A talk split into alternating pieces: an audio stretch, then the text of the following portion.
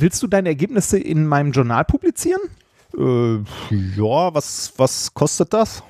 Ach, nur 3000 Euro. Ja, okay, hier 3000 Euro.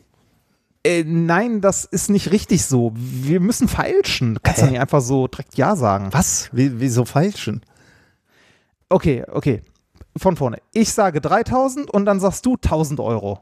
Ja, okay, fangen wir nochmal an. Also wie teuer? 5000. Hä? Du hast doch eben 3000 gesagt. Ja, es kostet uns 3000, einen Artikel zu veröffentlichen, aber wert ist es 5000. If, if, you, if you base medicine on, on science, you cure people. If you base the design of planes on science, they fly. Um, if you base the design of rockets on science, they reach the moon. It works, bitches. Methodisch inkorrekt Folge 192 vom 1.6.2021 direkt vom Publikationsbasar der Wissenschaft. Mit mir heute wieder mein fliegender Händler Reinhard Remfort. Was der letzte Preis? Und ich bin der Betrogene der Wissenschaft Nikolaus Wörl. Glück auf, mein lieber Padawan. Ach, wie geht's dir? Doch, äh, pff, ja, okay. Muss. muss, wie Muss, man im genau, Ruhrgebiet sagt. muss. Ich bin Muss. geimpft. Ja, Das, äh, das, ich nicht. Ja, das äh, kommt ja noch, aber Ja. äh, da, diese Tatsache der Impfung ähm, ist schon erleichternd, sagen wir mal so. Also gut, ist ja jetzt erstmal die erste Impfung, äh, aber immerhin schon mal eine erste Impfung und die ist auch knapp zwei Wochen her. Von daher ähm, wirkt zumindest schon mal die erste Impfung. Das ist, Äh, heißt natürlich noch nicht, dass man durch ist, aber Wann kriegst du die nächste? in vier Wochen dann ungefähr. 22. 22.06. Mit sechs Wochen Abstand, so, äh, hieß das nicht irgendwie zwölf oder kommt es auf den Impfstoff Kommt an? auf den Impfstoff an. ah, Ich habe? BioNTech bekommen und der äh, ist nach sechs Wochen, glaube ich, üblicherweise. Ich hatte allerdings auch keine Wahl äh, für den Impfstoff. Ich be beschwere mich jetzt auch nicht, aber ich hätte, hätte natürlich alles genommen. Aber ich war, die haben irgendwie die Hochschulangehörigen äh, plötzlich in Prio, also für mich zumindest plötzlich in Prio Gruppe 3 eingeordnet. Und äh, dann haben wir so einen Schrieb von unserer Uni bekommen und dann durfte ich mir einen Termin shoppen und äh, den, das habe ich dann gemacht online. Und da wurde überhaupt nicht gefragt, welchen Impfstoff ich haben will. Äh, da stand dann irgendwie automatisch BioNTech irgendwie. Ich, also ich glaube, das wird generell nicht gefragt, oder? Also du, du hast ja keine Wahl, also kannst froh sein, wenn du welchen bekommst und äh, das, äh, weiß ich nicht, äh, also es gibt ja Priorisierung immer noch, ne, welche oder beziehungsweise Empfehlungen Mhm. für welche Altersklasse äh, bitte welcher Impfstoff, äh, es sei denn, du sagst, du willst auch äh, irgendeinen anderen nehmen. Ja, genau. oder so. Also der, der, der, das dachte ich so naiv, wie ich bin, dass die dir äh, die Wahlmöglichkeit lassen. Ähm, also sa sagen wir, nehmen wir mal an, der Run wäre sehr groß auf Biontech, dann wäre ja irgendwie es äh, sinnvoll, die Leute, die auf auch etwas anderes nehmen würden, ähm, diese Option zu bieten, damit wieder Biontech frei wird sozusagen. Deswegen hatte ich einfach nur gedacht, es würde, äh, würde nur eine Wahl geben, aber äh, gab es nicht. Aber du, du hast insofern recht, ähm, als ich in diesem Impfzentrum war und äh, feststellte, dass sie praktisch überhaupt kein Astra beispielsweise im Impfzentrum bei uns verimpfen. Also das geht wohl alles an die, an die Ärzte. Ich glaube, da war noch eine, also an die, an die Hausärzte, da war noch eine kleine Kabine, wo man theoretisch Astra für die Zweitimpfung hätte kriegen können. Ähm, aber alles andere war moderner und ähm, Hm. BioNTech. Also von daher. Wie, wie war das Erlebnis in so einem Impfzentrum? Ich stelle mir das irgendwie komisch vor. So, Ja, ist schon spannend. Also äh, ist natürlich so ein- eine gewisse industrielle Durchtaktung. Ne? Also, ja. äh, also er, erstmal ist es ja schon lustig, dass ich in, im, im Sportparadies in Gelsenkirchen geimpft wurde. Äh, das ist, äh, damit verbinde ich verschiedenste Stationen meines, meines Lebens. Und ich stand davor, weil da so eine kleine Schlange war und reflektierte so auf mein Leben und dachte, okay, hier war es als kleines Kind äh, mit Eltern und Freunden im Spaßbad, um, um, um schwimmen zu gehen. Hier warst du zum Eisschlittschuhlaufen. Ähm, dann hatte da mal der äh, Basti einen Auftritt, ähm, Mhm. Bielendorfer, da war ich mal da drin. Also so verschiedene Stationen. Und dann stehst du auf einmal da, davor und äh, bist in einer pandemischen Welt und aus diesem äh, Spaß- und Freizeitgebäude ist auf einmal ein, ein Not, ein, eine Notinstitution geworden, quasi, wo Leute zu Hunderten und Tausenden durchgeschleust werden, um, um geimpft zu werden. So eine äh, um, also eine Umfunktionierung von Sportstätten, finde ich, hat auch immer so was Weltuntergangsmäßiges. Ja. Ne? Immer. Immer. Also auch, auch so, äh, das ist ja, das ist ja auch immer so, wenn irgendwo Stromausfall ist, ne? Oder äh, irgendwie Wasser nicht geht oder sonst Stimmt, was, ne? ja. ne? Irgendwie große Explosion, wirst immer in irgendeine Sporthalle erstmal einquartiert. das stimmt, ja. Stimmt, die, diese Korrelation habe ich noch gar nicht gesehen. Ja, auch in, genau, ja. Ähm, und, und so war es dann auch von innen. Ne? Da sind dann natürlich ähm, sehr exakt die Wege vorgezeichnet und halt auch Gitter, damit du eben in diesem Kanal bleibst. Ne? Also Empfang, äh, dann wirst du zu, zu Ärzten oder, oder, oder wahrscheinlich waren da noch keine Ärzte, also Menschen, die deine Daten aufnehmen, kanalisiert und dann wirst du weitergeschickt in einen Bereich, wo du dich hinsetzt und wartest. Dann kommst du in die Kabinen, wo du ähm, wo du dann geimpft wirst. Also du läufst diese Kanäle entlang von Zäunen entlang und das ist natürlich auch schon so ein bisschen ja, ist schon komisch. eine Nummer. Also ein, einfach diese ganze, also ja genau, irgendwo zwischen komisch und einer Bewunderung, welche Logistik man auf die Beine stellen kann, wenn es denn sein muss. Ähm, mhm. Also ich war äh, hin und her gerissen, äh, am Ende natürlich äh, äh, sehr glücklich einfach. Das merkst du dann erst, wenn du die Impfung bekommen hast.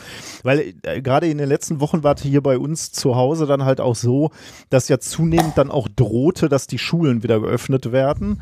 Und nicht nur die Schulen geöffnet werden, sondern jetzt zum Beispiel in dieser Woche geht's los, dass mein Sohn auch wieder in kompletter Klassenstärke da sitzt. Ne? Also man hätte ja sagen Echt? können, äh, eigentlich funktioniert's ja mit dem Wechselunterricht ganz gut. 15 Kinder pro Klasse ist doch ganz okay. Nein, jetzt müssen wieder 30 da rein. Ne? Also jetzt sitzt er da wieder 30 Leute ähm, und ich muss sagen, dass ich vor äh, vier Wochen, als das sich so andeutete, dass, da, dass wir auf dem richtigen Weg sind, zum Glück auf dem richtigen Weg sind, was die Inzidenzzahlen betrifft, aber da, damit natürlich auch dann resultiert, dass dann Öffnungen äh, stattfinden, da äh, beschlich sich eine gewisse Panik in mir, sagen wir mal, weil ich dachte, okay, äh, das kann bei mir noch lange dauern, bis ich, äh, bis ich geimpft werde, vielleicht.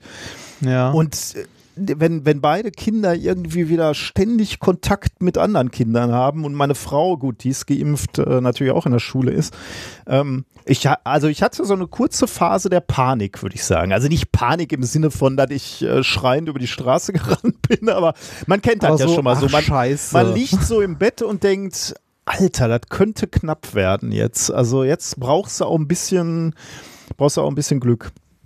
Mhm. Und äh, da, das hat sich nicht so gut angefühlt und äh, ähm, äh, man, man, unter, man drückt das ja auch so weg äh, und ich glaube, wir alle haben viel in den letzten anderthalb Jahren äh, weggedrückt an Sorge und Angst. Und das kam dann in dem Moment, wo ich dann zum ersten Mal geimpft bin. Äh, ich weiß natürlich, damit bin ich ja nicht durch oder so, aber damit, also in dem Moment ist erstmal noch gar nichts geschafft, aber jetzt zwei Wochen weiter.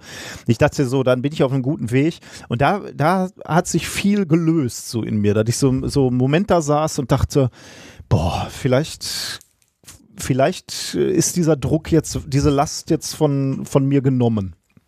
Ich glaube, ich glaube, ein sehr wichtiger Punkt dabei ist die, ähm, also das, äh, was, äh, was uns als Menschen ja mehr Sorgen manchmal macht als eine Drohung, also als eine Gefahr, die einem, äh, also die einem direkt gegenübersteht, ist eine drohende Gefahr, wo man nicht weiß, wann sie kommt. Mhm. Ne? Also ein, eine Ungewissheit. Und äh, genau das hattest du ja bis jetzt, dass du äh, diese äh, durchgehende quasi Gefahr des Virus, also mhm. der Infektion hattest und eine absolute absolute Ungewissheit, wann du denn irgendetwas dagegen tun kannst. Also wann eine Impfung kommt. Ne? Kommt die in zwei Wochen, kommt die in zwei Monaten? Ich meine, wir sollen bis zum Sommer alle ein Impfangebot gehabt haben irgendwie, ne? aber soll, soll, soll, hätte, hätte. Ähm, hätte auch genauso gut irgendwie noch drei Monate dauern können oder noch länger. Also eine durchgehende mhm. Ungewissheit, was man nicht abschätzen kann. Jetzt hattest du die erste Impfung und obwohl der Impfschutz äh, quasi noch nicht abgeschlossen komplett ist, hast du aber einen Fahrplan sozusagen. Den du Fahrt, weißt, ja, in, ja. In, in, genau, die Ungewissheit ist weg, weil du weißt, in sechs Wochen ist das Ding durch. Ja. Ja, Stichwort ist Kontrollverlust. Ne? Also äh, wir mhm. Menschen erleben alle jetzt gerade äh, in gewisser Weise ein Kontrollverlust. Also eigentlich ist das Leben ja ein einziger Kontrollverlust. Also Kontrolle ist ja eine Iso Illusion, würde ich sagen. Aber wir haben mal, mal mehr, mal weniger Kontrolle. Äh, und so eine Pandemie ist, glaube ich, eine Situation, wo du, wo du sehr diesen Kontrollverlust äh, empfindest. Und deswegen, ne, also darf man da auch nicht zu sehr äh, über Menschen lachen, die beispielsweise Klopapier horten, ne? weil die natürlich versuchen, sich Kontrolle zurückzuerobern. Mhm. Und das ist auch in gewisser Weise okay. Äh, es ist jetzt nicht sehr sinnvoll, viel Klopapier zu Hause zu haben, aber sie haben das Gefühl, etwas getan zu haben und gegen diesen Kontrollverlust gearbeitet zu haben. Und das ist natürlich auf jeden Fall nachvollziehbar. Und des, deswegen muss man auch fast wiederum ein bisschen Verständnis für die Schwurbler haben, weil die natürlich auch durch ihr ganzes Geschwurbel ähm, versuchen, Kontrolle über ihr Leben zurückzugewinnen. Sie verstehen die Welt nicht, in der sie leben. Da, da ist ganz viel, was sie nicht verstehen. Krankheiten, äh, Handys. Und dann fangen sie an zu schwurbeln. 5G, Krankheiten, alles von denen da oben gemacht. Und plötzlich hast du wieder Kontrolle. Du kannst, du, du weißt, was der Grund ist so.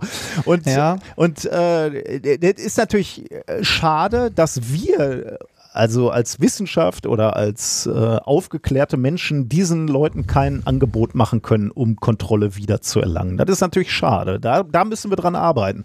Aber es gibt halt keinen Grund, irgendwie über diese Leute zu lachen. Also, obwohl wir es natürlich ein bisschen machen, muss ich zugeben. Äh, ein ähnliches Phänomen ist eins, über das wir auch schon mal gesprochen haben, die Geschichte äh, am Anfang des Studiums. Man denkt, man muss unbedingt was tun, man muss unbedingt was tun für theoretische Physik lernen oder so, dann geht man in die Bib, leiht sich zwei Bücher aus und dann hat man was getan. Ja, das ist ja auch ne, Kontrollverlust und Kontrolle, ja. die man zurück, ne, also es bringt halt nichts, aber man hat das Gefühl, ja. man hätte, ich, man, man ich hätte was getan. Ich hatte nie so viel Kontrolle über mein Studium wie in dem Moment, wo ich zum Kollegen gegangen bin und gesagt habe, kann ich mal das Skript Skript mir ausleihen und dann zum Kopierer gegangen und das komplette Skript durchgezogen. Du hattest diese hunderten von Seiten und das Gefühl, naja, jetzt habe ich wenigstens das Material. Und dann ja, schließt so sich natürlich relativ schnell die, die Angst und die Sorge, weil er gedacht hat, so scheiße, die ganze, das ganze Zeug muss ich natürlich auch noch lernen. Ja, aber, aber wenn man das hat, ist das schon mal ein gutes Gefühl. Ne? Man hat das da und muss es eigentlich nur noch durchgucken. Das ist ja dann nur noch der kleinste Schritt. Ne? Den großen hat man ja schon erledigt. ja, ja, da sind wir Menschen etwas irrational, das stimmt. Ja. Ähm, äh, wo, wo wir gerade so übrigens keine, äh, das muss ich noch eben zu der Impfung sagen, ich hatte übrigens keine äh, Nebenwirkungen, auch so ähm, äh, kleine Einstichstelle am Arm, äh, die, man so ein bisschen gemerkt hat, aber sonst äh, überhaupt keine Nebenwirkung äh, wenn es um so alltägliches Leben geht, muss ich sagen. Also ich bin jetzt immer vorsichtig, wenn Leute sagen, sie haben keine Nebenwirkungen oder sie haben schwere Nebenwirkungen, weil erstens ist das natürlich was sehr, sehr Individuelles. Ja. Ähm, aber auch so Wahrnehmung ist natürlich sehr individuell äh, weil ich hätte dir gesagt, so von der Arbeit, ich habe normal durchgearbeitet und überhaupt keine Probleme gehabt, aber beim Sport habe ich das schon gemerkt. Ich habe nach ich habe extra zwei Tage Pause gemacht und habe mich dann aufs Fahrrad gesetzt und wirklich wenig gemacht, ne? Also wenig Watt getreten, Stunde eigentlich nur die, die Beine gedreht, nicht gedrückt. Und äh, ich war völlig erledigt danach und musste nochmal zwei Tage Pause machen. Also beim Sport habe ich das schon gemerkt, dass man schlapp ist und dass der Körper irgendwie am Arbeiten ist. Also äh, mhm. dem gebe ich beim nächsten Mal mal ein bisschen mehr Pause, glaube ich. Das äh, sagte eine Nachbarin, die ich gestern getroffen habe hier, äh, also bei uns aus dem Turm auch, die ähm, bei uns ist, hier aus dem Turm. Bei uns hier aus dem Turm. Ja, wir, wir leben hier im Turm. das, äh, bei, bei, uns im Turm. Die ist ähm, äh, Chemielaborantin, macht gerade ihren Techniker oder so, war irgendwie, also sowas in die Richtung. Auf jeden Fall äh, wurde die auch geimpft, auch mit BioNTech. Und die meinte auch keine Nebenwirkung, also null, außer dass sie total im Arsch ist mhm. seit zwei Tagen. Ja. Also äh, halt wirklich, wirklich kaputt. Also keine Nebenwirkung oder wenig. Ähm, ich hatte, äh, ich war gestern ähm, äh, bei, ich habe gestern Gartenarbeit, ich habe gestern Unkraut gezupft einen halben Tag. Was? Ich habe eine, ja, ich ihr, habe, oh, ihr habt um den, den, Turm, habt ihr äh, nein, Landschaft? Nein, haben wir nicht. Nein, haben wir nicht. Ähm? Ein, äh, ein, ein Freund von uns hat sich äh, vor ein paar Monaten ein Haus in einem Dorf in der Nähe gekauft. Mhm. Also der ist ist von seiner Mietwohnung in ein Haus gezogen und das Haus muss halt großflächig renoviert werden. Also ungefähr so, also vom Umfang her so wie bei euch gerade. Also wirklich Scheiße. alles, mein also alles neu. genau. Und der, der wohnt in der Zeit bei seiner Freundin und so und dieses Haus, ne, äh, also renoviert halt viel in Eigenleistung, äh, viel halt äh, ne, machen lassen und so.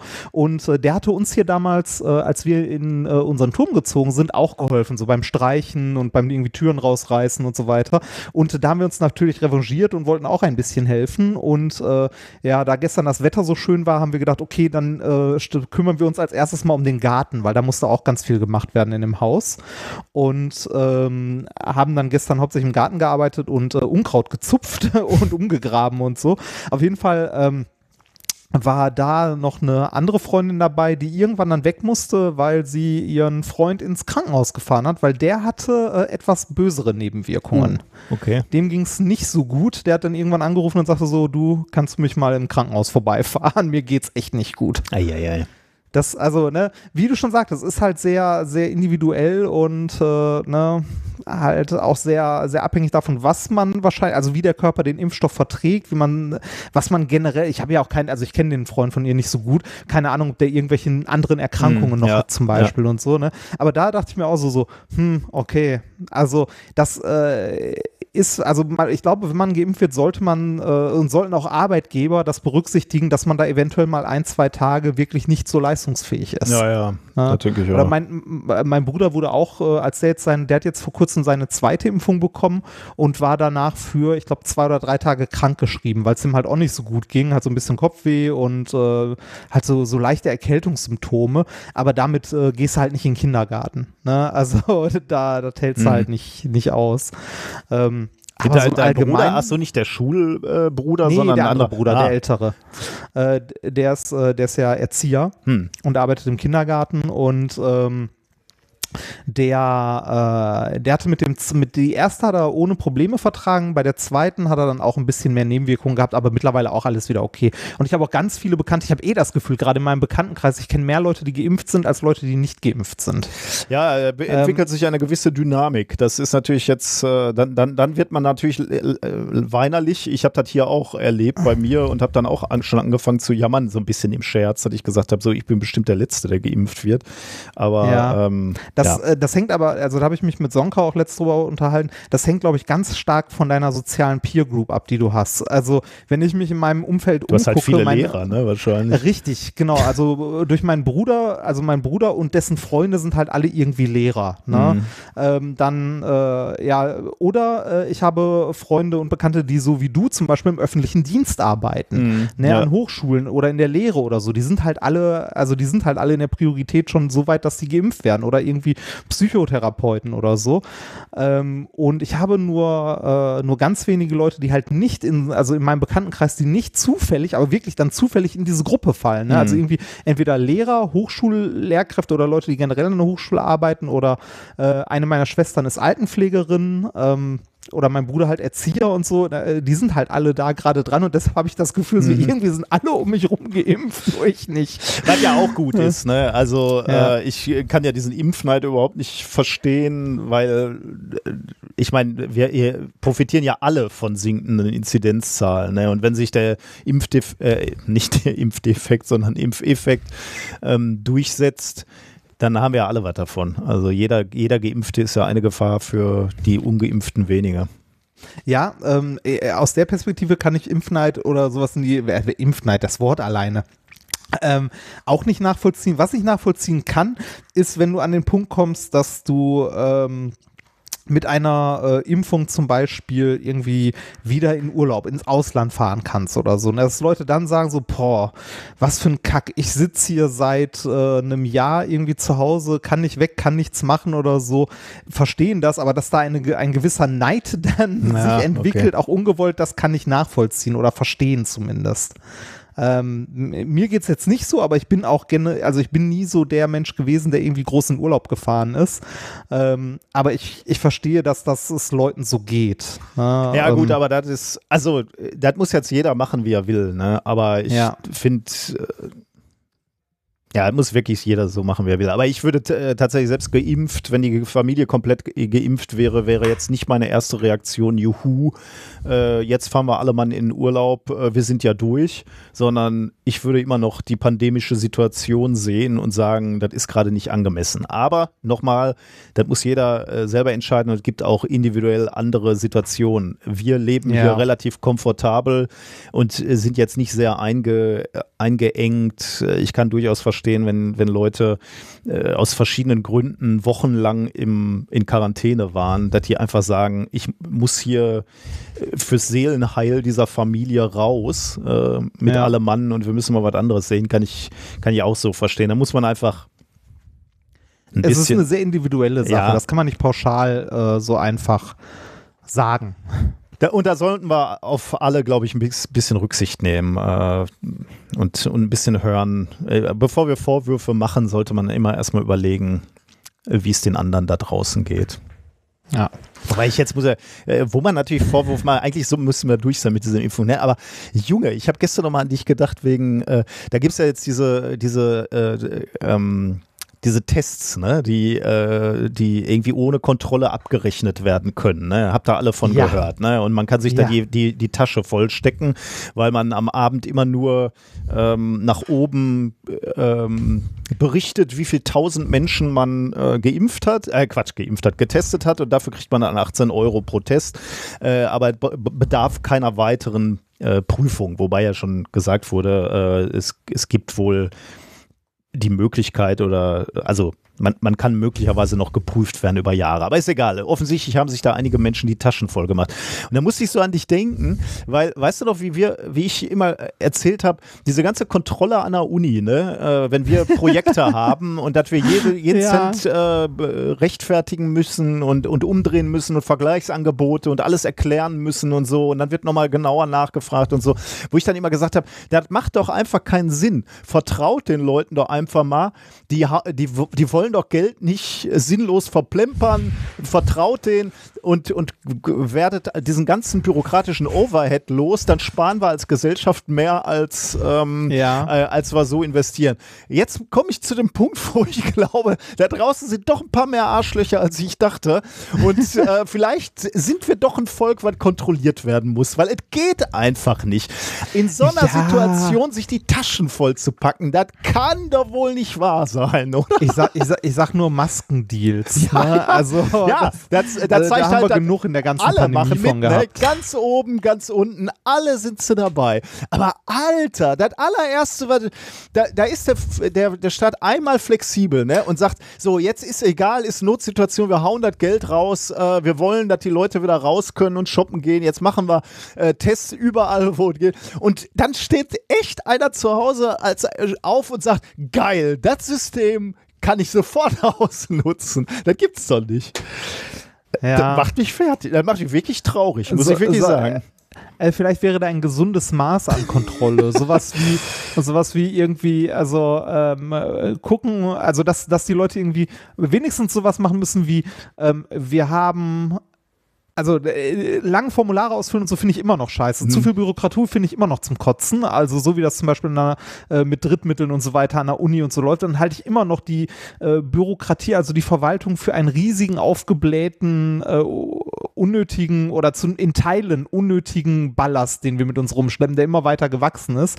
Aber so ein Mindestmaß an Kontrolle, wenn man jetzt sagen wir mal bei den, bei den Tests äh, so, so Kleinigkeiten macht, wie weisen Sie nach, wie viel Tests Sie eingekauft haben, weil mehr kann man ja nicht testen, als man Testmaterial hat. Stimmt, ne? ja, also, ja. also wenigstens sowas, dass man Ja. immer nur die Tests abrechnen kann, für die man auch Material eingekauft hat oder so. Das, natürlich ist dann immer noch äh, Zeit zum Betrügen und so, ne? Mhm. Aber, äh, äh, aber das, dann kannst du wenigstens nicht mehr abrechnen.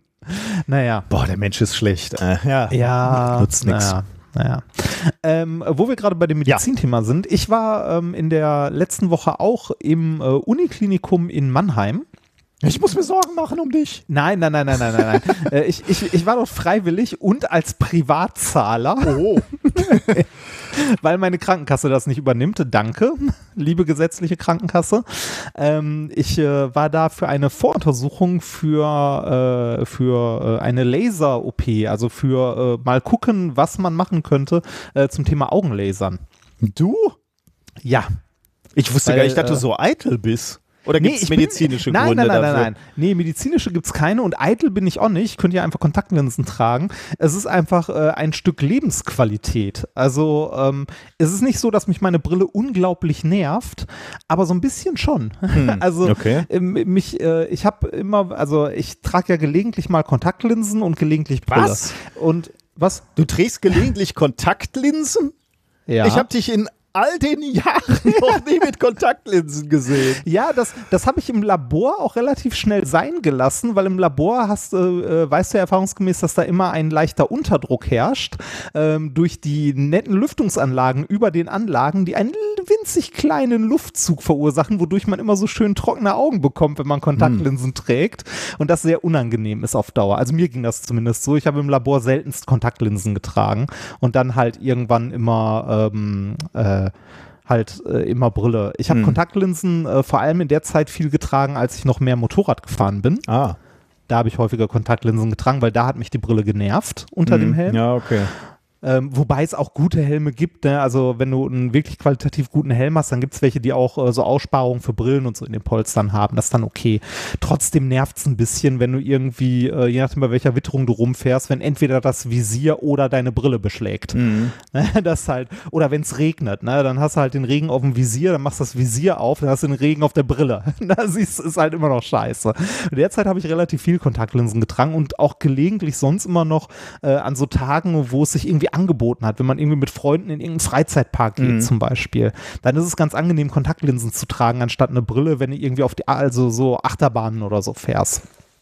Und dafür hatte ich irgendwann immer so ein Paket ähm, Eintageskontaktlinsen. Also es gibt ja so Monatslinsen und Tageslinsen und diese Tageslinsen, die äh, kosten mittlerweile echt nicht mehr so viel Geld. Also für so ein paar Linsen zahlst du nicht mal mehr einen Euro, würde ich sagen.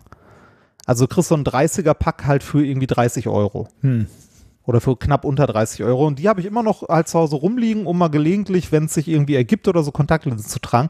Und jedes Mal, wenn ich Kontaktlinsen reintue, merke ich, dass ich mit der Brille doch so ein bisschen so einen kleinen Tunnelblick habe. Okay. Ähm, man, man sieht ja als Brillenträger immer nur in dem Bereich natürlich scharf, wo die Brille ist. ja. Ne? Und alles drumrum, ähm, äh, ja, blendet das Hirn aus. Das tut es auch, wenn man keine Brille trägt. Man hat immer nur einen gewissen Bereich, in dem man scharf sieht. Ne? Ähm, ich habe aber bei einer Brille immer das Gefühl, ähm, dass mich äh, das vom Blickfeld her ein ganz klein wenig einschränkt. Äh, und wenn ich Kontaktlinsen trage, laufe ich dann draußen rum und denke mir so, wow. Oh, echt? Wow, Krass. ist das also, ja. Das äh, also ging mir zumindest so. Und ich habe mich mal mit ein, zwei Leuten darüber unterhalten, die auch äh, Brillenträger und Kontaktlinsen tragen, denen geht's ähnlich. Und ähm, wie gesagt, es ist jetzt äh, nichts nix Schlimmes, es ist ein absolutes Luxusproblem, äh, beziehungsweise nicht mal ein Problem, sondern halt äh, äh, was, wo ich überlege, gebe ich das Geld dafür aus? Ja, nein, was sind die Risiken und so. Und ich habe mich lange damit rumgetragen und jetzt mal überlegt, so, pff, ja, guckst du dir mal an, machst mal mit ein paar Leuten drüber, also mit ein paar Leuten mich auch unterhalten, die äh, halt auch eine Laser-OP an den Augen hatten und die waren damit alle sehr zufrieden und meinten alle so, ja, beste Entscheidung will ich jederzeit wieder machen. Ähm, Machst du natürlich irgendwo im, im Ostblock, ne? Bulgarien oder so. Da ist günstiger, oder? Nee, nee, nee. Äh, wie gesagt, äh, ich war im äh, Uniklinikum in äh, Mannheim. Da ist, eine, äh, da ist ein LASIK-Zentrum und zwar, ich glaube, sogar eins der ältesten in Deutschland. Rein zufällig. Also habe ich jetzt nicht nachgeguckt, aber ist zufällig hier in Mannheim. Also ich habe einfach nach einem in der Nähe geguckt und die machen das seit über 30 Jahren. Okay. Also ähm, die sind schon sehr lange dabei. Und ähm, der äh, Prof, der da die Operation macht, der ist jetzt äh, um die 60 und der macht das halt auch schon seit knapp 30 Jahren und hat die Entwicklung da auch mitgemacht. Also Medizin entwickelt sich ja auch mit der Technik weiter. Und gerade so im Bereich Laser ist ja auch nochmal viel passiert Ja, in den letzten Jahren. Und äh, mittlerweile, also früher war das ja so, äh, die Methode gibt's immer noch, dass man äh, am Auge so, so einen Schnitt gemacht hat, so ein, so ein Flap zur Seite geklappt hat, gelasert und dann wieder zugeklappt. Äh? Was heißt denn dann gelasert? Dann wird die Linse gelasert oder? Nee, äh, die Hornhaut. Vorne. Die Hornhaut, also dein, okay. dein, dein, dein Auge ist ja aufgebaut aus der, aus der Hornhaut und im Auge sitzt ja die Linse. Und Mhm. wenn du, äh, man kann nicht jede Art von Fehlsichtigkeit damit korrigieren, aber äh, so der Standard kurzsichtig geht ganz gut. Okay.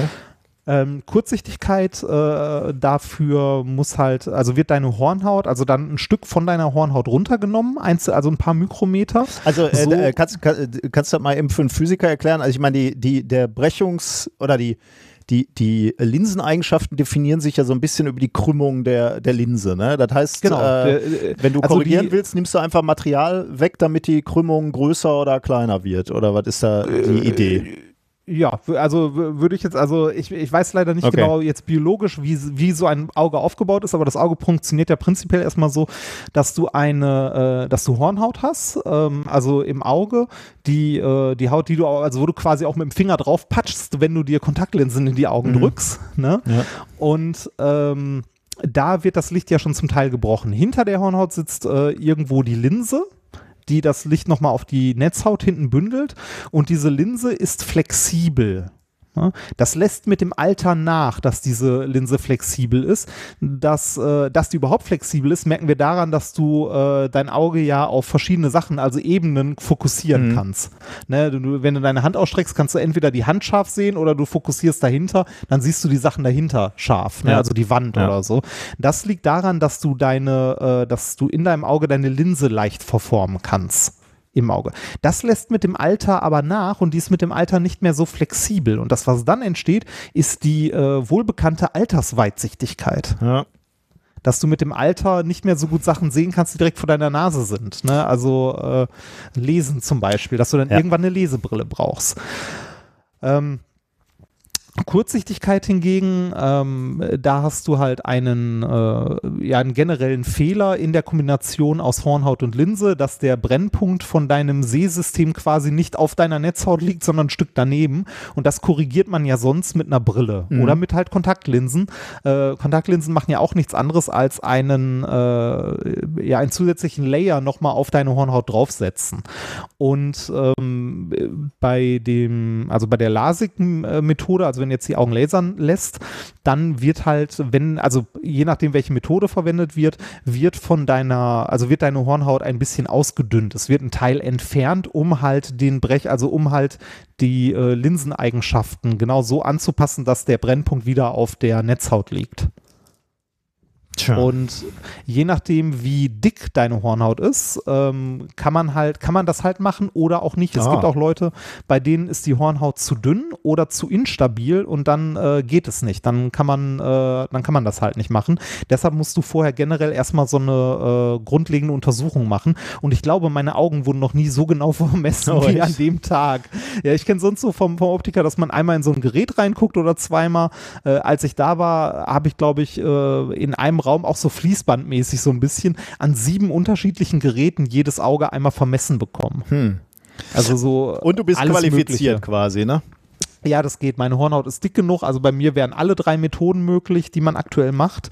Ähm, eine Methode, also die älteste auch, ist einfach mit dem Laser auf der Hornhaut oben was wegbrennen und dann warten, bis das wieder abgeheilt ist. Die äh, etwas neuere Variante ist äh, halt aufschneiden, so ein Flap zur Seite klappen von der Hornhaut, im Auge lasern, wieder zuklappen und dann verheilen lassen. Das verheilt ein bisschen schneller. Ähm, und die, ähm, äh, die aktuellste Methode, sage ich mal, die man macht, ist, man fokussiert den Laser quasi in der, also in der Hornhaut. Hm. Äh, im Auge Ja. und schneidet innerhalb der Hornhaut einen, also einen Bereich raus, macht dann mit dem Laser einen Minischnitt an der Seite, also einen ganz, ganz kleinen nur, und zieht diesen Flap, den man rausgelasert hat, halt raus. Also schon nicht schlecht, ne, die Technik. Das ist krass, ne? Kon konfokales Schneiden, sehr schön, ja. Also ich, ich habe äh, da letztens mit dem Basti auch drüber gesprochen. Ich muss sagen, was mich am meisten äh, beeindruckt dabei, ist nicht mal, äh, dass man einen Laser irgendwie auf ein paar Mikrometer fokussieren kann. Das ist für uns als Physiker jetzt irgendwie nicht so beeindruckend. Ne? Mhm. Also, dass man den Fokuspunkt genau setzen kann. Was mich viel mehr beeindruckt ist, dass die es regelungstechnisch hinkriegen, also ne, die, diese Geräte, das ganze Zucken und so von deinem Auge halt äh, mit nachzuverfolgen. Hm. Ne? Also du, du hältst dein Auge ja nicht im Mikrometerbereich hundertprozentig still für ein paar Sekunden, sondern es bewegt sich ja immer ganz, ganz leicht, so Mikrozuckungen und so. Und das können die so weit nachführen, dass die halt äh, Ah, echt krass. Ich Probleme dachte, die, die geben dir irgendwelche Drogen, damit die Augen sich nicht mehr bewegen. Dachte ich Nee, jetzt. du, aber nee, du, du, also ähm, von den Leuten, die ich das, äh, die das bis jetzt haben machen lassen, ähm, ich glaube, du bekommst ein paar Augentropfen und so, aber im Wesentlichen äh, guckst du halt da rein und das Ganze dauert pro Auge auch irgendwie maximal fünf Minuten oder so. krass, okay. Und dann, Mhm. dann, ist, dann ist die ganze Sache durch. Äh, deshalb, wie gesagt, habe ich mir überlegt, das machen zu lassen und ähm, habe dafür jetzt meine Augen mal voruntersuchen lassen. Ist möglich, äh, mit jeder, mit, also mit jeder Methode, ähm, kann ich mir aussuchen.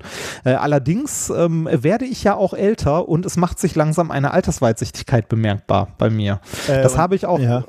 Ja, das habe ich auch gemerkt, als ich angefangen habe, hier ähm, an meinen Gameboys und so Mhm. rumzuschrauben. Wenn ich was löte, muss ich über meinen Brillenrand hinweg gucken, Ja. weil ich sonst nicht scharf sehe. Und das ist ähm, aber nicht zu reparieren, äh, hast du gesagt, oder schwieriger? Ja, das, das Problem ist jetzt, äh, jetzt gerade wird das ein Stück weit noch von meiner Kurzsichtigkeit ausgeglichen. Das heißt, wenn ich jetzt gerade etwas lese ohne Brille, kann ich ohne Probleme super scharf lesen, weil der Arzt meinte, ist ungefähr so, als ob ich eine Lupe im Auge Ja, eingebaut hätte gerade. Ne? Wenn das korrigiert wird, also wenn meine äh, minus drei und minus vier Dioptrien auf null gesetzt werden, dann habe ich das Problem, dass ich keine Sachen mehr lesen kann, die nah dran sind, dann brauche ich eine Lesebrille. Ach du Ne, Scheiße. mit hoher Wahrscheinlichkeit. Weil das dann nicht mehr, nicht mehr ausgeglichen wird. Oder er meinte, in spätestens Gut, zwei, drei Jahren werde ich, sowieso, dann, ne?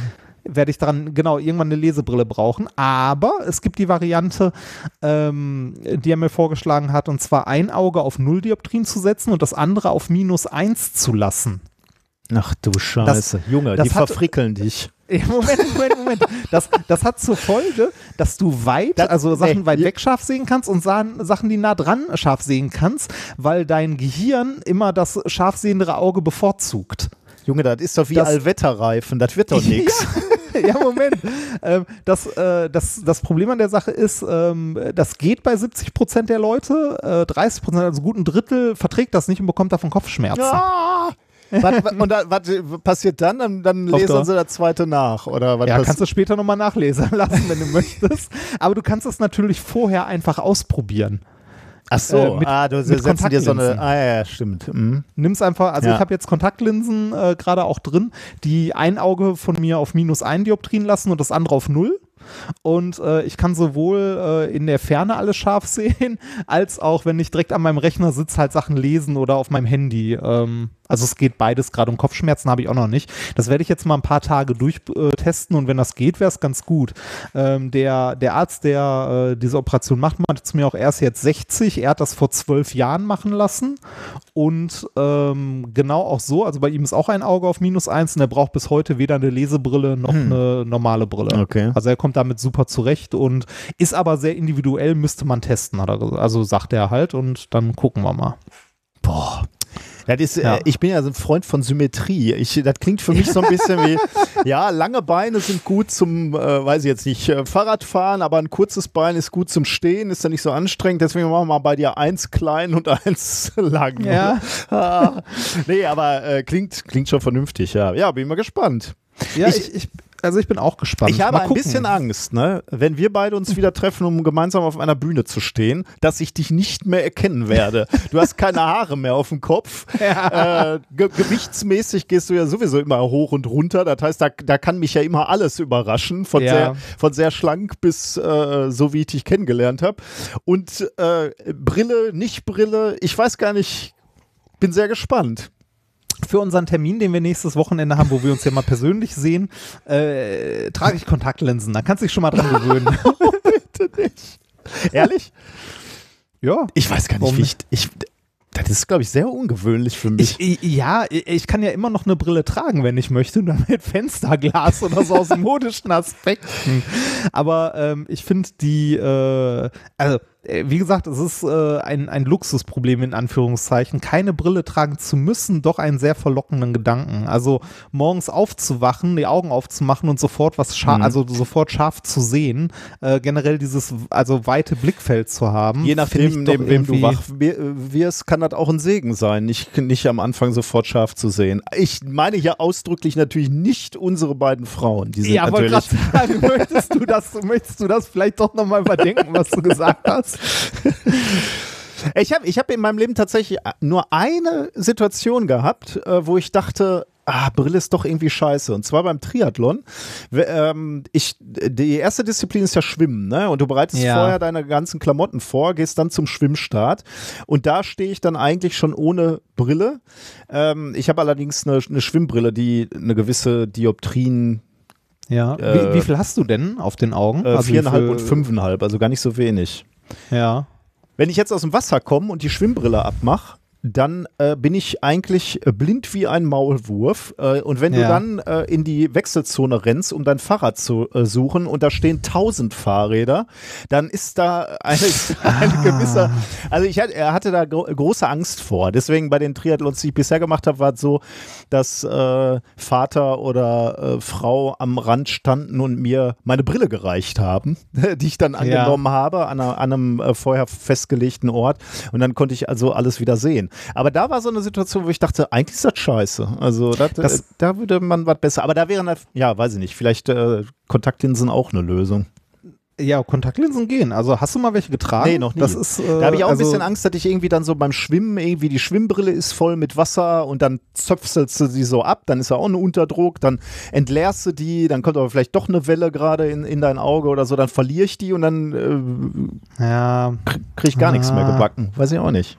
Aha, also eigentlich geht das mit Kontaktlinsen, man verliert die auch nicht so schnell, aber die Frage, also ich frage mich gerade, ah, das ist wahrscheinlich auch sehr typabhängig beim Sport, ob das angenehm ist und so. Äh, Muss ich vielleicht mal ausprobieren. also ich hatte, äh, als ich Motorrad gefahren bin und Kontaktlinsen getragen habe, hatte ich einen ganz witzigen Effekt, wenn es dann regnet und du Wasser in die Augen bekommst, merkst du das kaum.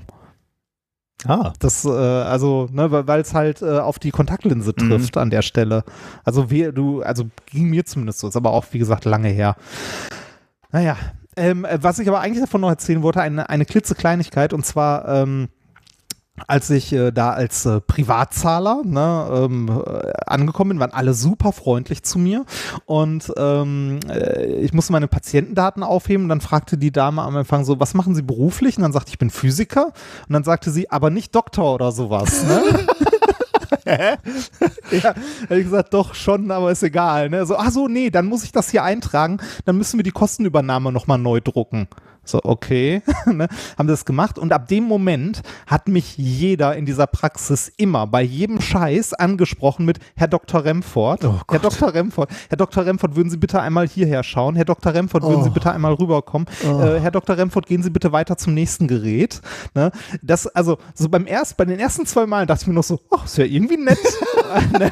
Aber aber als es dann irgendwie Person Nummer 5 war, weil ich auch so durchgereicht wurde von Untersuchung zu Untersuchung, ne, so zum Sehtest, als dann irgendwie äh, die, äh, die Dame, die den äh, Sehtest gemacht hat, dann auch einmal quer über den Gang rief, so, Herr Dr. Remford, kommen Sie bitte hier. Und hab ich auch gesagt, so, können, können Sie das bitte lassen? Das ist irgendwie unangenehm.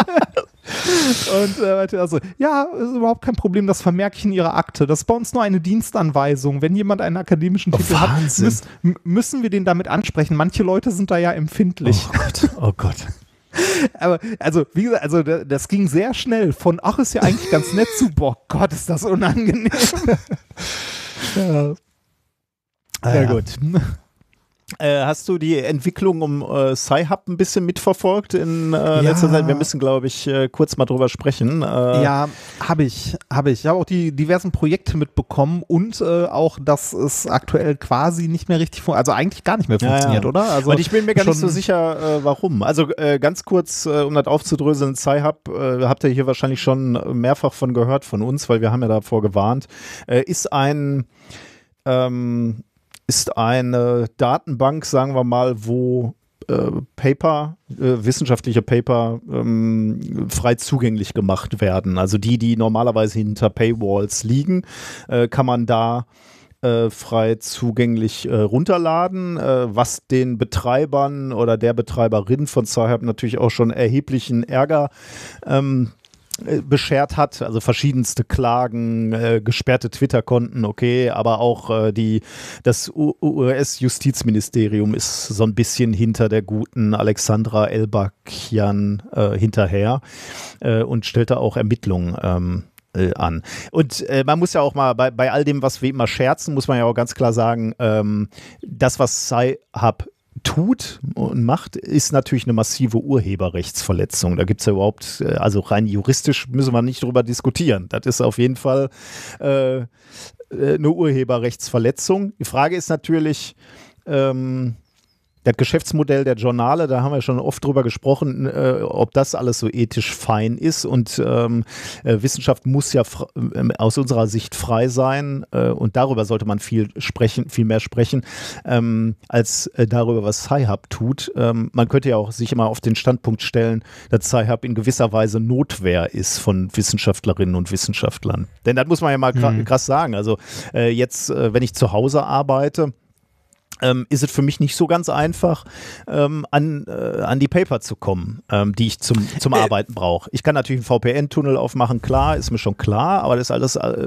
nicht besonders ähm, komfortabel. Ich kann es auch noch, aber stellt man sich mal Leute vor, Wissenschaftlerinnen beispielsweise, die äh, erst in prekären Beschäftigungsverhältnissen arbeiten und dann vielleicht zwischen zwei Jobs irgendwie im Thema bleiben müssen. Also sagen wir mal, du, du bist an der einen Uni fertig und hast einen Job denn so scheiße ist ja die Wissenschaftswelt. Da hast du irgendeinen Job in einer nächsten Uni in Aussicht, aber das dauert noch drei, vier Monate. Mhm. Dann hast du eh schon das Problem, dass du nicht genug Geld zum Leben hast. Aber du kannst auch nicht im Thema bleiben, weil du an diese, an diese Journale gerade nicht drankommst. Und das ist einfach nee. eine Situation, die scheiße ist.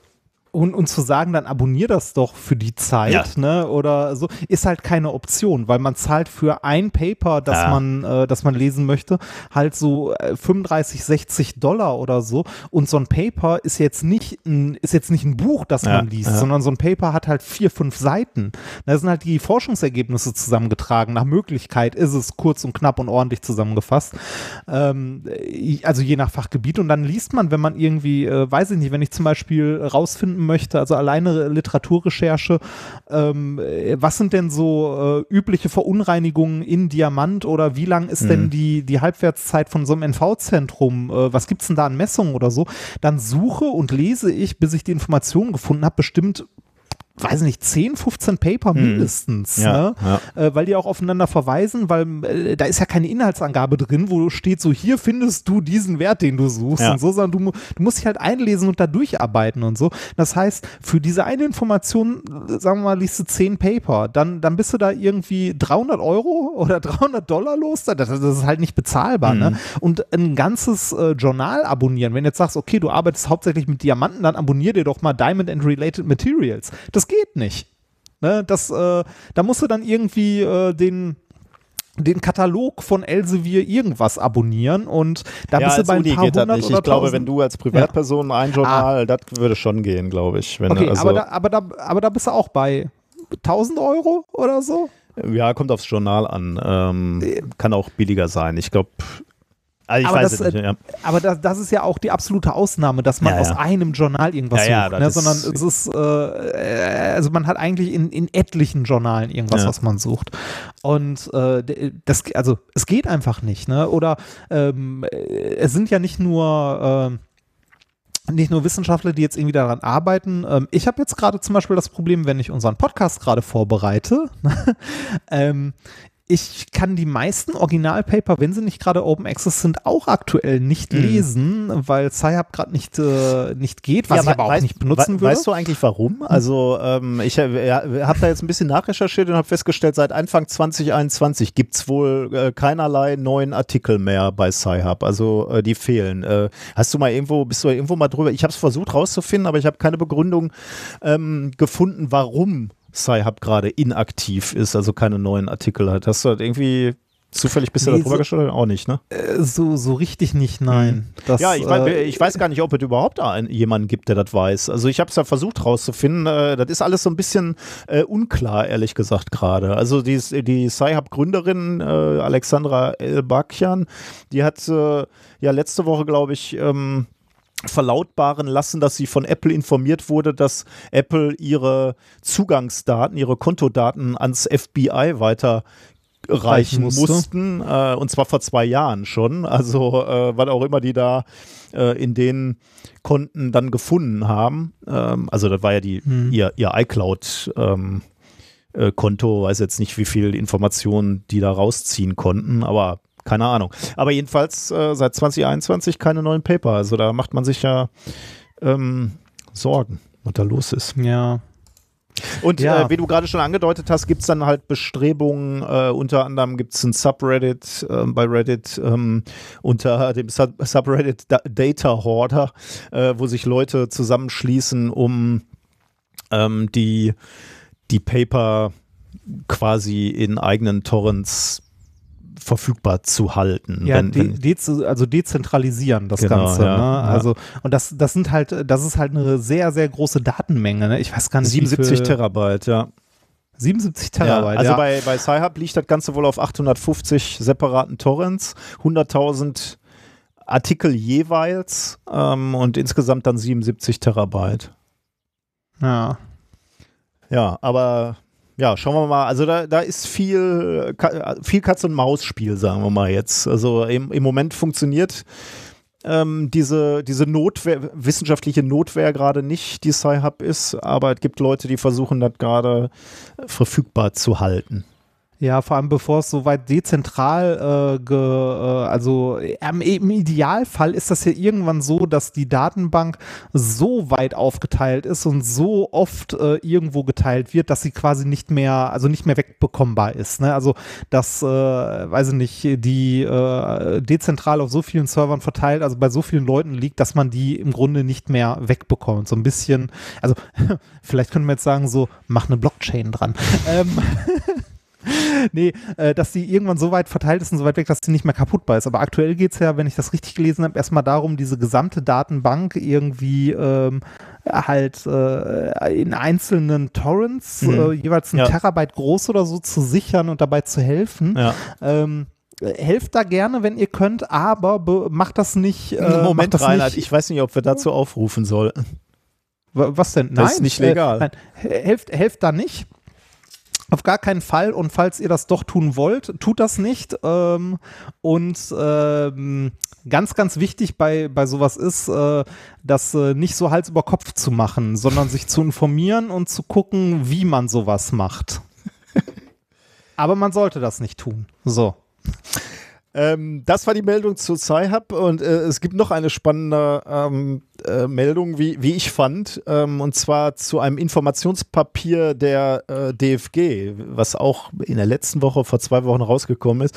Also wir haben ja gerade schon angerissen und aber in den Wochen und Monaten und Jahren vorher schon immer erklärt, warum wir die, die Geschäftsmodelle der Wissenschaftsverlage nicht besonders sympathisch finden.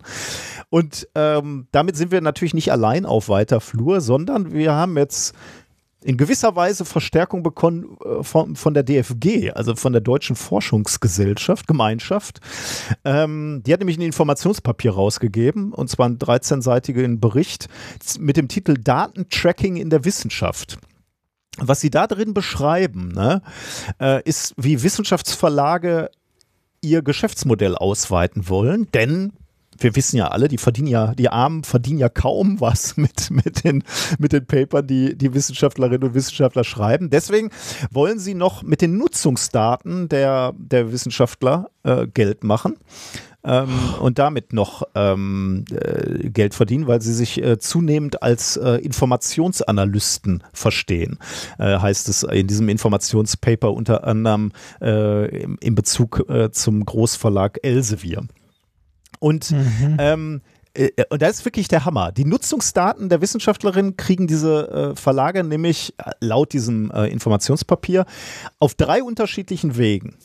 Die erste Methode ist, äh, dass sie äh, Datenprofile dazu kaufen von großen Internetfirmen, Facebook, Google, alles Mögliche, Twitter, was auch immer, ähm, indem sie äh, sagen, okay, wir haben hier einen Wissenschaftler, der da interessiert uns mal etwas genauer, wofür der sich interessiert. Also die, die Sachen äh, kaufen sie ein. Das ist ja schon äh, übel und äh, diese, diese Art der, äh, der, der Informationsbeschaffung und Einbindung von, von Dritten steht natürlich äh, sehr in Kritik. Deswegen kannst du das, glaube ich, nicht so öffentlich machen und deswegen würden sie damit, würden sie das vermutlich auch nicht zugeben. Aber da gibt es wohl Fälle, die belegt sind, dass sie das gemacht haben. Eine Alternative dazu ist, dass sie einfach Dinge tracken wie äh, an welchem Ort sitzt du gerade, IP-Adresse, an welchem Gerät sitzt du gerade und welche Daten nutzt du gerade, welche Themen interessieren dich. Ne? Also damit kann man natürlich auch schon zum einen ähm, äh, Information sammeln, aber zum, zum anderen diese Information auch an eine Person binden, ne? also an dich binden. Das ist natürlich Ja. auch schon hart. Aber jetzt kommt das härteste, der dritte Weg. Wenn ich das richtig verstanden habe, verlangen diese, ähm, diese großen Wissenschaftsverlage, ähm, dass die Bibliotheken an den Universitäten Verlagstrojaner installieren. Wofür sind die gut? Die sind dafür da gut, dass äh, sie tracken können, ob Leute diese Schattenbibliotheken, über die wir gerade gesprochen haben, Sci-Hub beispielsweise, ob die benutzt werden. Also angeblich ähm, sagen sie, sie schützen nur ihr eigenes Hab und Gut sozusagen, ne? ihre, ihre, ihre Daten oder ihre, ihre Rechte quasi. Ähm, in Wirklichkeit checken diese Software aber auch, und äh, das sch- scheint nachgewiesen zu sein, zum Beispiel deine Tippgeschwindigkeit, die Art, wie du deine Maus bewegst äh, und, und solche biometrischen Daten. Damit sie eben sagen können, ähm, das ist dein Nutzerverhalten. So, so, ist, äh, so verhält sich Reinhard Remford vor dem Rechner. Und äh, deswegen weiß ich, welche Themen ihn interessieren. Aber natürlich auch, ach, äh, Herr Remford be benutzt auch eine Schattenbibliothek. Das ist ja krass. Und unsere Hochschulen, oder ich weiß jetzt nicht welche, aber das ist zumindest das, was, was dieses äh, Informationspapier ähm, mir sagt, ist, dass die Hochschulen sich da an die Verlage ausliefern in gew äh, gewisser Weise. Denn diese Trojaner sind natürlich auch potenzielle oder ermöglichen potenzielle Angriffe verschiedenster Art. Ne? Ähm, auch in, im Hinblick auf ähm, Wissenschaftsfreiheit ist das natürlich hoch, hochbrisant. Also ähm, für welche Themen interessieren wir uns gerade? Ne? Welche Drittmittelanträge wollen wir gerade lancieren? Welche Patente recherchiere ich gerade? Diese Daten geben unsere Hochschulen auf einmal freiwillig weiter. Ähm, also das ist ein Riesenskandal. Äh, Äh, mal ganz ehrlich, die, diese, diese Verlage sollen bitte einfach wieder zu, zu, äh, zu, zu ihrer alten Distribution zurückkehren und diese Dinger drucken und dann bitte an die Universitätsbibliotheken ausliefern und das war's. Ja, also, Das kann doch nicht sein, oder? Als ich das gelesen habe, habe ich gedacht, jetzt, also jetzt reicht's doch wirklich. Wir müssen aus dieser Kontrolle raus. Ja, also äh, das äh, bestärkt einen immer mehr daran, dass man sich irgendwie von diesen Verlagen lösen Ja. muss. Also die gesamte Wissenschaftswelt muss irgendwie versuchen, sich von diesen Verlagen zu lösen. Also, ja, und dann endet dieses äh, Papier von der DFG, oder ich zitiere mal, ähm, also nicht aus dem Papier, sondern aus dem Artikel über dieses, über dieses äh, Informationspapier. Die DFG fordert die Wissenschaftsorganisationen, also sowas wie Hochschulen beispielsweise, auf, sich dafür einzusetzen, dass die Verlage, mit denen sie zusammenarbeiten, legal und nach ethischen Werten mit Daten umgehen. Ach was. Also, also das, dafür muss die DFG uns auffordern. Das kann ja wohl nicht wahr sein. Sofern die Datenerhebung der Verlage transparent sei und klaren Vorgaben folge, können sie durchaus sinnvolle Vorteile bieten. Nein, äh, weißt du, das ist immer ein Abwägen bei Datenschutz. Ähm, wird es dadurch so komfortabel, dass ich äh, Teile meiner persönlichen Daten hergebe. In diesem Fall auf gar keinen Fall. Nichts von dem, was die Verlage machen mit meinen Daten, hilft mir bei der Recherche. Die Paper, die ich brauche, finde ich selber über, über, über, über die richtigen Schlagworte.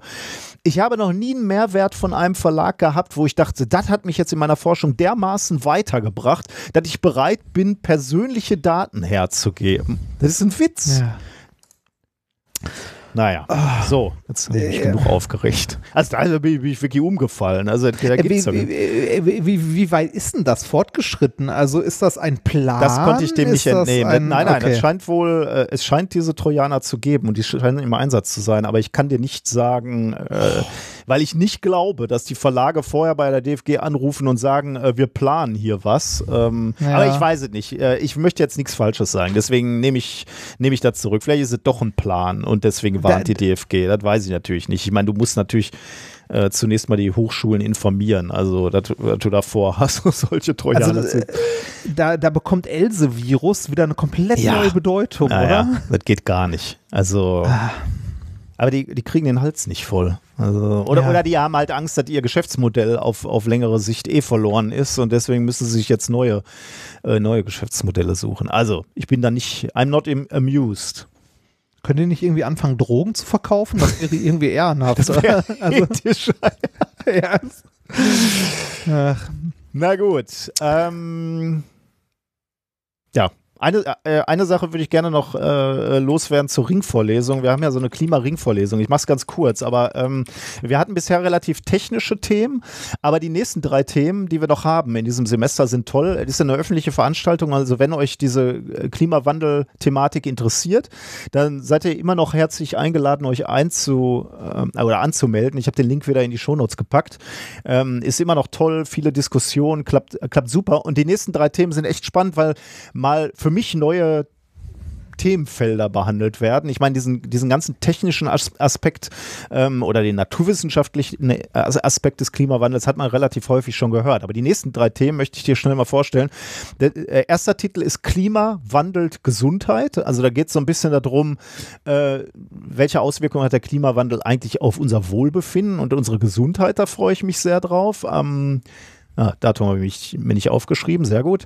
Nächster, der übernächste Termin ist dann nachhaltige Mobilität und Stadtentwicklung. Das finde ich auch unglaublich spannend, wie, wie Mobilität gedacht werden muss. Also es kann ja nicht mehr jeder ein, ja. ein eigenes Auto fahren. Carsharing wird da sicherlich ein Thema sein, Fahrradinfrastruktur äh, wird dann ein Thema sein. Also super, super spannend. Äh, und der dritte Thema wird sein Bildung für nachhaltige Entwicklung als transformative Kraft äh, mit Bezug auf, den, auf die Klimakrise. Also wie müssen wir bilden? Wie müssen wir unsere Kinder ausrüsten? Äh, aber vielleicht müssen wir, wie müssen wir Ältere bilden? Ist, ist wahrscheinlich, das ist wahrscheinlich die viel größere Frage. Die Kinder sind ja gebildet und fordern die richtigen Sachen. Die Älteren sind ja das Problem.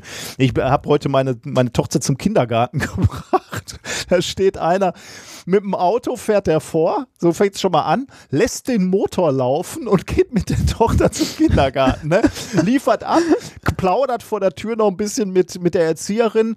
Das hat bestimmt fünf, sechs, sieben Minuten gedauert. Dann geht er zurück zum Auto und fährt weiter. Ne? Motor läuft die ganze Zeit. Da fragst du dich, wie willst du mit den Leuten, willst du den Klimawandel stoppen? Wie willst du das In machen?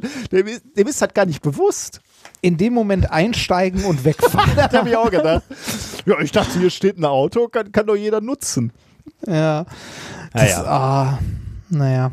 Okay, das, das war's von mir. Jetzt können wir eigentlich. Ja. Ähm, ich, ich habe noch eine Klitz, ja. ich habe noch eine Klitzkleinigkeit. Äh, ich war, ich glaube, einen Tag nach unserer letzten Aufnahme noch bei äh, den Wild Mikes zu Gast, oh, bei ja. den Ferngesprächen äh, mit, äh, mit Tommy und den Hoxillas unter anderem. Und äh, das kann man sich aktuell auf Twitch noch angucken. Was war das ähm, Thema? Bei, bei den Wild Mikes äh, Zeitreisen. Oh, also zurück in, zurück in die Zukunft. Spannend. Ähm, ja, schwierig aber auch. Also ja, ein schwieriges Thema, aber auch ein sehr, sehr spannendes Thema.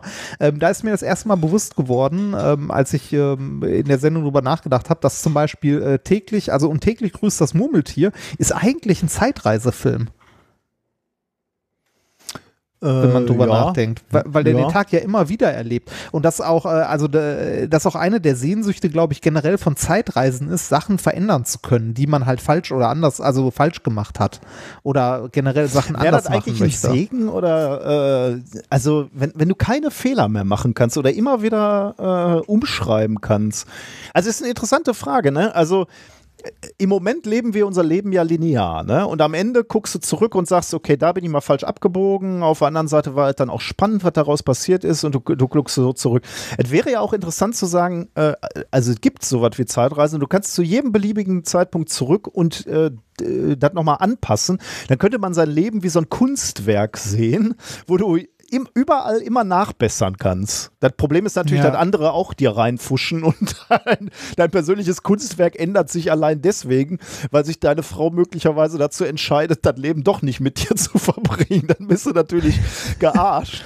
Aber ähm, äh, das wäre natürlich auch spannend, ne? wenn man so äh, sein Leben parallel vor sich liegen hat und die ganze Zeit irgendwie äh, zu jedem Moment nochmal zurückgehen kann und alles nochmal erleben kann. Ja, das, Aber dann lernst du ja. natürlich auch nichts aus Schmerz, ne? weil du Schmerz nicht ja. mehr durchleben muss. Ja, und äh, das Ganze ist halt auch sehr, sehr komplex. Ne? Also ähm, äh, jetzt, äh, wenn du da was änderst, was da für Folgen, also was das für Folgen hat und so, wurde ja schon x-mal im Kino verarbeitet, also in Filmen, in Büchern und so. Äh, wir haben da aber auch in den zweieinhalb Stunden gehen die, äh, ja, gehen diese Ferngespräche, ja. äh, auch über ähm, halt äh, die Physik gesprochen quasi. Wir hatten zwei theoretische Physiker dabei zum Glück. ähm,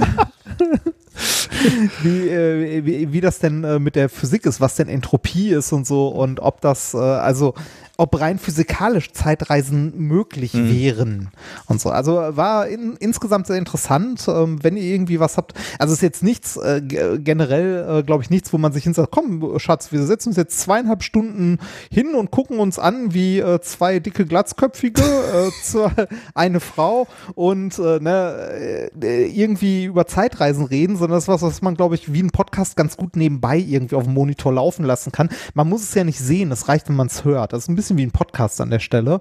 Ähm, würde ich dabei empfehlen, kann man sich mal äh, anhören. Wird irgendwann mal auf YouTube, glaube ich, auch kommen, aber der, äh, der Tommy kommt da irgendwie nicht hinterher, die Sachen auf YouTube hochzuladen. Ähm, es ist aber aktuell bei, ähm, bei Twitch noch bei den Wild Mikes zu sehen als Real Life, also als vergangene Show. Und äh, bei den Hoaxillas wird das auch veröffentlicht, immer als Podcast. Äh, stimmt, da wahrscheinlich auch, aber da ist es, glaube ich, auch noch nicht erschienen. Äh, die, der, das überzeugendste Argument äh, für oder gegen Zeitreisen äh, ist ja für mich immer noch von Stephen Hawking. Ne? Der, der hat doch mal diese äh, Party für Zeitreisende organisiert, oder? Der hat eine Party veranstaltet Ah, äh, ja, und, und die äh, Einladungen später dann rausgeschickt. Ja, in, in, Big, äh, in Big Bang Theory wird das ja auch äh, Ah, verarbeitet, Okay. in dem ähm, Jahr da als Lennart und ähm,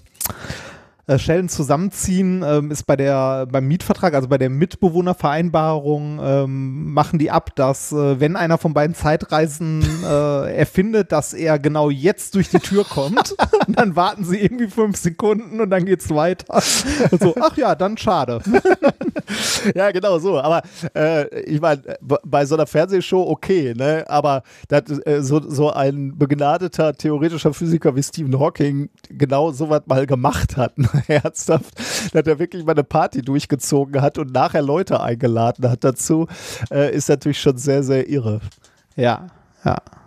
Also witzig. auch da äh, kam keiner zu der Party, um das zu spoilern. Ähm, von daher äh, wird es wohl keine Zeitreisen geben irgendwann, weil sonst wäre Ja. die Party sicherlich sehr, sehr gut besucht gewor gewesen, geworden. Vielleicht wird sie das noch sein. Ah. ja, das ist ja die Frage. Lass, ne? lass, äh, ja, lassen Oh. wir das. Das macht nur, das macht nur unglücklich und Knoten im Kopf. So. das stimmt. Gut, dann äh, nähern wir uns mal den wissenschaftlichen Themen. Ja, bitte. Wir, wir verplaudern uns heute. Gibt es denn Unterstützerinnen heute? äh, natürlich gibt es heute Unterstützerinnen. Wir hätten da, Moment, schon lange zugehört und trotzdem erst jetzt geschafft zu spenden. Peinlich von Alexander. ja, ist nicht Alexander. peinlich, kein Problem. du sagst ja, ich sag nein. Ja. Mehr Science hilft mehr von Severin. Das stimmt. Wann schreibt äh, die Frage, wann schreibt Nikolas auch mal ein Buch? Äh, wahrscheinlich gar nicht. Äh, ich wüsste nicht, äh, welches Thema. Ich bräuchte Okay, eins, wo ich, Johannes. also schwierig, schwierig. Äh, Dein Aber- Weg zum Triathlon. Ähm, Spende mir inkorrekte Danke, Dauerauftrag verdoppelt von Johann. Ein Euro pro Folge plus Zuschlag auf die nächsten 14,8 Jahre, bis ich alle Altfolgen abbezahlt habe. das ist ein Wort, ja. Von Christian. Ja, leider nur ein homöopathischer Beitrag. Hilft er trotzdem? Fragezeichen von Wolfram. Und ja, da habe ich mir extra noch nicht zugemacht, äh, weil ich das eh mal sagen wollte. Ja, das hilft, auch wenn ihr nur einen Euro äh, per Dauerauftrag auf das Konto überweist. Das hilft. Aber bitte, bitte, äh, so ein Scherzkeks hatten wir auch schon mal. Kommt nicht auf die Idee, irgendwie einen Euro in 50 2 Cent Überweisungen zu machen. Das mag mit dem Computer und so gehen. Das macht unseren Steuerberater aber wahnsinnig. Und ähm, das kostet uns dann am Ende mehr Geld, als ihr uns spendet. Vom Arbeit, also weil der Arbeitsaufwand äh, des Steuerberaters, der, der den ganzen Mist dann irgendwie mal zusammenträgt und so, beziehungsweise der Buchhaltung in Anführungszeichen, ähm, äh, da ist halt der Arbeitsaufwand teurer als das, was ihr uns damit Gutes tut. Also ihr, äh, jede kleinste Spende hilft, die über einem Euro liegt.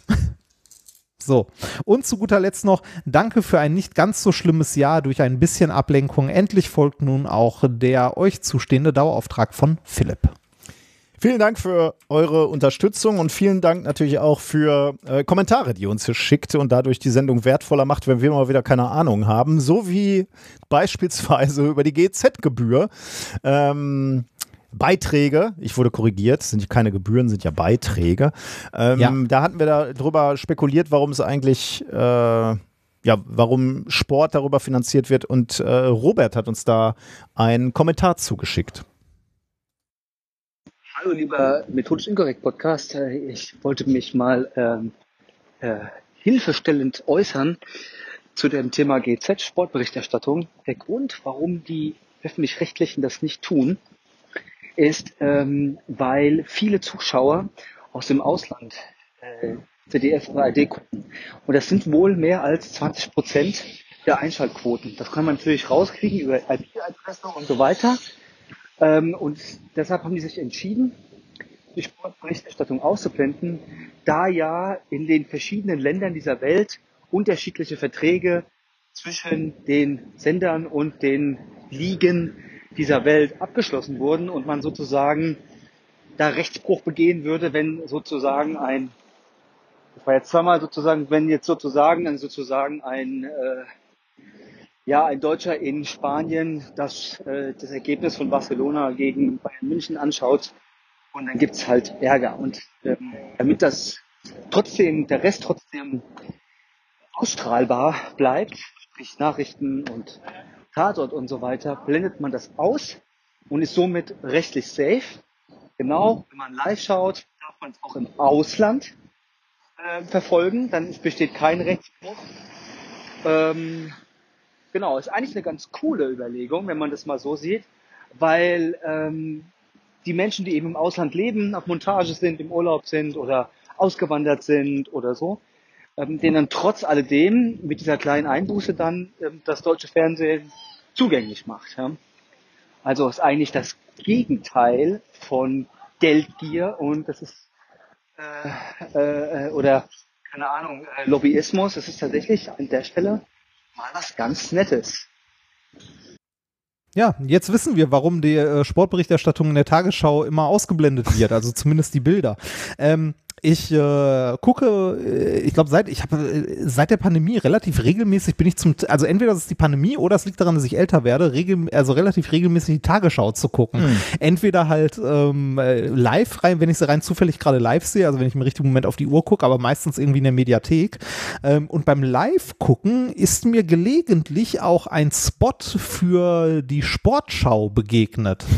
Ich weiß nicht, ob du den auch mal gesehen hast, so ein Werbespot für die Sportschau quasi, wo, wo du so verschiedene Leute siehst, so Kinder, Jugendliche und dann so eine Stimme aus dem Off irgendwie erzählt, ihr habt das, ihr wolltet euch anstrengen und dann auch mal zu den Großen gehören und Geschichte schreiben, bla bla bla und so, ne? Und dann schwenkt das halt um zu den Profisportlern und dann hier wird berichtet die Sportschau, bla. Okay. Ne? Also so ein Werbespot für die Sportschau. Sauer aufgestoßen ist mir eine kleine Szene dabei und zwar ist so ein Junge in der Schule, ne?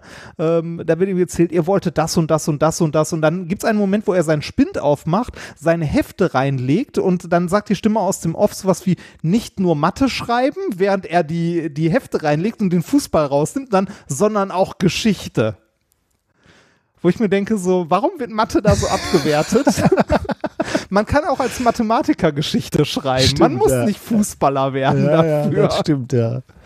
Das fand ich schon ein bisschen blöd. Aber, Zumal das, naja. äh, wenn, wenn, du in Gelsenkirchen in den Grundschulen fragst, was wollt ihr werden, dann ist, äh, ist die Vision halt wirklich bei, bei den Jungs, die wollen Fußballer werden und bei, bei den Mädchen Topmodel. Ja, Fußball auf jeden Fall. Bei äh, Topmodel okay. weiß ich jetzt nicht mehr ob bei den Mädchen, das ja. weiß ich nicht. Aber, Influencer. Aber ja, wahrscheinlich, genau, wahrscheinlich sowas. Ähm, und das ist natürlich, du hast natürlich völlig recht, ne? das, das sollte nicht, nicht der einzige Traum sein, der, der dich aus Gelsenkirchen rausführt.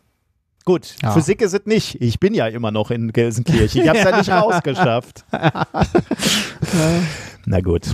Okay, kommen wir zu den Themen äh, der dies dieswöchigen Folge. Oh Mann, ich, ver, äh, ich verhaus. Mein erstes Thema äh, heißt Rektalatmung. Okay. Mein äh, erstes Thema, also das zweite dann heißt Quo Vadis. Das heißt Quo Vadis? Ich äh, ohne ja. Latein habe immer Quo Vadis gesagt. Oh Nein, das heißt Quo Vadis. Okay, sehr gut. Das werde ich mir mal versuchen zu merken. Ja. Ich bin ja nur, naja, nie eine ordentliche Kein Ausbildung. Nee, nein, Kein Latinum? Nein. Warum rede ich überhaupt mit dir? ähm, drittes Thema heißt Lebenslego aus dem All. Und das vierte Thema ist die Stadtkultur. Sehr gut. Gut, können wir starten, oder? Was meinst du? Ja. Thema Nummer eins, äh, Rektalatmung. Das ist so eine Studie, wo man äh, auf Anhieb wieder das Gefühl hat, äh, also zumindest aus Sicht äh, eines Physikers, ich weiß nicht, ob es äh, Biologen, Medizinern anders geht, möglicherweise ist für euch, wenn ihr aus dem Bereich kommt, das Ganze nicht ganz so sensationell, aber für die, aus der Sicht eines Physikers hat so eine Studie wieder absolutes Potenzial für einen Ig Nobel-Preis, weil man sich als allererstes mal denkt, what the fuck, aber danach feststellt, dass das tatsächlich äh, sinnvoll sein kann oder sinnvoll äh, sein könnte zumindest in Bezug auf Covid-19. Also, äh, womit hat es hier, womit haben wir es hier zu tun?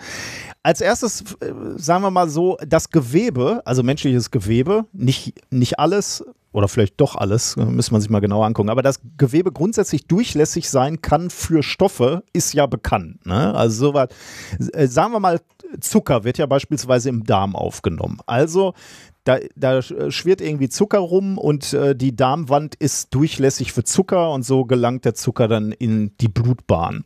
Ja, ähm, ähm, ja. ein viel alltäglicheres Beispiel, Salben. Ah, stimmt. Sehr gutes Beispiel, ja, ja. genau. Also du trägst und, äußerlich irgendwas auf ähm, ja. und die Medizin oder was auch immer ähm, tut dann ihr ihriges im unterhalb der Haut, genau. Ja, gutes Beispiel. Ja. Genau, aber äh, stimmt, jetzt, jetzt, wo du dieses Beispiel nennst, fällt mir natürlich erstmal auf, äh, das ist ja auch der Grund, warum wir uns in der äh, in der Uni durch Handschuhe vor Stoffen schützen. Ne? Äh, zum einen ja. natürlich, weil die Haut selbst kaputt geht, aber manche Chemikalien halt auch weit in den Körper reingehen und dich äh, zersetzen oder. War, war oder doch hier bei der, bei, der, bei der Entdeckung von LSD war das doch auch, oder? Echt? Dass der große, ja, der hatte, äh, ich, ich meine, das wäre gar nicht, äh, das wäre damals gar nicht so gewesen, dass der das irgendwie im Selbstversuch groß geschluckt hat. Ach, echt? Das, doch. Ich, ich meine, ich mein, der hat einen Teil davon auch über die Haut aufgenommen oder so.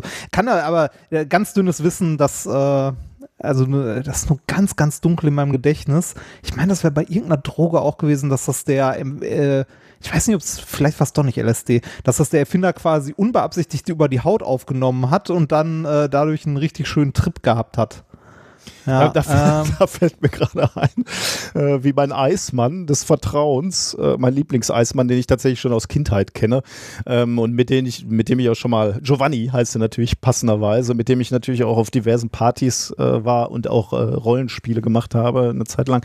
Äh, der hat mal irgendwann, und da stand ich einfach nur in der Eisdiele, aber ich glaube, ich war der Einzige da äh, zu dem Zeitpunkt da, wie der mir erzählte, dass, dass man seinen Schnaps, den er selber in Italien braut, dass man den gut durch die Nase ziehen kann. Der würde dann wahnsinnig knallen. Oh und ich habe so gedacht, warum um alles in der Welt sollte ich Schnaps durch die Nase ziehen? Ja, also auch nicht. Oh, das muss doch ah. brennen. Aber da, auch da sieht man, Schleimhäute sind offensichtlich äh, ja. sehr dafür prädestiniert, um, um äh, beispielsweise Alkohole aufzunehmen. Da gibt es ja auch den Tampon, der äh, irgendwie in Alkohol getränkt war, oder? Ja, solche Geschichten gibt es auch. Das also darum ja. geht es gar nicht. Äh, so viel zum Thema, äh, liebe Jugendliche, wie verabreicht ihr euch möglichst viel Alkohol oder wenig Alkohol mit maximaler Wirkung? Ähm, das äh, machen wir dann demnächst mal bei optisch inkorrekt vor. Nein, machen wir natürlich nicht. Also, Stoffe können aufgenommen werden durch Gewebe, durch menschliches Gewebe. Ähm, und äh, deswegen wundert es auch nicht, dass Sauerstoff beispielsweise über den Darm ins Blut gelangen kann. Bei Tieren ist das äh, verschiedentlich schon bekannt. Also es gibt wohl verschiedene Studien zu Fischen, Schmerlen und Welse. Ich wusste gar nicht, dass es Schmerlen gibt. Welse kannte ich noch, aber Schmerlen. Da, da war das wohl bekannt, dass die durch den Darm atmen können oder Sauerstoff aufnehmen können. Atmen ist ein bisschen viel gesagt, aber äh, Sauerstoff aufnehmen können. Und das gleiche gilt für Seegurken und Radnetzspinnen beispielsweise. Also prinzipiell war das also schon bekannt, dass das ein Mechanismus sein äh, kann, der funktioniert. Ähm, Dennoch ist dies hier jetzt äh, eine interessante Studie, weil es hier natürlich jetzt um Menschen geht. Äh, das ist ein Artikel, der von äh, japanischen Wissenschaftlern veröffentlicht wurde in der Fachzeitschrift MED. Und zwar Jetzt kommt wieder der Moment, wo ich englische medizinische Begriffe falsch ausspreche. Ah. Mammalial Enteral Ventilation Ameliorates Respiratory Failure, veröffentlicht am 14. Mai 2021. Ähm, äh, hier ging es darum, ähm, also sie haben sich natürlich nicht, noch nicht Menschen angeguckt, sondern äh, Säugetiere zumindest schon mal. Äh, es geht nämlich um Mäuse, Ratten und Schweine. Äh, die haben sie untersucht. Und äh, die haben sie wie folgt untersucht. Sie haben die als erstes mal in Kammern gesteckt, wo sie die Sauerstoffzufuhr regulieren konnten. Und äh, regulieren heißt in diesem Fall natürlich reduzieren konnten. Und dann haben sie diesen Versuchstieren Sauerstoff in Gasform äh, zunächst mal in den Darm eingebracht. Und was dann gemessen wurde, so steht es im äh, Paper, ist äh, das IFA, also e EFA. Ähm, das ist das Anterior Ventilation via Anus, also die künstliche Beatmung über den Anus. Also in diesem ganzen okay. Paper steht halt die ganze Zeit EFA, EFA, EFA, ja. äh, als, als die Methode, die hier gemacht wurde. Ähm, Jetzt könnte man natürlich also äh, das, ist so ein bisschen, äh, dann wird das skurril über die, bei diesem Paper. Jetzt könnte man sich natürlich fragen, okay, äh, prinzipiell die Sauerstoffaufnahme über den Darm geht okay, kann man sich vorstellen, aber die Effizienz wird ja jetzt nicht besonders groß sein. Also die, da kann man sich ja nicht vorstellen, wie so ein Organ, was genau darauf ausgelegt ist, die Lunge. Ähm, beim Darm kann das ja nicht so wirklich gut funktionieren. Das heißt, wenn du die in irgendeiner äh, Kammer einsperrst und die, den Sauerstoff äh, reduzierst, dann, dann, dann kannst du ja eigentlich keinen großen Effekt erwarten, wenn du dann äh, Sauerstoff in den Darm einspritzt äh, oder einpustest. Ähm, stimmt auch. Deswegen haben sie sich was einfallen lassen, nämlich sie haben die Blutzirkulation im Darm angeregt.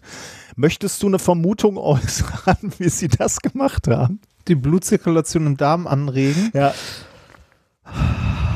Ja, es kannst glaube ich nicht drauf kommen. Sie haben eine Entzündung hervorgerufen in der ah, Darmschleimhaut. Okay. okay, und wie? Äh, das weiß ich ehrlich gesagt. Wahrscheinlich also mit, mit äh, Medikamenten oder so. Ich okay, weiß, das okay. habe ich. Äh, okay. Also ich glaube nicht mechanisch, hoffe ich. Also äh, ich, ja, ich, verm okay. ich, vermute mit, mit irgendwelchen Chemikalien oder Medikamenten oder so. Auf jeden Fall hat okay. eine Darmentzündung. Dadurch ist der Darm besser durchblutet und dadurch konnte eben die die Sauerstoffaufnahme tatsächlich dann auch äh, signifikant erhöht wurden. Und sie haben dann äh, beobachtet, ähm, dass die Tiere, die rektal beatmet wurden, äh, signifikant länger den Sauerstoffentzug überlebt haben. Schön, ne? Okay, ja. Jetzt ist, ähm, jetzt ist äh, natürlich so eine Sache, ne? Also wenn du Potenzial das auf den Menschen, äh, potenziell auf den Menschen übertragen willst, äh, haben wir hier natürlich mehrere Probleme. Auch da beim Menschen musst du natürlich zusehen, dass er ausreichend Sauerstoff aufnimmt. Und möglicherweise ist eine hervorgerufene Entzündung des Darms jetzt nicht so die Wahl, die du unbedingt äh, wählen würdest, wenn, wenn du es mit Menschen zu tun hast, die sowieso schon gerade Probleme haben zu überleben. Also wenn die gerade künstlich beatmet werden, aber du kriegst nicht genug Sauerstoff in die Lunge, dann, dann willst du vielleicht nicht uh, noch zusätzlich eine Entzündung hervorrufen. Ja, ja, ja. Darum haben sie ein weiteres Experiment durchgeführt. Ähm, da haben sie nämlich den Sauerstoff nicht gasförmig zugeführt, sondern durch eine flüssige Substanz, nämlich Perflunafen. Äh, davon hatte ich jetzt noch nie was gehört. Hast du irgendwann ah. schon mal von ah. Perflunafen was gehört? Ja, eine äh, ne Flüssigkeit, in der du atmen kannst. Boah, ne? Wahnsinn. Woher weißt du das denn? Ja, stimmt. Ähm, Habe ich noch nie ja, davon gehört. Irgendein Film war das. Krass. Also krass, was du mal wieder so aus dem Kopf holst. Chemisch, ja, das äh, ah, aber äh, komme ich vielleicht noch drauf. Aber ja, erzähl mal. Also äh, chemisches Perflunafen äh, C10 F18. Ähm, und hat tatsächlich relativ breite Anwendungen in Medizin und Kosmetik, möchte ich mal sagen. Äh, ja. Unter anderem wird er zum Beispiel bei Augenoperationen verwendet. Möglicherweise hast du demnächst äh, Perflunafen im Auge. Nee, wird, glaube ich, wohl äh, benutzt, wenn, wenn Linsen äh, verlagert werden aus dem Glaskörper oder wenn, wenn sie irgendwie entfernt werden müssen aus dem Glaskörper. Ähm, wird allerdings auch zur Verbesserung der Kennbarkeit äh, bei Kosmetika zugesetzt. Ähm, und es gibt wohl in der Medizin auch schon verschiedene ähm, äh, Veröffentlichungen, die gezeigt haben, dass Perflunafen wohl als Blutersatz dienen kann äh, oder als Kontrastmittel für Ultraschalluntersuchungen. Mhm. Aber das, worum es mir natürlich hier eigentlich geht, ist genau das, was du gerade angesprochen hast, nämlich Flüssigkeitsbeatmung. Und ich bin total äh, geflasht, dass, dass du da sofort sagst, ja, äh, klar, alter Hut, kennt man. Nee, ich habe das, äh, ich habe es wirklich in einem Film, ich, ich glaube, es war Abyss, ähm, hier äh, Abgrund des Todes, äh, The Abyss. Ähm, da war ich, ich habe unseren Freund Cedric mal besucht in Köln das war, glaube ich, noch vor der Pandemie. Und äh, da haben wir ein Video gemacht zum Thema äh, Wissenschaftler reagieren auf ah. Sci-Fi-Filme und so. Äh, ich weiß gar nicht, ob der das, ich glaube, das ist mittlerweile sogar veröffentlicht. Kann aber auch sein, dass es noch irgendwo auf Halde liegt. Und da haben wir unter anderem, äh, hatten wir das mit dabei. Krass. Ähm, und ich, und ich meine, das war, ich meine, das war in, äh, in dem Film. Dann also äh, hoffe ich mal, dass Todes. du nicht gesagt hast, völ völliger Schwachsinn. Nee, nee, nee. Nee, dazu wurde ich, dazu wurde ich auch nicht gefragt also, okay. zu dem Film. Das war eine andere Wissenschaftlerin, die da war.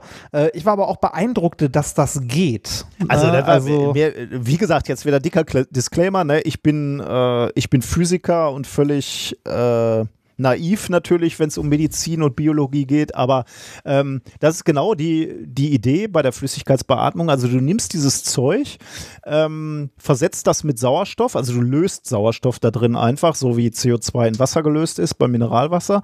Und dann kannst du äh, das Menschen verabreichen. Und äh, das ist auch schon passiert. Das wurde schon gemacht und zwar seit 1991. Ähm, und bei äh, Frühgeburten, Frühgeborenen ist das wohl einige hundert Male gemacht worden. Äh, zwar nur in der USA ähm, und nur in extremen Einzelfällen bei Erwachsenen, aber bei Frühgeborenen ist das schon gemacht worden. Und jetzt kann man sich natürlich die Frage stellen, okay, aber warum? Warum will man, ähm, warum lässt man die nicht äh, Luft atmen? Warum muss, muss man da Flüssigkeit ähm, atmen. Der große Vorteil bei dieser Flüssigkeitsbeatmung ist, äh, dass du die Oberflächenspannung der Lungenbläschen herabsetzt, wenn die gefüllt sind mit Flüssigkeiten. Äh, und deswegen kollabieren die nicht so äh, leicht. Und das muss wohl irgendwie Krankheiten geben, wo irgendwie die, die Lungenbläschen bereits kollabiert sind oder drohen zu kollabieren. Und dann kannst du die Lungenbläschen füllen mit dieser Flüssigkeit und damit erreichen, dass größere Lungenareale halt wieder am Gasaustausch beteiligt sind. Ähm, ist natürlich alles nicht ganz unproblematisch, kann man sich vorstellen. Also wenn man jetzt irgendwie so die Vorstellung hat, man kriegt jetzt diese Flüssigkeit da ein, äh, eingepumpt, das, da hat man vermutlich erstmal das Gefühl, dass man erstickt äh, und äh, es ist wohl auch, also gibt verschiedene Probleme, äh, an, an diesem Zeug. Die Abatmung von Kohlen, äh, Kohlendioxid ist wohl ähm, nicht ganz ähm, unproblematisch. Ähm, die, diese Flüssigkeit greift die schützende Schleimhaut an in der Lunge und macht's, macht die Lunge dadurch anfälliger für Infektionen der Atemwege. Ähm, und du hast natürlich einen äh, viel größeren Atemwiderstand. Ne? Also um da dann zu atmen, äh, musst du deutlich mehr Kraft aufwenden. Und das kann halt auch äh, mitunter nicht erwünscht sein. Aber ja, teilweise. Also es gibt diese Flüssigkeitsatmung. Also das war mir völlig neu. Ich bin völlig geflasht davon, ehrlich gesagt. Ja, in dem, äh, in dem Film ist es, glaube ich, dass die da äh, diese, äh, diesen Fluorkohlenstoff ähm, in irgend, also diese Flüssigkeit mhm. ähm, in so einem Aquarium haben und dann irgendwie eine Ratte da reinwerfen, um das zu demonstrieren. Und ich bin mir gerade nicht sicher, ähm, aber ich glaube, die haben das bei den Dreharbeiten sogar wirklich gemacht. Ich würde, ich, das könnte ich mir wirklich vorstellen. Also, das, was ich hier äh, spontan zu gelesen habe, äh, schien mir das zu gehen, ja. Ja. Krasse Scheiße. Böse. Ja, ja, was heißt böse? Also, äh, Ja, ist äh, ein bisschen äh, ein bisschen hart, finde also, ich. Also, ja, aber wenn du einige äh, hundert Embryos damit vielleicht gerettet hast, ist das natürlich auch schon ganz geil, ne? Also ja, ja, ja, nein, aber ich meine jetzt, ich meine jetzt in einem Film äh, ist das ein ja, bisschen halt. Ich habe okay. hier gerade den Wikipedia-Artikel auf. Für die Darstellung der Flüssigatmung im Film wurden tatsächlich Ratten in eine mit Sauerstoff angereicherte Fluor, Kohlen, Wasserstoffflüssigkeit getaucht. Es wurden sechs Einstellungen mit lebenden Ratten gedreht, wobei laut Aussagen der Filmemacher keines der Tiere dabei starb. Oh. Für Menschen ist die Flüssigkeit, also keins, es ist mhm. keins gestorben. Ähm, für Menschen ist Flüssigkeitsatmung im wachen Zustand bislang nicht praktikabel. So war die bei Schauspieler Ed Harris gezeigte Flüssigkeitsbeatmung nur vorgetäuscht. ja, okay. Das wäre natürlich gut. Hier, Ed, hat doch bei den Ratten auch funktioniert. Ja, Lass ja, mal. Ja, ja. Oder, nee, da müssen, dann, da müssen dann ja die, äh, die äh, die Doubles müssen dann ran. Ja, ich, ich, ich, darf, ich darf aber kurz den Abschnitt zu Ende vorlesen, der ist nämlich noch ganz witzig. Äh, dazu wurde sein Helm mit rosa gefülltem Wasser gefüllt, sodass er für jede Aufnahme stets lange die Luft anhalten musste. Ach du Scheiße. Als er bei einer dieser Aufnahmen fast ertrank, schlug oh. er James Cameron anschließend mit der Faust ins Gesicht und brach ihm fast die Nase. Cameron soll später gesagt haben, er habe das verdient. okay, krass. Okay. Welcher Film? The Abyss? Äh, The Abyss, ja. Muss ich vielleicht doch noch mal diesen Film gucken. Ja, zumindest diesen Ausschnitt, den findest du wahrscheinlich auch bei, äh, bei YouTube. Also. Ja. Okay. Ja. Ähm, aber das Gute ist ja, äh, hier geht es ja gar nicht darum, diese Flüssigkeit in Lungen einzubringen, sondern äh, wir wollen diese äh, Flüssigkeit ja rektal applizieren. Wir wollen hm. ja, wir sprechen hier von Rektalatmung.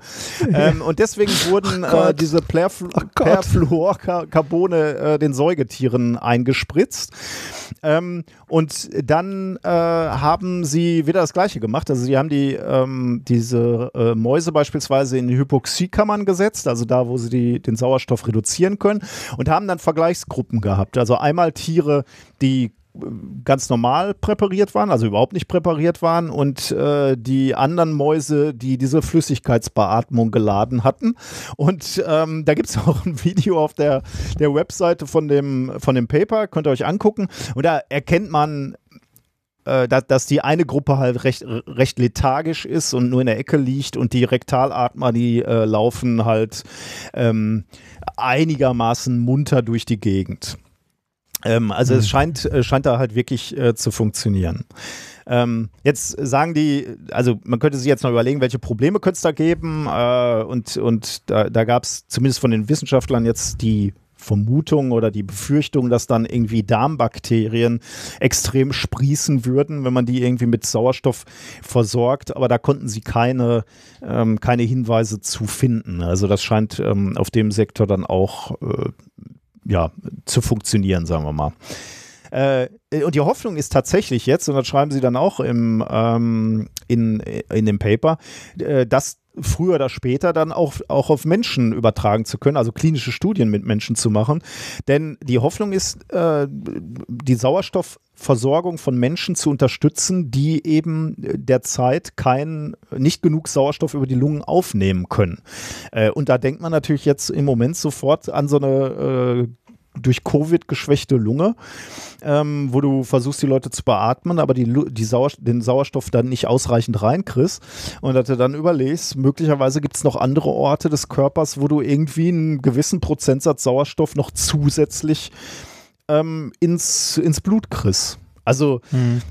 ich finde es äh, interessant, sagen wir mal so. Ja, auf jeden Fall. Also auf jeden Fall. Einfach, ne, einfach mal entspannt durch die Hose atmen, wie man so schön sagt. Das wäre der bessere Titel für das Thema gewesen, ja. Sehr schön, ja.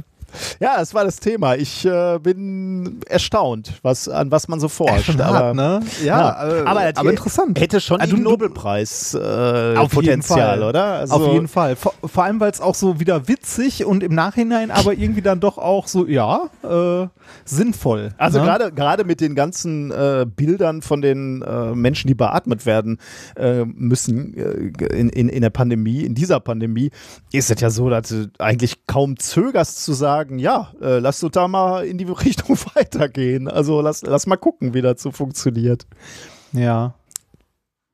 Ja, äh, spannend. Also spannendes Ding. Ähm, ich wusste nicht, dass, äh, dass äh, man da so weit ist. Ich habe das so als, also aus diesem Film hatte ich das so als Fun Fact mal mitgenommen, aber dass man in der Richtung, also dass man das jetzt nicht über die Lungen, sondern rektal probiert, finde ich, ist schon irgendwie spannend auf jeden Fall. Für mich war es komplett neu. Ja, das war Thema Nummer eins. Ja, dann äh, mache ich doch mal direkt weiter mit äh, Thema Nummer zwei und äh, muss dafür auf den Sendungsplan gucken. da ist er. Quo vadis? Ja, Quo vadis. Quo vadis. Ähm, ist ja auch ein berühmtes Zitat aus dem Film. Was heißt ein Quo vadis? Wo gehst du? Ja, so, genau so in etwa. Äh, also wohin gehst du? Ja. Also, ja, ja. Äh, also wo, wo, wo gehst du passt aber auch. Im Robot sagst du, wo gehst du? Dann sagst du, ich gehe Aldi. Nee, ähm, Wohin gehst du, heißt das. Und das ist wahrscheinlich mein erstes Thema in über acht Jahren Podcast, bei dem der Titel nicht von hinten durch die Brust ins Auge Okay. ist, sondern wirklich mal sehr treffend. Wohin gehst du?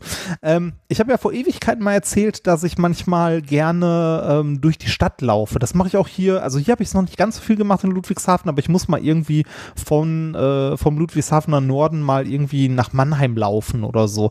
Also so, so richtig lange Strecken. Also nicht irgendwie, wo man mal zehn Minuten unterwegs ist mit, zu Fuß oder irgendwie 20 Minuten, sondern auch mal zwei Stunden einfach. Also einfach mal irgendwo hinlaufen, wenn man denn die Zeit hat und den Luxus Ja. habe ich ja, dass ich die Zeit habe.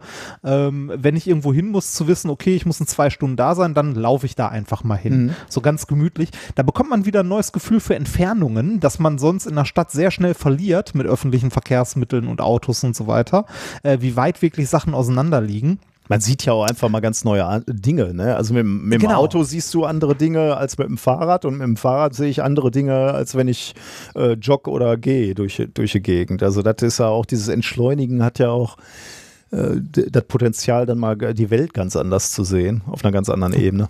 Ja, genau. Das ist, äh, also ich mache das immer noch sehr gerne, wenn ich Zeit habe, irgendwie, äh, also nicht nur spazieren, sondern einfach mal irgendwo langlaufen, auch ähm, andere Strecken als die, die ich gewohnt bin, weil es ist ja häufig so, wenn man weiß nicht, wenn du zum Beispiel in der Uni arbeitest und äh, in Gelsenkirchen wohnst und äh, irgendwie der Kindergarten deiner Kinder ist da und da, ähm, du legst ja immer wieder die gleichen Strecken zurück, Ja. die gleichen Routen. Ne? Ähm, und äh, ich bin da manchmal bewusst andere Wege gegangen. Also irgendwie mal eine Parallelstraße genommen, Mhm. statt immer die gleiche, um mal andere Sachen zu sehen. Und bei solchen Spaziergängen findet man manchmal in, also direkt vor seiner Haustür oder in äh, ziemlich nah dran, spannende Sachen, die man so nicht gesehen hätte. Ich habe zum Beispiel in Essen, als ich irgendwo in der Ruhrallee äh, lang spaziert bin, mal so ein Weltkriegsdenkmal gefunden, das in irgendeinem Park an so einer kleinen Ecke stand, der ich sonst nie im Leben gesehen hätte. Ist jetzt nicht, dass es unbedingt sehenswert wäre, aber ich bin da aufgewachsen. Ne? Ähm, das ist also, das war Ist- meine Heimat und so weiter und da war ein Teil, den ich halt nicht kannte. Also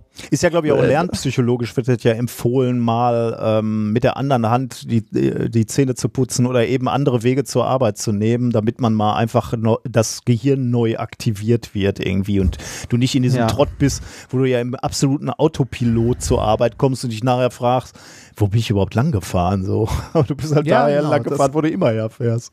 Ja, genau. Das führt ja so weit, dass man manchmal, wenn man woanders hinfahren möchte und nicht aufpasst, aus Versehen wieder zur Arbeit fährt oder nach Hause, obwohl man eigentlich woanders hin wollte. Ne? Ähm, ich, äh, ich würde jetzt mal so rein spontan schätzen, so gefühlsmäßig, dass ich mit solchen langen Spaziergängen, die ich denn da mache, also irgendwie so zwei Stunden irgendwo hinlaufen, allein aus Zeitgründen und so, äh, schon eher so ein absoluter Ausreißer bin, ne, aus der gesamten Masse der Menschen die sich so draußen bewegen. Ich glaube, das machen nicht so viele Leute. In Deutschland sagen, zumindest. Ach, ja. ja. genau. Ja, okay, in Deutschland, also hier äh, oder so in, in großen Städten. Also ich glaube auch nicht, dass in äh, Manhattan jemand sagt, ich laufe jetzt mal zwei Stunden äh, von Süden bis äh, nach Norden in Manhattan, sondern nimm, nimmst halt auch öffentlich Verkehrsmittel oder so, weil äh, unser Leben ja doch äh, so beschleunigt ist, dass wir selten diese zwei Stunden haben Ja. oder uns die nehmen oder so.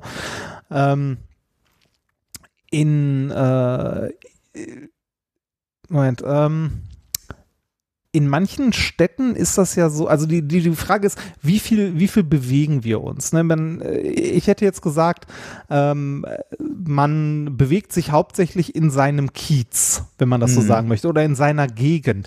Das ist in manchen Städten ja sogar so hat, dass das identitätsstiftend ist, dort, wo man sich bewegt und wo man lebt. Ne? Ähm, also ich sag nur irgendwie äh, Berlin, Berlin-Kreuzberg oder sonst was, da bezeichnen die sich die Leute oder fühlen sich eher zugehörig einem Stadtteil, also einem Stadtteil mehr zugehörig als der Stadt. Ja, Ne? Also dass man eher lokal lebt und weniger sich in größeren Räumen in der Stadt bewegt. Mhm. Das ähm, würde ich sagen, kann, also könnte jeder von uns bestätigen oder zumindest denke ich, ist das so, so eine allgemeine Binsenweisheit, wenn man das so sagen möchte, ne? dass man halt äh, in seiner Hut lebt, ne? also sich äh, selten weit weg bewegt und Mhm. häufig halt äh, nah da, wo man wohnt. Das äh, stimmt wohl auch, ist aber bisher soweit erstmal nur anekdotische Evidenz. Das hat nämlich noch nie jemand so richtig untersucht. Okay. Ähm, weil es dafür bisher auch noch nicht so richtig viele Methoden gab. Mittlerweile aber schon. Also ne, ähm, sich mal anzugucken, wie sehen denn individuelle Bewegungsmuster von Menschen in Großstädten aus? Ui, ah. Also bewegen wir uns weit weg von unserem Zuhause. Also jetzt weit weg heißt nicht eine andere, nicht zwingend eine andere Stadt, sondern innerhalb der Stadt schon. Ne? Bewegen wir uns von unserem Wohnort weit weg? Wenn ja, wie weit, wie oft, wie lange, äh, in was für einem Radius leben wir überhaupt. Mhm. Das hat man sich auch schon alles angeguckt, aber alles nicht so genau. Und das geht heutzutage sehr viel genauer. Und so Gründe für Bewegungen, warum wir uns in der Stadt, also innerhalb der Stadt bewegen, gibt es ja viele. Ne? Irgendwie, du gehst in einem anderen Stadtteil Freunde besuchen, aber da ist die Wahrscheinlichkeit auch eigentlich nicht so gering, dass die in deiner Nähe wohnen. Ich, ich glaube, dass, genau. äh, also wenn ich diese Studie gemacht hätte, dann hätte ich den Aldi-Radius äh, äh, erfunden. Das ist nämlich der Radius, der, der, die durchschnittliche Entfernung zum nächsten größeren Supermarkt. Und ich glaube, das ist so die, die Entfernung, die, die du, in der du dich bewegst, glaube ich. Ja, das äh, ist also könnt, könnte sein. Ähm, aber es gibt ja noch andere Sachen außer Einkaufen, ne? Arbeit zum Beispiel. Na, okay. Ah, das äh, ist, glaube ich, häufig in Deutschland schon relativ weit. Also, dass die Leute in ihrem eigenen Hut arbeiten, ist, glaube ich, Hätte ich gesagt, ist eher selten, aber vielleicht vertue ich mich. Ja, die, die Frage ist, wie weit die Leute pendeln, ne? Mhm. Oder ja. also mal gucken und wie, wie oft sie dann dahin gehen und mit wem und so. Ähm, auf jeden Fall äh, gibt es da prinzipiell eine Sache, die man mal untersuchen könnte. Und das haben ein paar Forscher gemacht vom MIT und haben äh, Bewegungsmuster analysiert anhand von Positionsdaten von Handys also an, äh, anonymisiert und das mit einem relativ großen Datensatz, den äh, da komme ich gleich zu. Also die haben, ähm, jeder von uns trägt ja gerade so einen GPS-Empfänger mit sich rum, äh, der irgendwie Positionsdaten speichern kann. Und da haben sie sehr viele von genommen und sich mal die äh, Bewegungsmuster von Menschen angeguckt. Warum ist sowas überhaupt interessant, wie sich einzelne Menschen bewegen? Oh, da, für da, Forscher.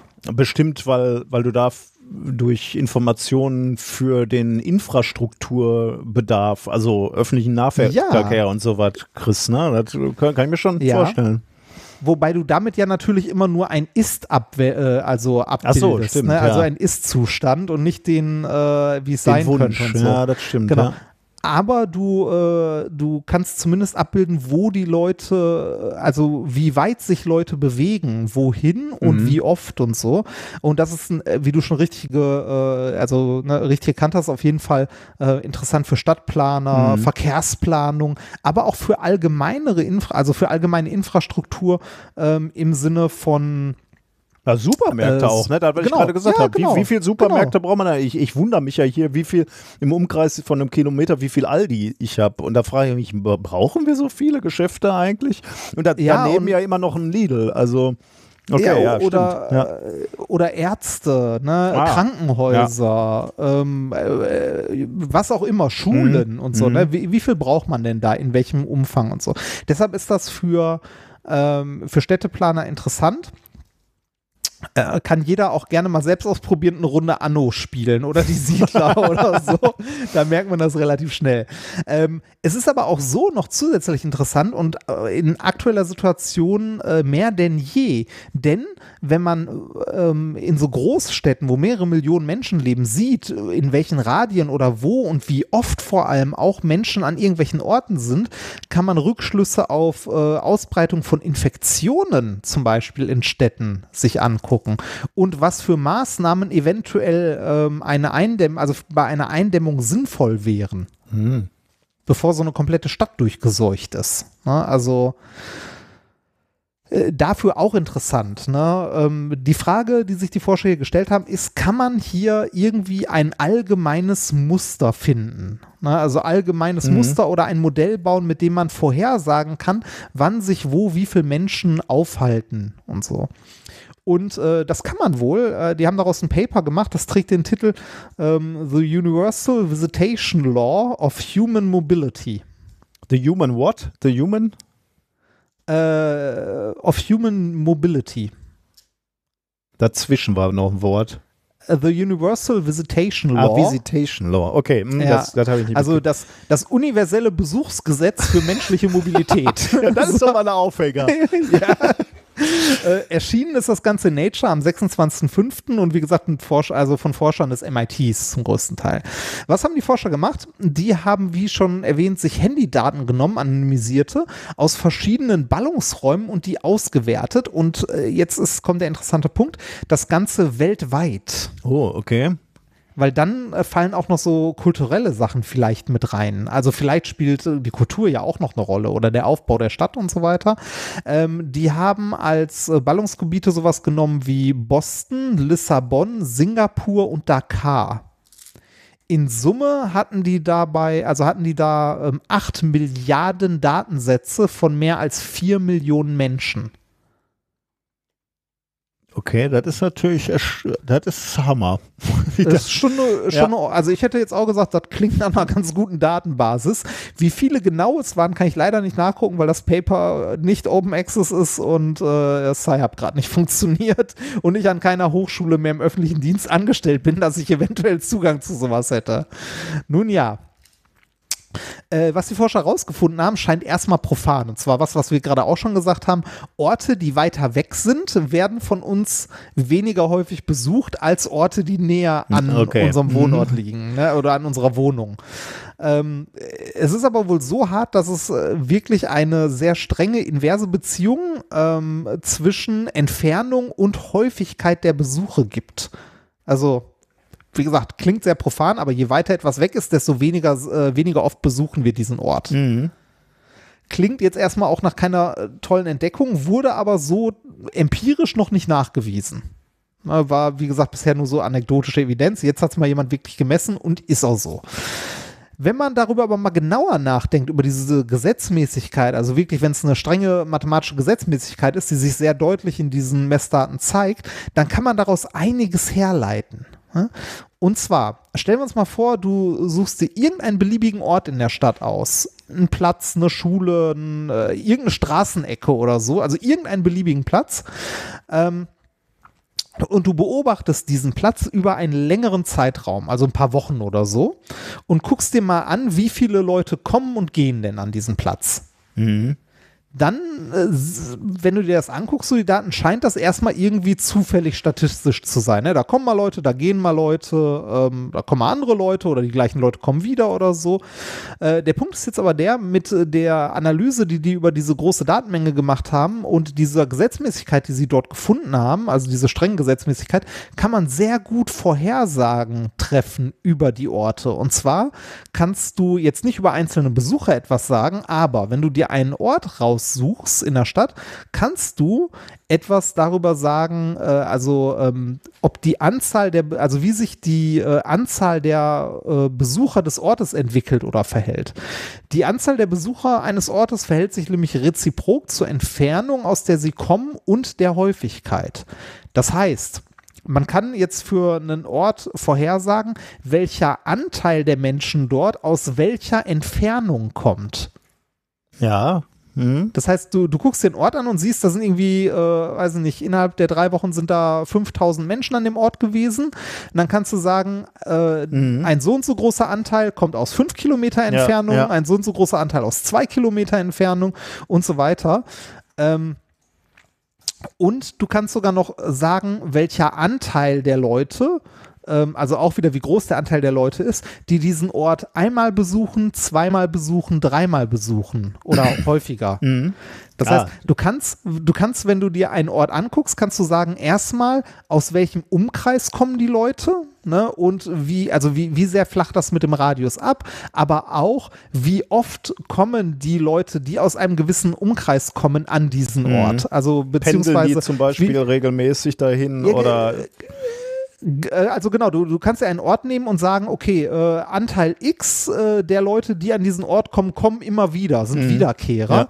Und ein so und so großer Anteil sind Einmalbesucher. Mhm. Und das ist jetzt natürlich ähm, was, äh, was unglaublich interessantes, wenn man sich Verteilung von Wohnraum und so anguckt, wenn es um sowas geht wie äh, die Ausbreitung von einer, ähm, äh, von einer Infektion oder ähnlichem. Mhm. Ja.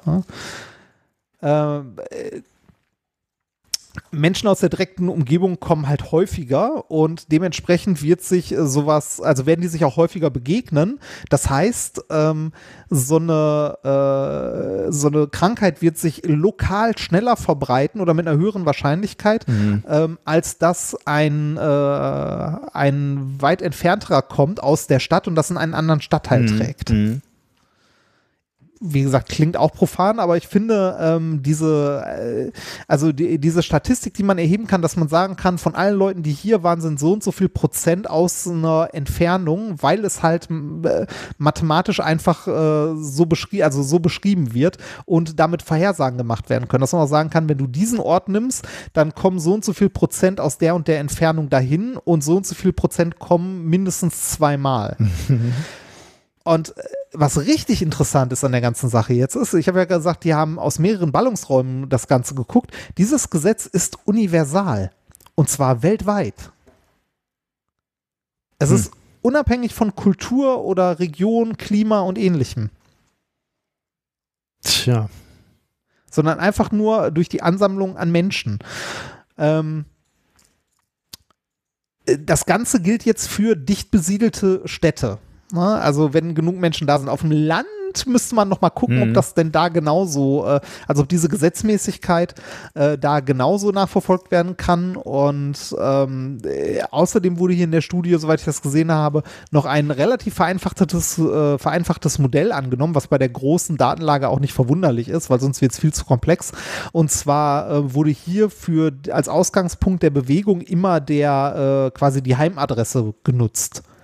Das entspricht aber natürlich nicht der Realität, weil äh, du kennst das vielleicht, wenn du zur Arbeit fährst, bringst du auf dem Weg Hm, ja, davor ja. noch äh, die Kinder eventuell zu in den Kindergarten oder zur Schule Ja, oder oder auf so. dem Weg von der Arbeit zurück äh, gehst du einkaufen oder was auch immer. Genau, genau. Mhm. Das ist hier jetzt so nicht ganz abgebildet, weil, kann man sich vorstellen, bei der Datenlage das wohl auch ein bisschen zu komplex wäre, da noch zu unterscheiden. Aber das kann man ja in, in weiteren äh, Studien machen. Man will ja immer mehr forschen. Und ähm, ich finde es, also ich finde es spannend, dass man hier ähm, so ein, also aus so, ein, äh, so einer alltäglichen Annahme, dass man so sagt, so, ja, natürlich bewegt man sich seltener weiter weg, dass man daraus Vorhersagen für Orte machen kann, ähm, wie oft Leute aus welcher Entfernung diesen Ort besuchen Mhm. werden. Also vor so allem Schnitt. diese. Ich hätte jetzt gar nicht an, an sowas wie Pandemie gedacht, ne? Oder Krankheitsausbreitung, aber für sowas ist das natürlich Ja. hochinteressant, ne? Ähm, Ja, ja, interessant. Spannend. Ja, auf jeden Fall. Das ist vielleicht auch, äh, also aber auch für Verkehrsplanung interessant, ne? weil das würde uns ja, das würde uns ja sagen, dass wir eigentlich in einer Stadt ähm, äh, mehr, also mehr Infrastruktur bauch, äh, brauchen, die lokal genutzt werden kann und eigentlich nur einzelne Verbindungsstücke für Langstrecken brauchen.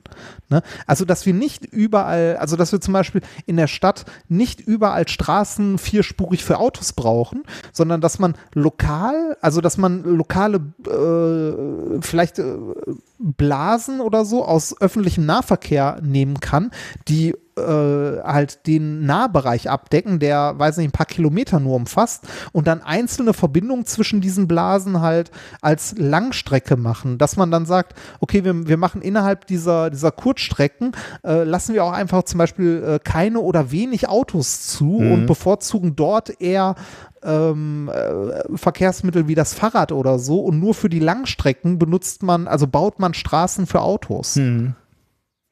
So dass man, weiß ich nicht, äh, er ist vielleicht schwierig dann auch für ältere Generationen oder Menschen, die sich nicht so gut fortbewegen können. Da muss man irgendeinen so einen Mix Ja, finden. ja, ja. Aber dass man, dass man diese, äh, das, was wir jetzt aktuell haben, also diese Herrschaft des Autos, dass ich ähm, die Möglichkeit habe, ne, 500 Meter, wenn ich möchte, kann ich mit dem Auto dahin fahren, ne, zum nächsten Stadtteil. Äh, und zwar ist das der bevorzugt geplante Weg aktuell, ja, dass das- ich dort mit dem, mit dem Auto hinfahre und, Und wie viel- nicht mit dem Fahrrad Wie viel oder Platz einfach dem Auto auch Ja. reserviert wi- wird, ne? Ja.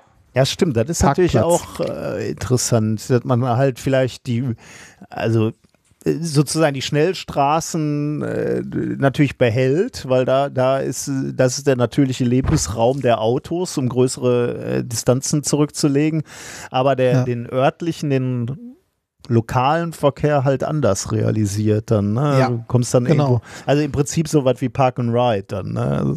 Ja, Ja, schon spannend, genau. ja. Mhm. dass man so, so Mobilität, äh, Mobilitätshubs hat, um sich Ja. zu, zu weiteren Blasen zu bewegen und innerhalb dieser Blasen dann irgendwie ähm, weiß nicht, kein Individualverkehr im Sinne von Mhm. Autos mehr zulässig ist, sondern dort nur noch äh, Sammeltaxis fahren oder Mhm. Busse oder Fahrräder oder so. Ja, krass, da steckt, glaube ich, viel drin in diesen Daten. Ja. Ja, ja, auf jeden Fall. Also ich fand es spannend, dass es sowas überhaupt gibt, also dass man da solche Muster sieht. Das sind so Sachen, über die ich mir nie Gedanken gemacht habe. Und da sieht man auch, was die, die neue Technik an, ähm, äh, an allen Gefahren, die sie birgt, ne, weil Bewegungsprofile von einzelnen Personen erstellen, ist auch riesig, also ein riesiges Problem, äh, was sie aber auch für die Forschung und für die Planung an Potenzial bietet, finde Mhm. ich gut. Also finde ich spannend. Muss jetzt nur noch umgesetzt werden. Der politische Wille Ja. muss dann ja auch noch da sein. Ne? Ja. Mal gucken. Vielleicht erleben wir das ja noch. Okay. Äh, das war's, oder? Ist, Ja, äh, das dem- war's. ah, Das ja, war, Genau. das war Thema Nummer zwei. Gut.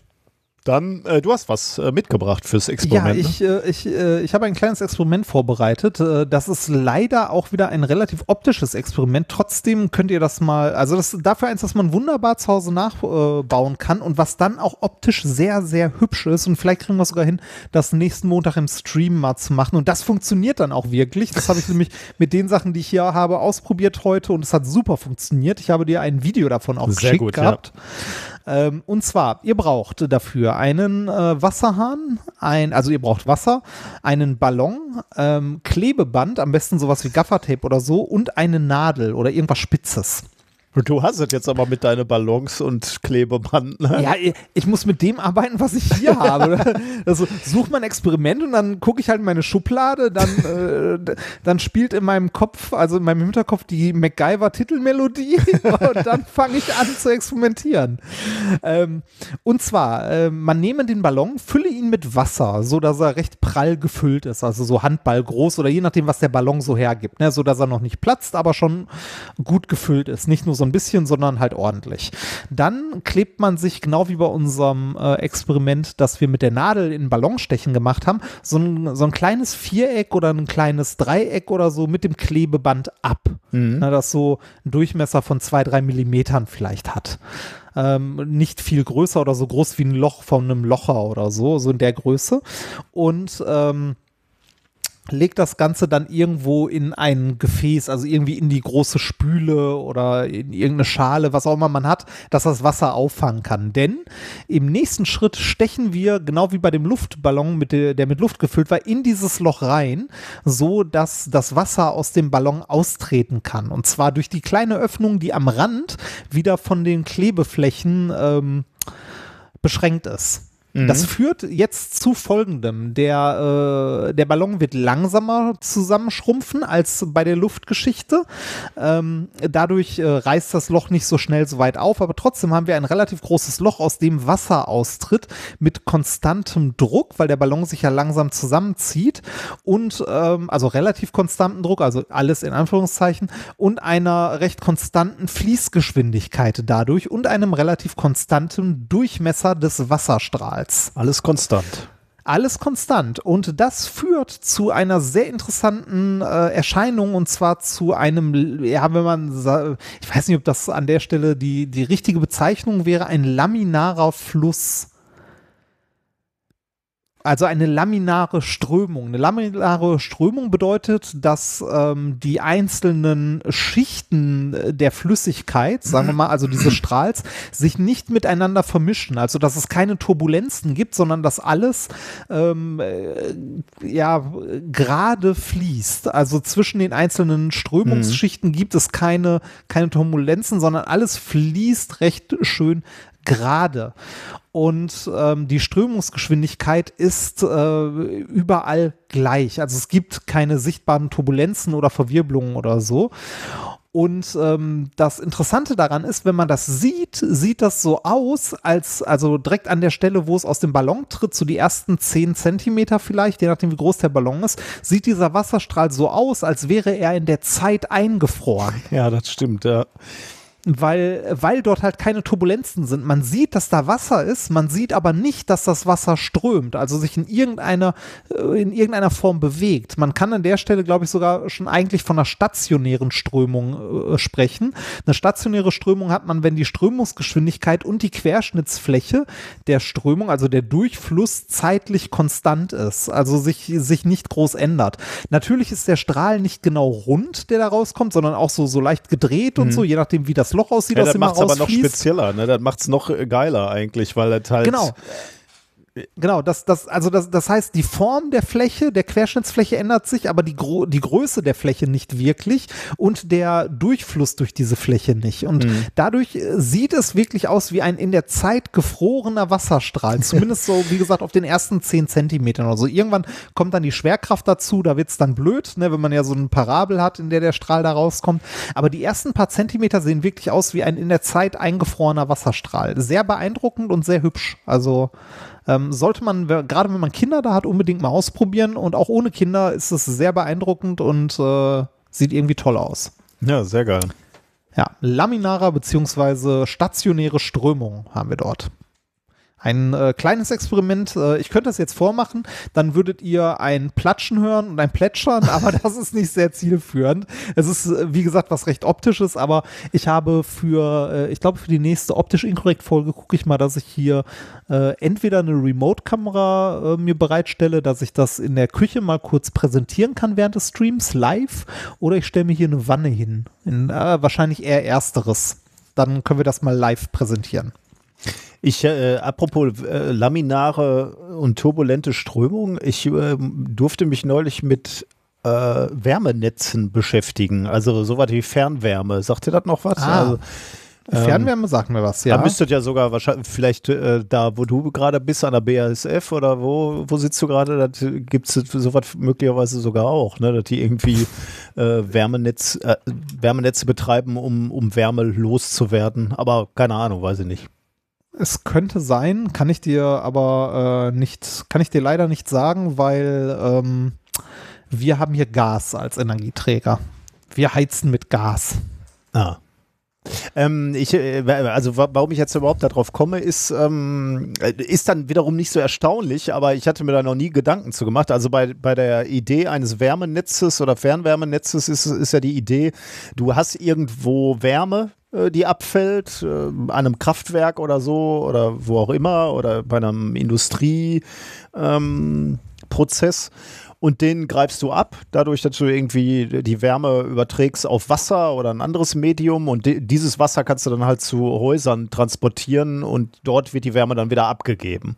Ähm, ja. Und äh, da, da habe ich mir Gedanken zu der Strömung in diesen äh, Wärmenetzen gemacht. Und da musst du die, die Betriebsparameter halt auch so einstellen in den Wärmenetzen, dass du immer eine turbulente Strömung hast, äh, damit du genau diese Wirbel hast, von denen du gerade sprachst und, und nicht eine laminare Strömung, wo du einfach äh, quasi ungehindert in Schichten durch die Rohre peitscht, weil du willst ja gerade erreichen, dass du Wärme abgeben kannst. Ne? Und da sind natürlich so Wirbel ähm, äh, förderlich. Dass du halt nicht irgendwelche inneren Kanäle ausbildest, wo die Wärme durchflitzt, ähm, sondern du willst diese Turbulenzen haben. Deswegen äh, werden die Fließgeschwindigkeiten in solchen Netzen so eingestellt, dass du turbulente Strömungen hast. Ah, also ist jetzt nicht erstaunlich, aber irgendwie, ich hatte mir noch nie Gedanken zu gemacht und ist irgendwie äh, fand ich das spannend. Also macht Sinn, aber ja, genau. Gut, ja, so viel zu habe hab, hab ich, mir, hab ich mir auch noch nie Gedanken drüber gemacht. Natürlich ähm, nicht. Aber ähm, äh, Strömung, also Strömungslehre ist ja was, was in der, also so im Physikstudium äh, relativ ähm, wenig vorkommt, ne? Ja, wahrscheinlich mehr im Ingenieursstudium dann, ne? Also habe ich auch gedacht. Also so richtig viel habe ich dazu, glaube ich, nicht gehört. Ja, ich auch nicht. Also zu Strom. Also äh, das Einzige, also wo ich was zur Strömung gehört habe, war ähm, in Vakuumtechnik. Stimmt. Da schon, ja. aber da halt äh, ein Extrem, also in die eine Richtung. Ne? Und äh, das Extrem in die eine Richtung ist halt äh, alles, was, äh, also sobald du bei irgendwas wie, äh, also sobald du den Bereich der molekularen Strömung verlässt, wird es uninteressant. Ne? Weil darüber, darüber haust du eh irgendeine Drehschieberpumpe an und das war's. Und Ja. darunter wird es erst interessant. Irgendwann, weil wir ja viel im, im Vakuum und Ultrahochvakuum und so machen, da sind dann halt irgendwann, also äh, da ist dann die molekulare Strömung und da wird es dann interessant, was Rohrdurchmesser, Wandabstände, Fläche und so weiter angeht. Ja. Ja, Gut, dann sind wir jetzt an dem Punkt angekommen, wo normalerweise Musik käme. ja, richtig, normalerweise. Aber ihr hört nichts. Äh, Genau, ihr hört nichts. Äh, Warum hört ihr nichts? Euch ist vielleicht in der letzten Folge auch schon aufgefallen, dass, ein, äh, dass es ein Lied weniger gab. Und zwar, ähm, wir, äh, uns wurde letztens eine Folge, äh, mussten wir zurückziehen oder ist uns gesperrt worden, weil äh, die Musik da drin geclaimed wurde. Und das natürlich zu Recht. Und ähm, wir müssen mal gucken und werden wahrscheinlich unsere alten Folgen auch mal hier und danach bearbeiten. Auf jeden Fall wird es immer schwieriger, Musik zu finden, die wir verwenden können, die uns nicht irgendwie weggeklagt wird, wenn man das so sagen möchte. Ähm, Oder, und, oder reicht es ja äh, schon, wenn das irgendwelche Cover sind, ne, wo, mit, mit Melodien im Hintergrund, die bekannt sind. Also dann, dann werden die Sachen geclaimed. Und wir Ja. haben jetzt nicht den Atem, da irgendwie äh, künstlerische ähm, Rechtsstreite zu auszuführen, ob das dann irgendwie von der Kunstfreiheit gedeckt ist, ob das dann äh, so, so ein Cover, sondern äh, wenn, wenn der Rechteinhaber halt Recht an der Melodie hat oder an der Instrumentalisierung, dann äh, wird das schwierig für uns. Ja, das, ähm, also wir, ähm, äh, wir spielen immer noch gerne Sachen, wenn wir irgendwie Sachen bekommen, die auf jeden Fall gehen, aber viele dieser, wie du schon sagst, so Parodien und so, die gehen eigentlich rein rechtlich hier und da auch, aber ähm, ne, man kennt es, die, die Algorithmen claimen es im schlimmsten Fall trotzdem, also von YouTube kennt man es, also das äh, äh, bekannte Overblocking. Ähm, und uns fehlt die Zeit und die Muße dafür, das ähm, also die. Energie, das auszufechten, genau. Und deshalb haben wir uns dazu entschieden, wir lassen es hier und da lieber weg. Wenn wir mal was Gutes finden oder ihr was Gutes findet, was, weiß ich nicht, wo irgendjemand sich mit der Gitarre vor eine Kamera gesetzt hat, ein eigenes Lied schreibt oder so, was irgendwie witzig, unterhaltsam und so ist, immer gerne her damit, das nehmen wir gerne rein. Aber so die üblichen, äh, die üblichen Sachen, die wir sonst hatten, werden wir wahrscheinlich auf Dauer erstmal pausieren, Genau. zumindest. Gut, So. jetzt äh, höre ich manche jubilieren, diejenigen, Ja. die uns immer erzählt haben, sie sitzen auf dem Fahrrad und hören unsere Folge oder, oder sind am Joggen und kommen nicht ans Handy ran und können, können nicht springen und müssen das ertragen. Jetzt müsst ihr das nicht mehr ertragen und andere werden ein wenig traurig sein, so wie ich, weil äh, mir hat die Musik immer Spaß gemacht, aber es ist nun mal so, das Internet Ja. wird immer Ja. lebensfeindlicher. Gut, Ja. machen wir Thema Nummer drei, oder? Sonst haben wir Äh, nichts. Jetzt ja, müssen wir uns an den dann, neuen äh, Ablauf äh, gewöhnen, aber Ja, bitte. Thema Nummer drei: Lebenslego aus dem All. Eins meiner Lieblingsfragen, äh, aber nicht nur mein, meine Lieblingsfrage, sondern natürlich auch eine, eine der ganz, ganz großen wissenschaftlichen Fragen ist natürlich, wie, wo und wann äh, sich Leben entwickelt hat und insbesondere die ersten lebenden Zellen sich entwickelt haben auf unserem Planeten oder, oder konkreter gesagt, wo kommen die Bausteine für diese ersten äh, lebenden Zellen her. Denn wenn man sich so eine lebende Zelle anguckt, dann äh, ist das ja erstmal ein verhältnismäßig komplexes System. Dann macht es, glaube ich, Sinn, dass man sich erstmal die Unterkomponenten anguckt von so einer Zelle. Und als Physiker kann man das sehr grob einteilen und kann sagen, sind eigentlich drei Subsysteme. Das eine ist das Erbmolekül, also RNA oder beziehungsweise DNA, da, also das Molekül, was die genetische Information äh, trägt. Ja, natürlich kann man noch deutlich runterbrechen, ist klar, aber uns geht es jetzt erstmal um die groben Systeme, also das Er- Erbmolekül. Dann Biomoleküle wie, wie die Proteine, womit ähm, äh, so eine Zelle kommuniziert oder, oder äh, Zellstoffwechsel ähm, äh, betreibt oder, oder Signale zu aussendet, sage ich jetzt mal. Und das, die letzte Komponente eine Hülle. Äh, denn eine Zelle zeichnet ja das äh, aus, dass sie das Innere vom Äußeren trennt, also dass das Innere geschützt ist im Zellinneren von, von, der, äh, von den Einflüssen der Außenwelt. Ähm, also die drei groben Komponenten gibt es in so einer äh, biologischen Zelle. Und die ersten zwei Komponenten, also Erbmolekül und äh, Proteine, ähm, da hat man bereits Hinweise gefunden und Studien äh, ge gehabt, die gezeigt haben, dass diese ähm, Komponenten oder beziehungsweise Teile von diesen Komponenten möglicherweise aus dem Weltall auf die junge Erde gelangt sein könnte. Denn man hat Meteoriten und Kometen gefunden, ähm, die Aminosäuren, also äh, Proteine enthalten haben oder auch DNA-Bausteine und auch komplexere organische Moleküle. Und diese, dieses ganze Zeug hat man auch in äh, kosmischen Molekülwolken gefunden. Also ah. ähm, kann man sagen, ähm, möglicherweise kam dieses ganze Zeug, dieses, äh, diese, diese Bausteine ähm, aus dem äh, Weltall. Zumindest für diese ersten zwei Komponenten. Aber da fehlt ja noch die dritte Komponente, ne? Diese, die Hülle, die Zellhülle, äh, wo man äh, noch nicht so genau weiß oder bisher noch nicht genau wusste, wo kommen denn da die Komponenten für her? Und jetzt gibt es Indizien dafür, dass auch dieses dritte Subsystem des Lebens ähm, möglicherweise aus dem Weltall kommt. Ähm, äh, da, da gibt es eine Studie, die jetzt äh, veröffentlicht wurde, tatsächlich genau heute veröffentlicht wurde. Also online gab es die schon etwas früher, aber äh, heute. Ich wollte gerade sagen, du hast heute deine Themen vorbereitet. Nein, nein, nein, nein, nein. Die habe ich letzte Woche vorbereitet. Äh, mhm. Paper heißt Discovery in Space of Ethanolamine, the simplest phospholipid head group. Äh, veröffentlicht in Proceedings of the National Academy of Science. Ähm, 1. Juni 2021. Ähm, das, also für mich ist es so ein bisschen äh, faszinierend und, ein bisschen paradox gleich, gleichsam, dass man sich ein Teleskop nimmt, um nach Leben zu suchen oder nach dem Ursprung des Lebens zu suchen. Normalerweise würde man immer so sagen, äh, dafür braucht man ein Mikroskop, um nach, nach dem Baustein ja, des Lebens ja, zu gucken. Ja, Aber hier ist äh, genau das Gegenteil gemacht worden. Hier hat man das, ein Teleskop benutzt, um äh, eben diese Bausteine im Weltraum zu suchen. Was hat man untersucht?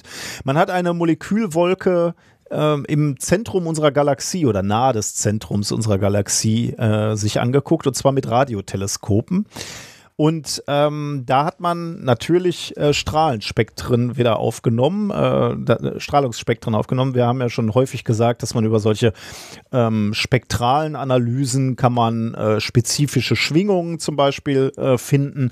Und die sind dann Signaturen, die sind Fingerprints, Fingerabdrücke von organischen äh, oder also von Elementen erstmal oder Molekülen und in dem Fall jetzt hier suchen wir äh, speziell nach organischen Bestandteilen, ähm, die möglicherweise dann die Bausteine für diese Zellmembran äh, darstellen äh, könnten. Jetzt müssen wir uns erstmal die Frage stellen, wie sieht denn so eine, so eine äh, Membran, so eine Zellmembran überhaupt aus?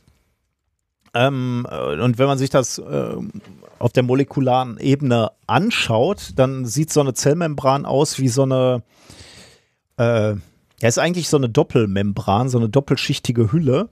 Ähm, und äh, dass die so aussieht, also so ein bisschen wie so eine Matratze. Die hat eine Oberseite, äh, eine Unterseite und dazwischen sind irgendwie Federkerne sozusagen. Und zwar diese, die Oberseite, die Matratzen äh, Aus, Außenhülle, ähm, die sind wasserlieb, äh, die, die bilden so wasserliebende Köpfe. Und an diesen wasserliebenden Köpfen hängen wasserabweisende Schwänze sozusagen aus Kohlenwasserstoffketten. Mhm. Also du hast einen Kopf, einen runden Kopf, also im Prinzip auch so ein bisschen wie ein Spermium jetzt. Da, da kann sich jeder was drunter vorstellen. Also ein, ein Kopf, der wasserliebend ist und ein wasserabweisender Schwanz oder Kohlenstoffwasserkette, die da unten dran hängt. Und das, das ist der kleinste Baustein oder das ist einer der kleineren Bausteine. Und die ordnen sich jetzt halt so an, dass die Köpfe alle nach außen zeigen und die Schwänze alle nach innen. Und zwar von zwei Seiten. Also einmal von, von oben so ein Kopf, wo der Schwanz nach unten zeigt. Und da grenzt von unten wiederum ein Schwanz dran, der nach unten weist. Und am Ende ist nochmal so ein Kopf, so ein wasserliebender Kopf. Und dadurch bildet sich diese, ich sag jetzt mal Matratzenstruktur aus oder diese Membranstruktur. Ähm, und jetzt haben sich die Forscher halt überlegt, okay, jetzt könnten wir mal die einzelnen Komponenten dieser Membran suchen. Und zwar haben sie sich insbesondere für diesen Kopf, den ich gerade beschrieben habe, interessiert, diesen wasserliebenden Kopf. Ähm, das ist nämlich Ethanolamin. ähm, chemisch C2H7NO. Und da haben sie mal geguckt, finden wir Signatur äh, in diesen Spektren, die wir aufzeichnen, in diesen äh, kosmischen Wolken, finden wir da äh, die, die spektrale Signatur von diesem Ethanolamin. Ähm, und äh, das ist ihnen tatsächlich gelungen. Ähm, also ob sich das woanders außerhalb der Erde gebildet hat schon. Und genau, dann, genau. Also das wäre ja okay. die Erklärung dann, ne? wenn du das jetzt in so einer kosmischen ja, Wolke findest. Aber, ja. Aber wie, wie, wie ist das dann auf die Erde gekommen? Heißt das dann, man geht man davon aus, dass es sich auch bei der Bildung der Erde mitgebildet hat, oder? Ähm, äh, wo sich das oder wann sich das gebildet hat, äh, kann ich dir gleich sagen, aber man geht davon aus, wenn, wenn es da draußen große Wolken gibt, wo sich solche Mole Moleküle schon aufhalten, ne, dann bildet ja. sich ja die Erde aus so Staubwolken auch oder so Gaswolken. Und dann sagst du halt, okay, wenn die, äh, wenn, wenn die Moleküle da schon vorhanden sind, wirst du die nachher auch feststellen können äh, okay. in der Atmosphäre oder sogar äh, ja, in der Flüssigkeit auf deinem Planeten oder solche Sachen. Okay. Ähm, man, man hatte übrigens dieses Molekül auch schon auf Meteoriten gefunden, aber da, das sagt ja natürlich noch nicht viel darüber aus, äh, wo denn eigentlich der, die Herkunft ist von, von diesem Molekül. Ne? Also so ein Meteorit kann ja auch sein, der dann irgendwo äh, bei einem Planeten losgeschlagen wurde und dadurch dann seine Reise durchs, äh, durchs Weltall angetreten hat. Dann findest du den Meteoriten, findest auch diese Moleküle, aber weiß ja nicht, äh, wo kommt das jetzt ursprünglich her. Äh, dann weiß er halt nur, äh, womit es zur Erde gelangt ist.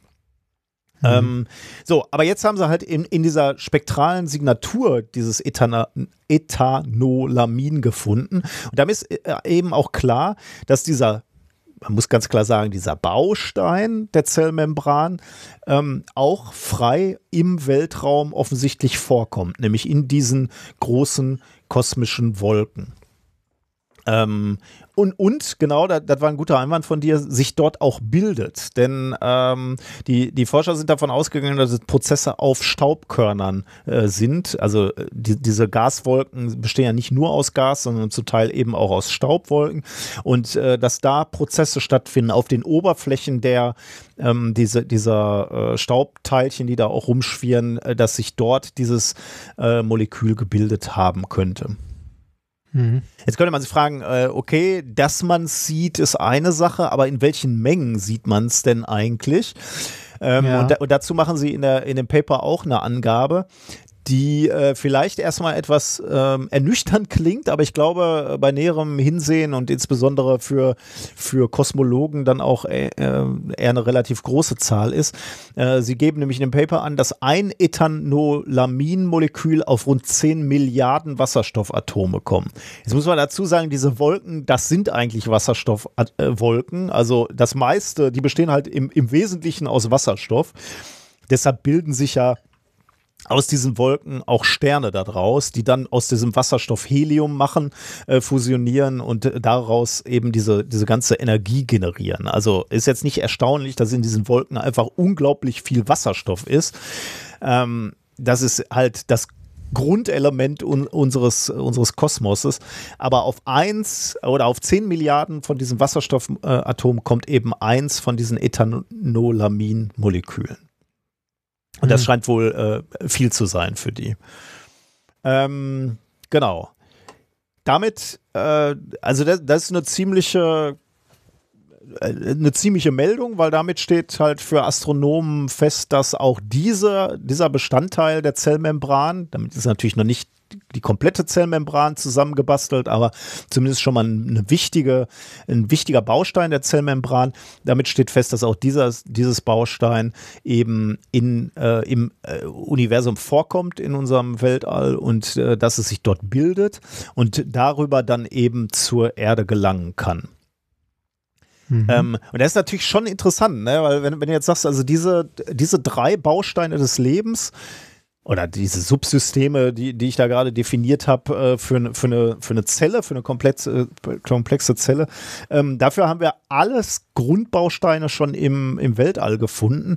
Damit erhärtet sich natürlich zunehmend der Verdacht, dass Leben nicht nur auf der Erde möglich ist, weil das, das war ja, sagen wir mal, vor, vor ein paar Jahrzehnten bis äh, ein paar hundert Jahren immer noch äh, die, die, die große Frage. Ne? Also war das ein riesiger Zufall, dass hier alles zusammenkam äh, und sich hier dann Leben bilden konnte?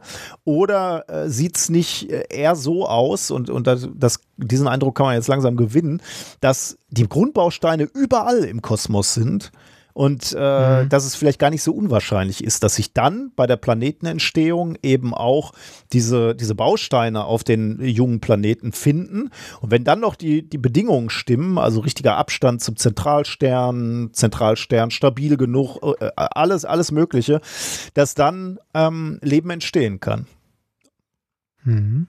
Das, also dass, äh, dass wir, also da, dass es nur Leben auf der Erde gibt, ist ja immer noch eins der, äh, der Sachen, die äh, die wir, also aktuell haben wir keinen Beweis dafür, dass es äh, woanders Leben gibt oder dass woanders Leben entstanden ist, aber es ist etwas, was man sich eigentlich bei der schieren Größe ja, des mhm. Universums mh. so kaum vorstellen kann, oder? Das ist, was nicht bedeutet, dass es nicht so ist. Also auch wenn es unwahrscheinlich ist, kann es ja so sein, dass es nur Leben auf der Erde gibt.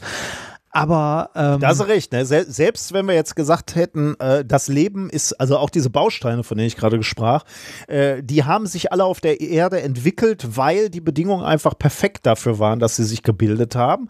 Äh, selbst mhm. dann könnte man genau mit de de deinem Argument sagen, ähm, dann muss trotzdem da draußen noch viel Leben sein, denn der, der, das Universum ist einfach riesig groß, es gibt so viele Sterne und daran wiederum gekoppelt so viele Planeten, dass sich Leben entwickelt haben muss und zwar auch in großen Mengen.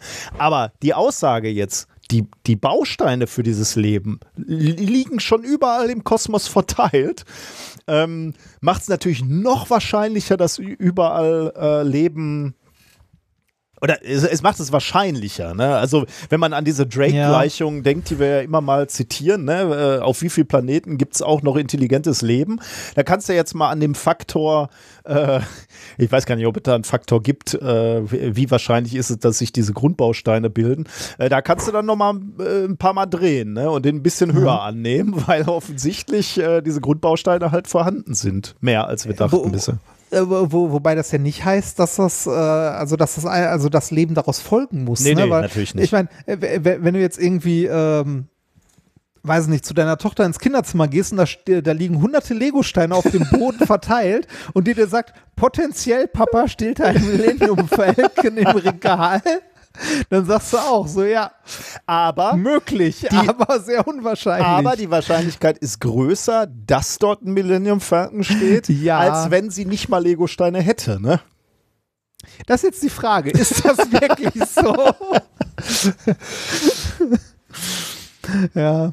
Nee, aber ich bin natürlich äh, überhaupt schon mal, es sind natürlich super spannend zu sehen, dass, dass sich da äh, auch äh, die, ja, diese Bausteine eben befinden. Ne? Und, und dann ist natürlich, äh, wird, wird die Frage natürlich auch sein, äh, wirst du solche Sachen beispielsweise auf äh, Jupitermond finden. Ne? Denn wenn, wenn, wir wirklich davon mhm. ausgehen, dass äh, diese Bausteine sich eben bei der Planetenbildung hier schon befindet haben, dann könnten wir die ja genauso gut auf dem Mars finden oder auf, auf den Jupitermonden, insbesondere da, wo es noch flüssig ist wahrscheinlich. Ich weiß, weiß jetzt nicht, was mit so einem mit so einem Molekül passiert. Also ob da wie flüchtig wie das jetzt Beispiel das? das? ist, ja genau, das ich weiß ich jetzt ehrlich gesagt nicht. Das könnte ja auch flüchtig einfach sein. Ne? Ich meine, der, der Mars hat auch seine Atmosphäre verloren. Äh, wenn, wenn das äh, Element noch flüchtiger ist, dann verschwindet das halt auch zügig. Ne? Also da müsste man dann gucken, äh, wo man danach suchen müsste, äh, wo man finden könnte. Aber äh, finde ich hochspannend. Hm. Ja, ich bin mal gespannt. Äh, was ist das eigentlich gerade? Äh, bin ich da in so ein Rabbit Hole gefallen eigentlich? Oder ähm, äh, ich bin irgendwo bei YouTube wieder versackt und da gab es so viele UFO-Sichtungen irgendwie. Da gibt es irgendwie diese, diese UFO-Sichtung von irgendwelchen US-Militärs und dann äh, gibt es, glaube ich, irgendeinen irgendein Erlass auch, dass, dass äh, der Geheimdienst jetzt mal offenlegen muss, äh, ich glaube noch im Juni, irgendwie in zwei, drei Wochen, äh, was sie denn über UFOs so alles wissen. Und dann habe ich natürlich dummerweise auf zwei Videos geklickt, äh, um mir das anzugucken. Äh, und seitdem kriege ich halt UFO-Videos vorgeschlagen. Und äh, wie das so ist, habe ich natürlich jetzt das Gefühl, dass die ganze, dass man ständig jetzt äh, äh, UFO-Sichtungen äh, berichtet. Bilde ich mir das nur ein oder ist das so? Ist, erlebe, die, die Krönung war heute, dass ich kurz bei YouTube reingeguckt hatte und dann hieß es, dass der Mars-Rover gerade Aufnahmen gemacht hätte von einer UFO-Sichtung.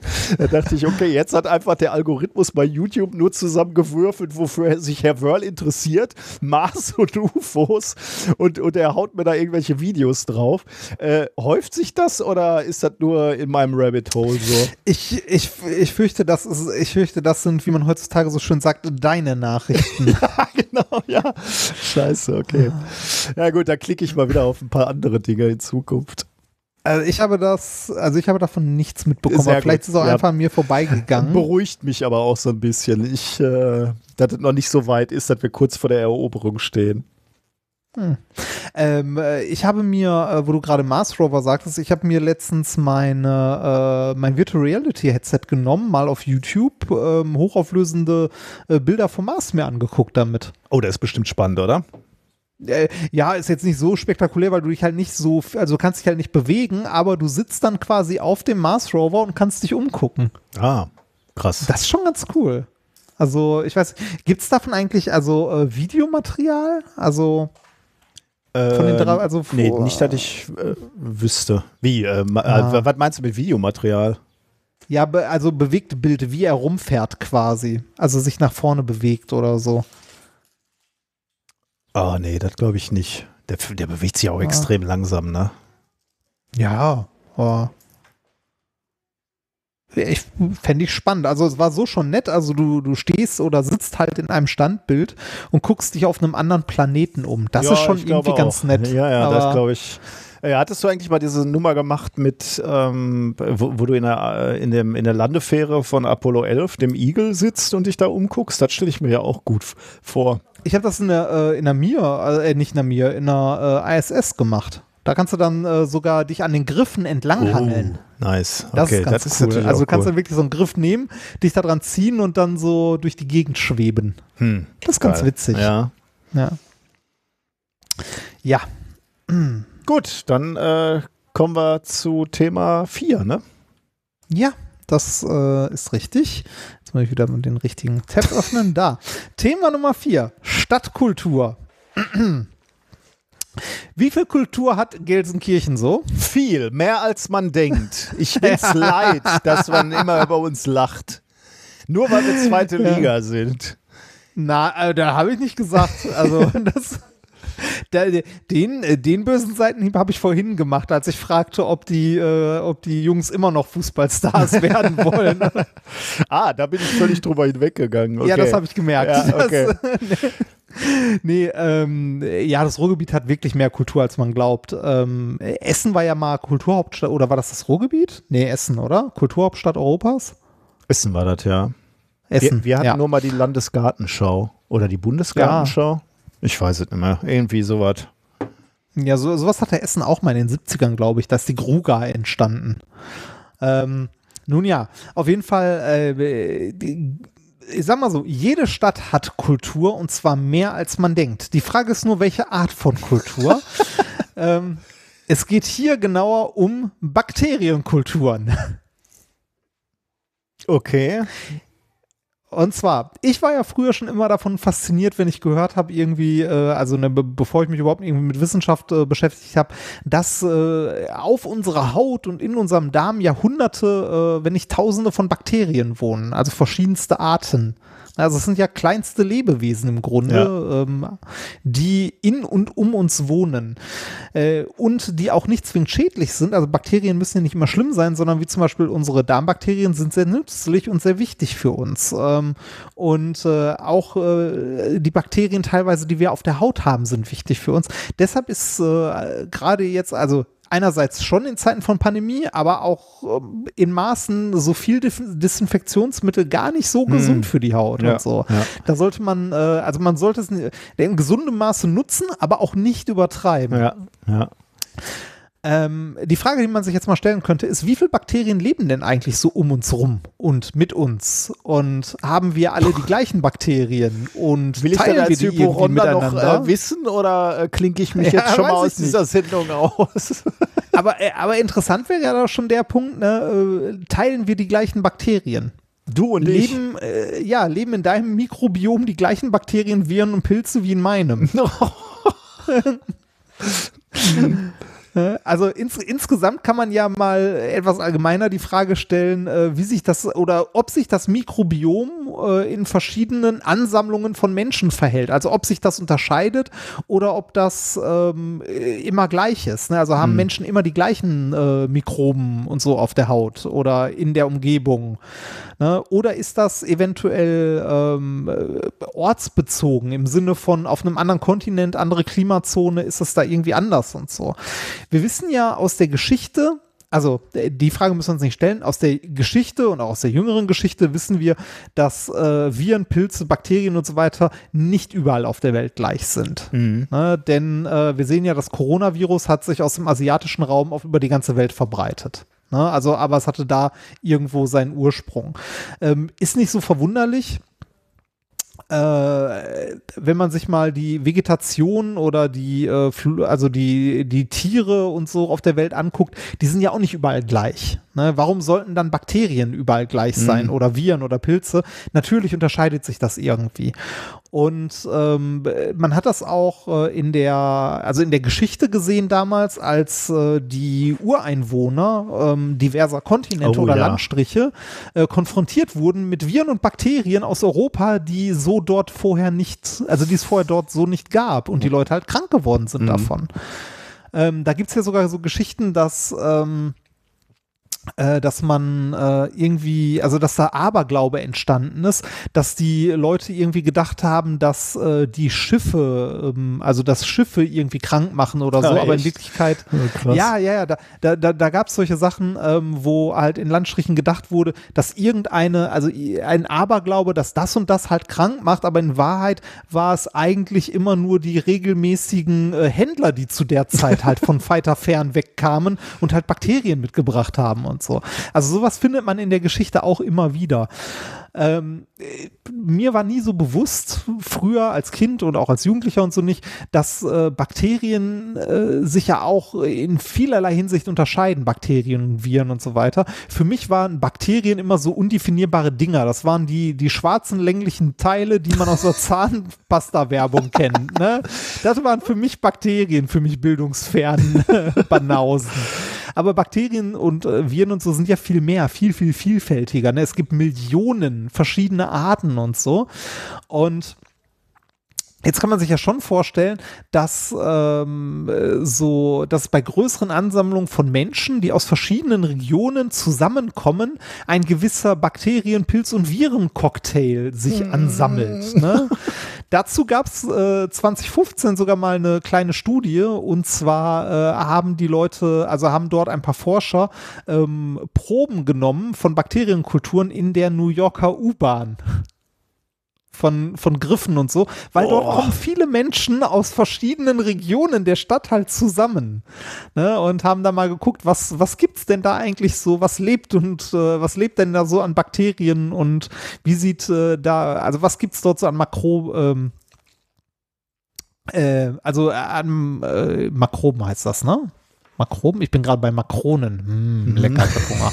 ähm, ähm, also, wie gesagt, das, das hat man sich mal in der äh, New Yorker U-Bahn angeguckt vor fünf Jahren. Und davon inspiriert sind ein paar Forscher jetzt mal hingegangen und haben das auf größerer Skala gemacht und sich mal so die Mikrobiome verschiedener Gegenden angeguckt. Und zwar verschiedener Städte auf einer globalen äh, Skala. Und das Ganze haben sie veröffentlicht, also so, so eine Art Mikrobiom-Atlas, ähm, so ein weltweit natürlich nur Stichpunkte und das Ganze äh, veröffentlicht unter a Global Metagenomic Map of Urban Microbiomes and Antimicrobial Resistance. Erschienen ist das in Cell am 26.05., also vor ein paar Tagen, und das ist von Forschern aus New York. Wie passend. Also mit, mit anderen Worten irgendwie so ein, so ein bakterieller Fingerprint für jede, jede Stadt Ja. irgendwie. Krass, Genau. Okay. Mhm. Genau, also für, für verschiedene Regionen erstmal. Also mal geguckt, was gibt's denn so? Ne? Also wo, wo finden wir denn welche Bakterien?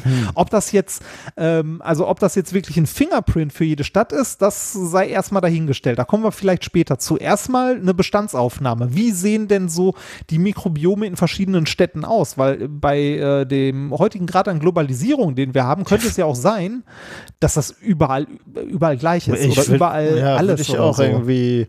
Also. Äh, Also äh, erstmal die Frage, äh, also äh, unterscheiden die sich grundsätzlich, ne? Also andere Ja, Verhältnisse genau. oder so. Also ich kann, äh, jetzt im Detail kann man natürlich jetzt schon sehen, so Covid-19 ist zwar auf der ganzen Welt, aber an der einen Ecke haben wir die indische Variante, an der anderen Ja, haben wir genau. die britische Variante.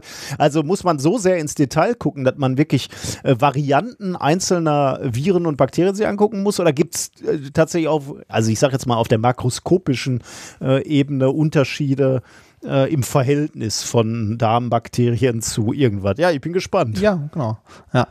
Ähm, die haben das, äh, wie gesagt, auf einer größeren Skala gemacht. Die haben über drei Jahre Proben gesammelt und zwar insgesamt 4726 Stück äh, aus 60 Städten weltweit. Okay. Die Proben wurden hauptsächlich im Umfeld von öffentlichen Verkehrsmitteln genommen, also an Treppengeländer, Türgriffe, Ticketautomaten, aber auch Proben aus der Luft einfach oder äh, irgendwie vom Fußboden mal ein Abstrich oder so. Ne? Also alles in, äh, in städtischer Umgebung irgendwo.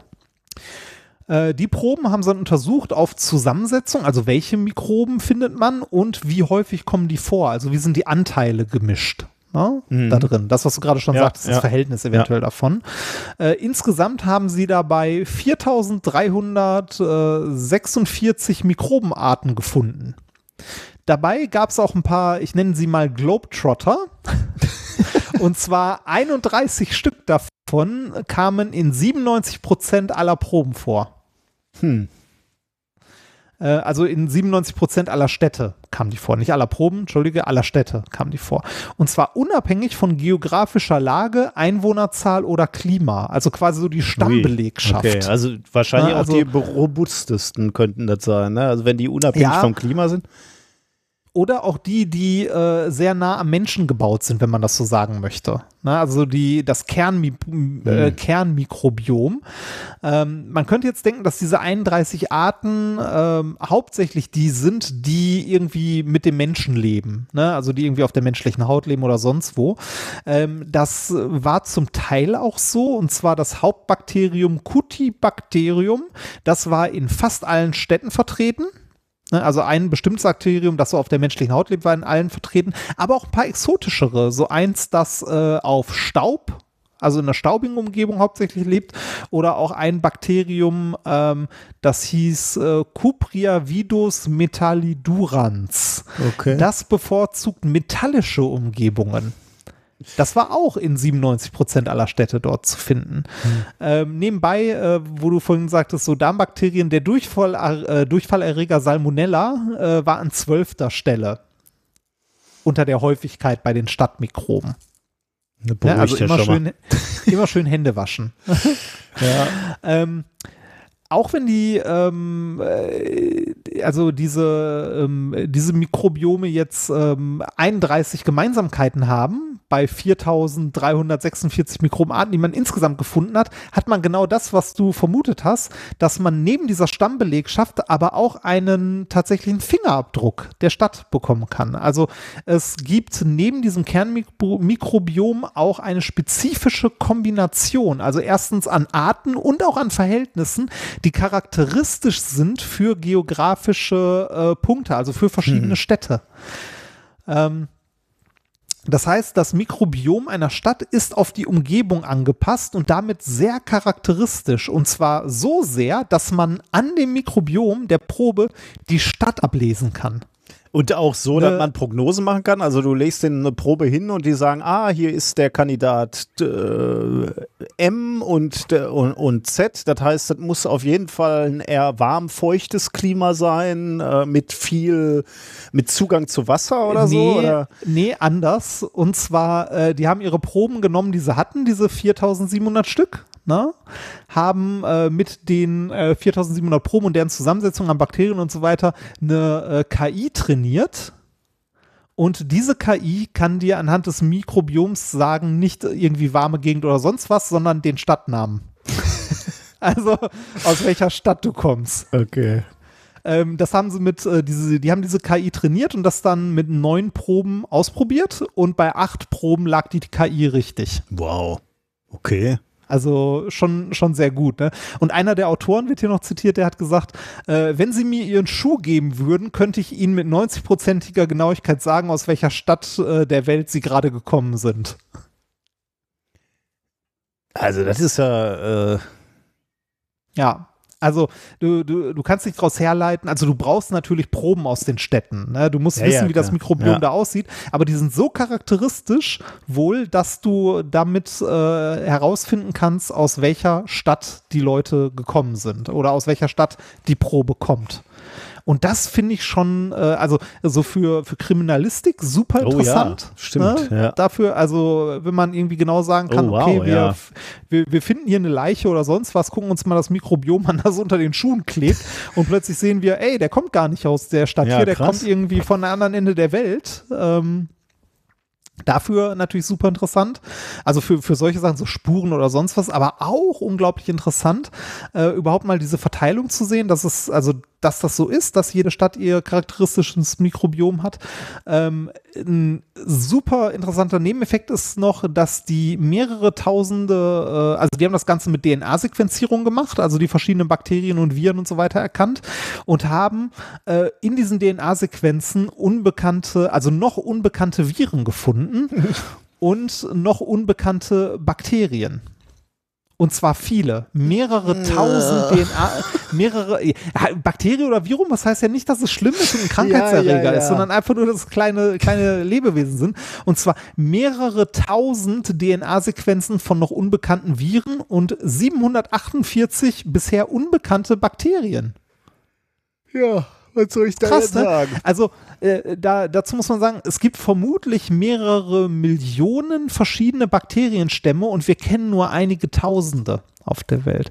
Was, äh, also was jetzt im ersten Moment erstaunlich ist, aber Es- auch nicht so verwunderlich, weil wenn wir mal überlegen, wir kennen, also was wir an Pflanzenarten kennen und dann auch Mhm. wieder wie viele Unterarten es gibt und so und alleine im Urwald vermutet man ja, ich weiß nicht, x unbekannte Arten an Tieren oder Pflanzen, dass es dann auf dieser kleinen Skala Ja, äh, um das schon. Faktor mehrere tausend Ja. mehr gibt, ist jetzt nicht so verwunderlich. Ja, auf der anderen. Seite hätte ich gedacht, äh, du schickst einfach alle deine äh, Biologiestudierenden äh, von jedem Semester weltweit immer los in die Stadt und sagst, sammel mal Proben und dann guckt ihr euch mal eine Stunde da die Oberfläche an und guckt mal, ob ihr da die Sachen bestimmen könnt. Falls, falls ihr was findet, was noch nicht, noch nicht in eurem Buch steht, sagt mal Bescheid. Das muss doch möglich Ja. sein, oder?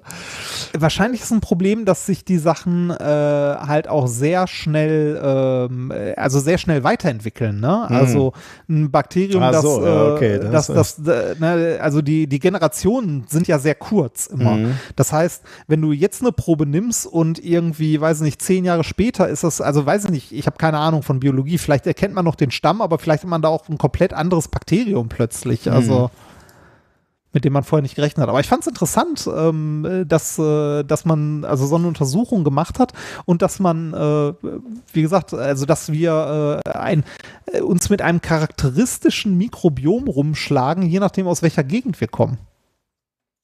Ja, auf jeden Fall interessant. Und ich glaub, ich denke auch, das wird für mich Pande aus dieser Pandemiezeit bleiben, äh, dass ich glaube ich nicht mehr ähm, Rolltreppe fahre und so wie früher mit, der- mit der Hand da mal so locker drüber rutsche über die 10 Meter Rolltreppe äh, Ja. und mir danach nicht gleich mein, mein, meine Finger sauber mache oder, oder äh, desinfiziere so, sogar. Ja. Also ich, ich weiß nicht, Und vielleicht in der Bibliothek, in der Bibliothek beim Durchblättern mal kurz die Finger anfeuchten. Oh. Wobei, da weiß ich gar nicht, auf Papier hält sich ja wahrscheinlich wenig dauerhaft, oder? Ah. Ich weiß es nicht. Naja, wahrscheinlich. Ähm, Aber überleg, und die, die ganzen Touchscreens und so, wo alle rum. Ah, ja, genau, sowas. Ja, ja, genau. Äh, Dinge oder, äh, also, äh, also ich bin da wahrscheinlich wirklich zu schlimm unterwegs. So schlimm ist es vielleicht gar nicht. Aber jetzt gerade einen Einkaufswagen schieben, äh, da ist mein erster Gedanke, wenn ich äh, zurück nach Hause oder zum Auto komme. Also vor allem ist mein erster Gedanke, Hände nicht ins Gesicht. Äh, Ja. Da, da, da habe ich mir vorher nie so Gedanken zu gemacht. Und ähm, und bei, bei erster Gelegenheit dann halt schnell wieder die Hände mal sauber machen oder, oder Ja, und desinfizieren. man hat so Desinfektionsmittel und so Ja, irgendwie immer ja. bereit, ne? Ich bin mal gespannt, wie lange, Das- das, wie lange ich das noch im Kopf habe, ob das auch wieder weggeht oder ob ich da echt vorsichtiger geworden bin. Ich glaube, ich glaube, das verschwindet so schnell wieder, wie es gekommen ist. Ja, ich weiß nicht. Wenn du ja, äh, also äh, ich denke, äh, das ist, ich habe ich habe die Vermutung, das ist ein bisschen wie gute Vorsätze. Das hältst du eine ganze Zeit lang Vielleicht, durch und ja. dann, Ja, und dann lässt vielleicht. es irgendwann doch wieder schleifen. Kann sein, ja. Zumal du dich ja sowieso nicht ganz schützen kannst. Ne? Ich war neulich, äh, ich weiß gar nicht, drei Wochen oder vier Wochen, hatte ich auf einmal so eine Magen-Darm-Geschichte. Äh, und da, Ja, da sitze ja. ich jetzt zu Hause und denke, ich war nicht draußen. Also ich war wirklich, Ja. äh, ich gehe ja einmal die Woche vielleicht zur Uni, ähm, Rest habe ich Homeoffice. Ich, die Kinder waren nicht in Schule und Kindergarten, wir waren alle zu Hause. Wo kommt das her? Was habe ich hier gemacht, dass ich äh, denn auf einmal so ein, so ein Zeug habe? Aber gut. Eine, eine Freundin von mir hatte eine Erkältung. Also so, so, so, so, so eine richtige Erkältung. Und äh, ne, also nicht Covid, sondern eine Erkältung. Da fragst du dich auch gerade so, warum? Woher? also, wie? Ja, ja. Gut, ja, sind wir damit durch, ne? Haben wir diesen Blick Ja. auf die Wissenschaft äh, abgeschlossen. Warte mal, wo ist der Sendungsplan? Jetzt muss ich suchen. Kann ich die Frage stellen, was wir heute gelernt haben? Ne? Aber natürlich kannst du die Frage stellen. Ja. Die Frage ist, ob ich eine Ähm, Antwort kriege. Du bekommst eine Antwort. Wir haben gelernt, dass wir, ähm, auch wenn wir nicht, also sagen wir so, selbst wenn, äh, selbst wenn wir ähm, äh, schwer atmend irgendwo liegen, haben wir eventuell irgendwann mal die Möglichkeit, locker durch die Hose zu atmen. Das habe ich mir tatsächlich als Sendungstitel natürlich notiert mit dem Lo locker durch die Hose. ja. Ähm, du hast uns gezeigt, in Thema Nummer zwei, äh, wie wir Völker wandern, nee, wie, wie wir innerhalb von Städten uns bewegen, welchen, welchen Umkreis wir uns überhaupt erschließen und welche Bedeutung das möglicherweise haben kann für Infrastruktur, wie die ausgelegt werden soll, aber auch wie Verkehrswege möglicherweise äh, ausgelegt werden können demnächst. ja. Ja, da müssen wir uns ja wirklich Gedanken machen. Ne? Also ich glaube, diese Ja, ganze Mobilitätsgeschichte ist im, im, im Sinne vom Klimawandel oder der, dem Abwenden des Klimawandels, da ist noch viel zu wenig drüber nachgedacht. Ne? Ich sehe immer nur, wenn wir über sowas reden, so ähm, wie soll Mobilität äh, laufen, dann schreien halt Leute Elektroauto. Aber wir müssen vielleicht mal drüber nachdenken, ob wir diesen ganzen Individualverkehr noch brauchen, ne? ob das alles noch so Ja. sinnvoll ist. Und überhaupt, also ähm, äh, ich meine, jetzt ist es natürlich ein ziemliches Extrem, ne, dass alle zu Hause bleiben und so. Aber äh, diese, äh, diese ganze Pendelei zur Arbeit und so, ne, das da, also da sehen wir jetzt, das muss nicht sein. Mhm. Ne? Also ich hoffe ja auch, dass von, äh, von dieser Pandemie, dass äh, das Homeoffice, da haben wir ja schon vor der Pandemie Mhm. drüber gesprochen, dass es sehr sinnvoll wäre, ähm, dass das eine Zeit bleibt und so schnell nicht wieder weggeht. Unsere Uni, ne, die hat übrigens eine Umfrage gemacht während der Pandemie, vielleicht vor einem Jahr schon oder so, oder vielleicht einem halben Jahr, ähm, wie, wie wir Mitarbeiterinnen und Mitarbeiter denn das gerade erleben, so die Pandemiezeit, was gut funktioniert, was nicht, und ob wir uns wünschen würden, dass das, dass es das mehr gibt, ne? Und äh, da, äh, da habe ich schon so ein bisschen befürchtet, dass ich da nie wieder was von höre. Aber ähm, da habe ich neulich wieder äh, von, von der Uni eine E-Mail gekriegt, dass sie daran arbeiten. Also auswerten und daran arbeiten. Und äh, es scheint so zu sein, das ist natürlich auch wieder typisch, dass das als erstes umgesetzt wird für die Verwaltung. Aber okay, fairerweise muss man natürlich sagen, Geschenkt. also irgendwelche Excel-Diagramme kannst du natürlich auch wirklich ganz gut zu Hause ausfüllen. Da spricht ja wirklich nichts gegen. Ähm, äh, aber, äh, und, und das soll der erste Schritt sein, ähm, Verwaltung und weiß ich nicht, was die zweite äh, Jobkategorie war, aber dass das auch ausgeweitet werden soll auf den wissenschaftlichen Bereich. Also ich bin echt gespannt, aber die scheint es wirklich zu wollen. Ja, krass. Äh, und äh, es wäre ja schon toll, haben wir ja schon ein paar Mal gesagt, ne? Es wäre ja schon toll, wenn du irgendwie, äh, wenn, wenn, wenn die meisten Firmen und, und Arbeitgeber ermöglichen würden, dass du einen Tag zu Hause bleibst. Ja, ich weiß, das geht nicht in jedem Job. Ein Tischler kann nicht zu Hause tischlern wahrscheinlich, aber äh, es gibt halt auch wiederum Jobs, wo es wo es mehr als ein Tag geht, ohne dass du die Person vermissen würdest. Ja. Ja, auf jeden Fall. Also diese ganzen Bürojobs halt, ne? Also alles, was du irgendwie, das meiste, was du in einem Büro machen kannst, kannst du auch zu Hause machen. Mhm. Natürlich heißt das nicht. Also jetzt gerade haben wir ähm, Homeoffice extrem, dass alle nur zu Hause sitzen. Äh, und das ist natürlich auch nicht geil. Ne? Ähm, äh, aber so eine, so eine gesunde Mischung, ne? dass man, äh, also, dass man sich trifft, um halt Sachen zu machen, die man macht, wenn man sich trifft, um halt äh, sich auszutauschen. So Meet also sinnvolle Meetings. Nicht die Meetings, die auch eine E-Mail hätten sein können. Nicht der Scheiß, von denen es viel zu viele Ja. gibt. Nicht so Bullshit-Bingo-Meetings, sondern so, ähm, weiß nicht, man, man trifft sich mit seinem Team oder seinem Kollegen ähm, einmal, weiß nicht, die Woche oder so zwei Stunden äh, zum Kaffee trinken und unterhalten. Einfach nur zum Austausch, um halt Sachen zu bereden. Nicht so eine, also nicht mal nicht mal so eine feste Agenda, wo jetzt gesagt wird, so, in diesem Meeting bringen wir sie alle auf den neuesten Stand zu bla bla bla, sondern denke ich mir so, das kannst du ja auch in eine E-Mail packen, das kann sich auch jeder zu Hause durchlesen, ne? So auf den neuesten Stand bringen von irgendwas. Aber so ein, äh, so ein Meeting, wo man sagt so, so Leute, wir haben in Zukunft Kunden XY und wir müssen für den Folgendes machen. Was habt ihr für Ideen? Ne, wie, wie können wir das angehen? Wer übernimmt welche Aufgabe? Also solche sind die Meetings, die sinnvoll sind. Ne? Planungsmeetings und so. Nicht diese Bullshit-Bingo. Äh, wir haben eine neue Gefahrenvorschrift für Leitern und ich bringe sie jetzt alle auf den neuesten Stand, wie sie in Zukunft eine Leiter benutzen. Bla bla. Ja, bei Ne, mir, den bei Bullshit mir halt kann man ein, sich klemmen. Einweisung an Geräten ne? oder Einweisung im Labor. Da muss halt vor Ort sein. Da muss die Geräte sehen Ja, und meine natürlich. Hand nehmen. Das geht nicht anders. Ja. Auch, auch Betreuung, persönliche Betreuung willst du manchmal einfach in Angesicht zu Angesicht machen. Du redest anders, ob du beim Zoom oder am Telefon bist oder ob du dir gegenüber sitzt und sagst so, äh, bei mir läuft es gerade nicht so, können wir da was machen. Äh, das sind einfach, klar, das brauchst du, ja.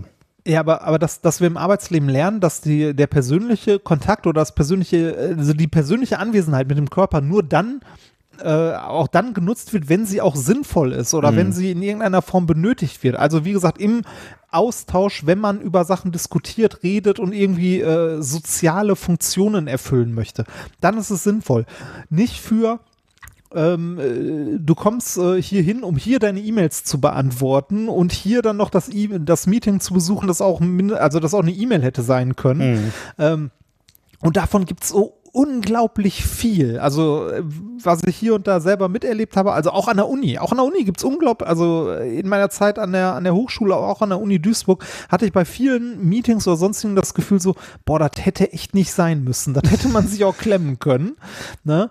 Ähm, aber natürlich sind da eine Menge Sachen bei, die auch sinnvoll sind. Und dass man das irgendwie besser trennt, also besser, also versucht, diese, ähm, diese Meetings nur auf kreative, äh, also das, den Begriff kann man ja weit fassen, aber kreative Zwecke ähm, zu benutzen. Also für soziale, kreative Zwecke, nicht für reine Informationen oder so. Ja.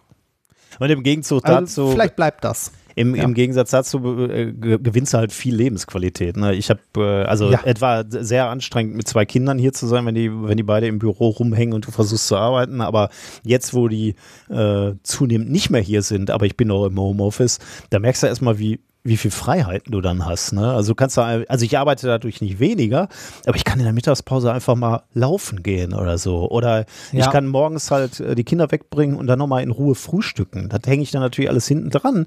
Aber ich kann, ich kann mehr gestalten, ne, was ich machen will. Und das will ich äh, um Gottes Willen nicht jeden Tag haben. Ich will natürlich auch die, die angenehme Fremdbestimmung im, in der Uni haben, dass ein Chef da ist, der sich mal mit mir zusammensetzt oder, oder die Studierenden kommen und sagen, kannst du mir mal helfen. Das ist ja auch schön alles.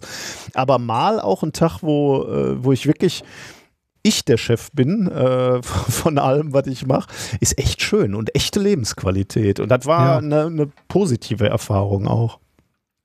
Äh, ich habe in den, äh, in den Jobs, die ich bis jetzt gemacht habe, äh, Schmerz, also hin und also irgendwann auch mal schmerzlich, aber ähm, dann auch sehr bewusst erfahren, dass ich diese, also diese Selbstbestimmung sehr, sehr dringend brauche. Das ist für, für mich, für mein Wohlbefinden ein ganz, ganz, ganz wichtiger Faktor, dass ich, also dass ich selber entscheiden kann, ob ich jetzt in der nächsten Stunde ähm, weiß ich nicht, E-Mails beantworte, Rechnungen schreibe oder ob ich mich jetzt hinsetze und eine Stunde einen Film gucke. Mhm. Und auch wenn es 12 Uhr mittags ist. Also, ne, ähm, dann arbeite ich, wenn das sein muss, halt abends nochmal oder so. Aber das, ähm, äh, wenn ich das nicht habe, sondern ähm, äh, jemanden habe, der also diese, also diese, äh, ich nenne es mal Diktatur habe, dass ich um äh, 8 Uhr irgendwo zu sein habe und vor 16 Uhr nicht gehe und dort halt ähm, meine Arbeit zu tun habe oder jetzt genau diese Arbeit zu tun, da, da komme ich nicht drauf klar. Also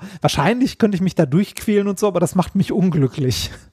Ja, ja, da könnte ich mir schon vorstellen. Wobei ich jetzt ehrlich gesagt auch nicht die Gefühl, das, das Gefühl bei mir habe, dass ich äh, permanent fremdbestimmt bin. Ne? Also ich habe ja viel mhm. Freiheit, äh, viel Gestaltungsfreiheit. Natürlich mache mach ich auch am Tag Dinge, wo ich keinen Bock habe äh, drauf. Das ist äh, ein, klarer Fall. Aber auf der, auf der anderen Seite äh, machen mir eigentlich alle Aspekte meines Jobs äh, doch auch Spaß. Auch wenn, wenn du natürlich gewisse Abhängigkeiten in so einer in ja. so einem Milieu hast, also in so einer Hochschule. Also, natürlich war, also jetzt die letzten zwei Wochen hatte ich irgendwie, weiß ich nicht, dreimal musste ich irgendwo einen kurzen Vortrag halten ähm, und äh, und die, die, natürlich auch vorbereiten und das war alles ein bisschen stressig so, aber ähm, ich habe mir dann immer wieder gesagt, eigentlich macht dir das Spaß, eigentlich willst du das machen, äh, das ist dein Willen, das hier zu machen, also ähm, aber klar, es gibt ja natürlich unterschiedliche äh, Jobs. Also ich meine, du warst ja auch mal in der Industrie. Äh, da da äh, hast du natürlich andere Vorgaben und weniger Freiheit ja. wahrscheinlich. In der, in der Hochschule oder in, in der Forschung, wo ich bin, würde ich sagen, habe ich relativ viel Freiheit, muss ich sagen. Ich, also das, das würde ich auch sagen. Ich würde sagen, dass, äh, und vielleicht ist es deshalb, äh, also habe ich deshalb so ein Problem, ähm, halt äh, anders zu arbeiten, also so, so fremdbestimmt.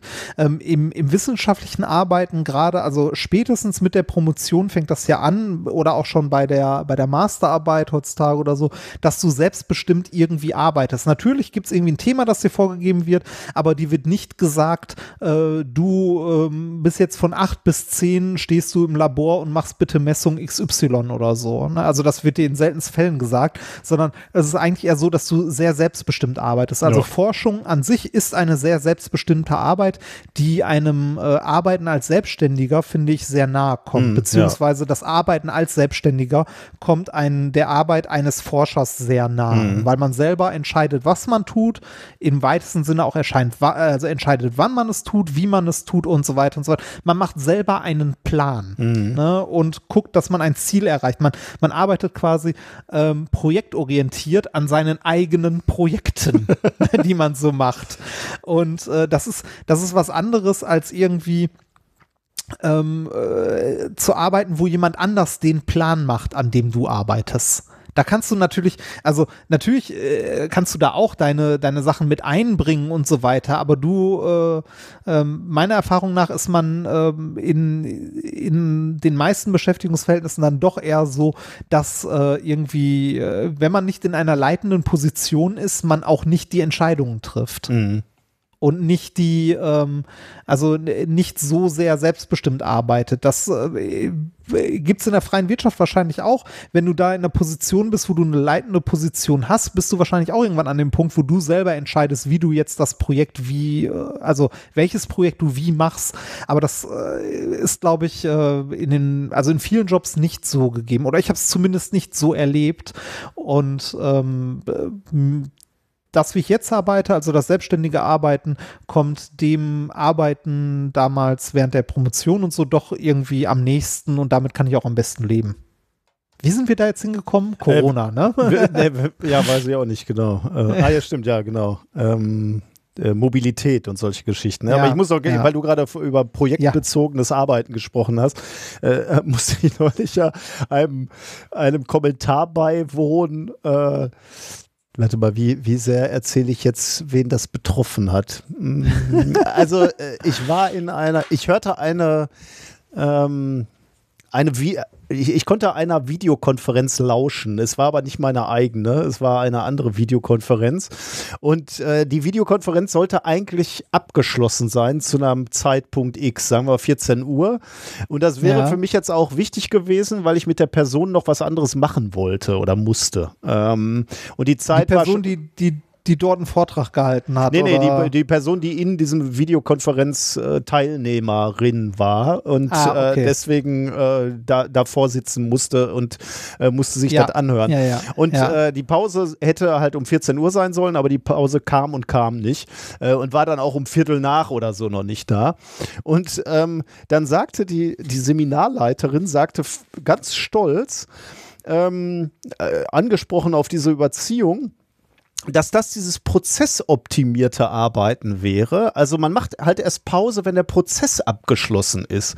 Und ich war drauf und dran, mich vor diesen Rechner zu setzen und sagen, du Arschloch, es gibt Leute, die haben Verpflichtung, Kinder, die wollen Dinge essen. Das sind Prozesse, die sind deutlich wichtiger als, ja. als die Optimierung die, äh, von, von deinem Seminar da. Also das finde ich ein Unding. Also äh, Prozess, also das erlebst du tatsächlich an der Hochschule dann auch oft, äh, dass du so irgendwelche Projektmeetings haben und die werden überzogen und, und zwar so freitags abends oder so, ne? Oder noch schlimmer, direkt gleich am Samstag gelegt, ne?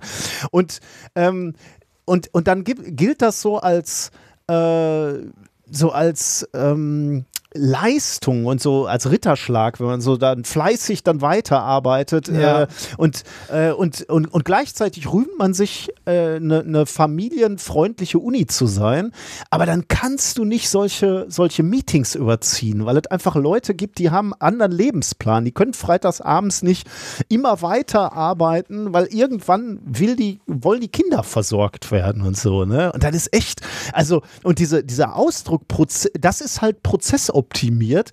Boah, das war sowas von zynisch. Das fand ich so ja. ätzend. Ja, verstehe ich. Das, also äh, die, dieses Phänomen gibt es ähm, in, der, äh, in der IT wohl auch sehr ausgeprägt, ne, hier und da.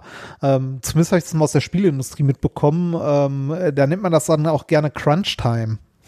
Also das, das, das also den, den Begriff kenne ich aus dem Sport. Also äh, beim Bas Basketball die letzten Minuten, da wo es dann zählt, das ist die Crunch Time.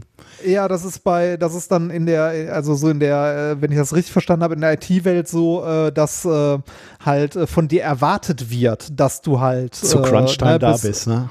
Ja, dass du halt auch ne, mal eine Nacht durcharbeitest oder so, dass das nicht irgendwie als außergewöhnliche Leistung angesehen wird oder du das extra vergütet mhm. wirst, sondern das wird halt äh, vorausgesetzt. Das macht man halt so, ne? Das ist halt, äh, da müssen wir irgendwie, äh, die Software wird dann und dann veröffentlicht, da müssen wir halt dann mal alle ranklotzen. Ne? Und dann, ja, genau.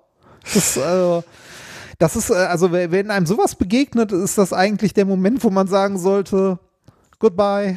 Ja, also, es, sei, es sei denn, ne? passt zu deinem Lebenskonzept. Ne? Also ich, ja, ich mag das natürlich auch manchmal gern. Ich hatte jetzt in den letzten zwei Wochen hatte ich auch relativ viel zu tun und da hatte ich einen so einen Abend, wo, wo ich dann zu, zum Glück auch die Freiheit hatte, meiner Frau zu sagen, so pass mal auf, ich schaffe das alles nicht. Ich muss äh, heute Abend, muss ich wirklich, gibt's also wenn das irgendwie möglich ist, kein Abendessen mit der Familie zusammen, äh, abends muss ich durchballern bis spät nachts. Und das war, äh, also das war für sie kein Problem, sie konnte das alles abfangen. Und da, da habe ich richtig genossen, ne? hier zu sitzen und, und brutal Überstunden zu machen, äh, alleine. Es wurde dunkel, es wurde leise und ich habe weitergearbeitet. Und das war ganz toll, äh, war aber halt mit meinem Leben zu vereinbaren. Und ich kann natürlich nachher sagen, okay, jetzt hole ich mir das wieder. Ne? Also ich, äh, dafür mache ich am nächsten Tag ein bisschen weniger. Ähm, und dann ist es natürlich völlig okay. Äh, also wenn, wenn das für euch okay ist und ihr habt da Spaß dran, dann könnt ihr das natürlich machen. Aber ähm, wenn das natürlich ähm, abusive wird, ähm, wie ist das deutsche Wort? Wenn, Ausnutzung. Au, genau, so was, ja, genau. Wenn man, wenn man, wenn man ja. da ausgebeutet wird, dann ist es natürlich, äh, dann hast du natürlich recht, dann muss man überlegen, ob das noch das Richtige für einen ist. Ja, das, also äh, ich finde ja auch nichts ätzender, ne, als äh, was einem leider, also mir auch schon häufiger ähm, an, an der einen oder anderen äh, Stelle im öffentlichen Dienst be, äh, begegnet ist, Leute, die um Punkt 16 Uhr den Hammer fallen lassen. Ne? Wenn du, wenn du so, wenn du um 16.03 Uhr dann da bist, ne, die dann noch sitzen, noch ihren Kaffee austrinken und noch labern und äh, du irgendetwas willst. Ne? Also nichts Schlimmes, sondern eine Kleinigkeit. Sowas wie, ich würde hier das Formular gern noch abgeben können, also, ne, oder äh, ich habe hier folgendes Formular, würden Sie mir bitte den Schlüssel dazu aushändigen oder so. Und die Leute dich dann angucken, dann auf die Uhr zeigen und sagen, kommen Sie morgen wieder. Ne? äh, also, da kriege ich auch das Kotzen. Das finde ich auch, also und zwar nicht, um, um, um, nicht um drei Minuten nach 16 Uhr, sondern um zehn Minuten vor 16 Uhr, weil dann der Hammer natürlich schon poliert ist und dann nicht mehr aus dem Schrank geholt werden kann. Ja, auch, auch irgendwie, also auch irgendwie fünf Minuten hinten dran oder so, ne? wenn die Leute noch da sind, so eine Kleinigkeit ist, finde ich, kann man das ja halt auch mal, also auch noch mal machen, ne? Ähm, äh, also alles im Maßen, ne? Mit einem gesunden Augenmaß. Wie gesagt, ich finde es auch super ätzend, wenn die Leute dann um Punkt so und so viel Uhr halt äh, den Hammer fallen lassen. Die andere Richtung ist aber genauso schlimm. Ne? Ja, ja. Also von den Leuten zu erwarten, dass man eine Viertel, also dass man eine Viertelstunde, 20 Minuten länger macht und zwar jeden Tag oder so, ist halt genauso kacke. Aber ne? auf der anderen Seite auch hier natürlich der Hinweis, es gibt natürlich auch Situationen, wo es nicht anders geht. Ne? Wenn du dein Kind um 15 ja, Uhr in der Kita abholen musst, dann musst du den Hammer um 15 Uhr fallen lassen oder besser sogar noch ein bisschen früher. Also da ein bisschen Respekt für, für alle wie gesagt, halt ges klar. gesundes Augenmaß. Genau, ne? ja, ja. Äh, aber wenn, wenn da noch jemand sitzt und gerade eh noch die zehn Minuten seinen Kaffee zu Ende trinkt oder so ja, und die Füße auf dem Tisch liegen hat, dann, also, äh, naja. Ich habe, wo du gerade über die Software gesprochen hast, ne? ich habe gestern so einen Artikel gelesen, ich weiß leider nicht mehr, welche Softwarebude das war, aber ich glaube einer der größeren, die eine äh, No Policy Policy hat in, in der Art, dass ähm, du nicht gesagt kriegst, wie viel Urlaub du im Jahr nehmen darfst. Du darfst so viel nehmen, wie du willst. Ähm, klingt erstmal erstaunlich und nach viel Freiheit. Ja. Äh, folgt aber natürlich daraus psychologisch, dass die Leute eher weniger Urlaub nehmen, weil die in einem Milieu sind, wo alle genau gucken, wie viel Urlaub nimmt eigentlich der andere. Und du willst natürlich ja. nicht der sein, der am meisten Urlaub nimmt und am häufigsten weg ist. Ähm, das heißt, du nimmst also im Mittel äh, wird bei dieser Firma eher weniger ähm, Urlaub genommen. Und das ist natürlich krass, ja. ne? Das heißt, äh, mehr Freiheit führt nicht zwangsläufig zu mehr Freiheit. Ähm, das ist schon ganz krass eigentlich. Ja. Also da ist es dann der soziale Druck. Ne? Und, und was für ein Arschloch-Move eigentlich, ne? Wenn er das, äh, sie weiß ja jetzt nicht, ob die Firma das wirklich absichtlich so eingesetzt hat, aber äh, sagen wir mal, der Firma ist da durchaus bewusst, dass du dadurch einen Mechanismus hast, hast, wo du ein Klima schaffst, wo Leute weniger Urlaub nehmen. Das heißt, ja. du rühmst dich nach außen mit, bei uns haben die Mitarbeiterinnen volle Freiheit. Du kannst das ganze Jahr Urlaub nehmen. Ganz so, wie du, wie, wie es in dein Lebenskonzept passt. Mach mal, mach mal, du hast Vertrauen von uns. Und in Wirklichkeit wissen die, äh, nehmen die im Mittel alle weniger Urlaub und oder schmeißen sogar die Leute raus, die dann am, am Ende viel zu viel Urlaub nehmen. Oh, das ist ja richtig hart, ey. Wie, wie, wie hieß es so schön? Äh, Krieg ist Frieden, Freiheit ist Sklaverei. nee, oder was? Freiheit ist Sklaverei oder Sklaverei ist Freiheit? Ich krieg's nicht mehr auf die Kette. Ja. Ne? Stimmt, ja. ja. Tja, Okay, äh, wir sind eigentlich immer noch, äh, das, das mal unsere längste Kapitelmarke ähm, die Zusammenfassung wird, haben wir, glaube ich, auch noch nie erlebt. Ah, ja, das, äh, halt ein paar Sachen, die bewegen. Genau, Zusammenfassung. Thema Nummer drei. Hat es, äh, äh könntest du schnell zusammenfassen noch? Achso, wir waren noch gar nicht durch damit. Nee. Ähm, Achso, okay, Moment. Äh, ah ja, stimmt. Ähm, äh, wir haben gelernt, dass äh, im äh, Grunde alle Bausteine, die das Leben braucht, schon irgendwo da draußen rumliegen. Also irgendwo im Weltraum vorhanden sind. Äh, vielleicht sind wir doch nicht, also vielleicht, also vielleicht ist die Wahrscheinlichkeit, dass wir allein sind, doch nicht so groß, wie wir bis jetzt glauben, weil wir immer noch niemanden gefunden haben. Es und sei denn, das Pentagon verheimlicht uns was. ja, sehr gut. Apropos Leben da draußen, du hast uns noch gezeigt, wie viel Leben um uns herum äh, rumschwirrt, nämlich in den, in den Städten und äh, wie spezifisch sogar auch dieser bakterielle Fingerprint für verschiedene Städte sein kann und dass man erkennen kann, aus welchen Städten Menschen kommen, wenn man nur sieht, was an ihrem Schuh klebt, beispielsweise. Ja. Okay, dann äh, haben wir noch einen kleinen äh, Schwurbel. Ich weiß gar nicht, wie klein der wird, äh, aber das ist nämlich auch etwas, was mir ein bisschen begegnet ist in, der, äh, in den letzten äh, Wochen und, äh, und Tagen. Ähm, also eigentlich ähm, bin ich hier mal wieder auf eine Naturheilpraxis aufmerksam geworden, auf die ich weiß gar nicht, wie heißt die ANK Naturheilpraxis? Ich habe gar nicht entschlüsselt, wofür ANK steht. Ähm, die ähm, die Naturheilpraktikerin, die da tätig ist, heißt Ried Keiter, glaube ich, Frau Ried Keiter, aber ist auch egal. Ähm, AMK-Natur, okay. Man ja. findet diese Praxis vor allem dann, äh, wenn man äh, beispielsweise auf eine Webseite geht, die Animap heißt. Da kann man, äh, können sich nämlich Unternehmen eintragen, ähm, die auf äh, die keinen Wert auf Impf- und Testergebnisse ihrer Kunden legen. Also ähm, ah. die wollen, die, äh, denen ist das völlig egal. Also da bist du den, dem, dem Coronavirus äh, hilflos ausgeliefert geliefert, wenn du da hingehst.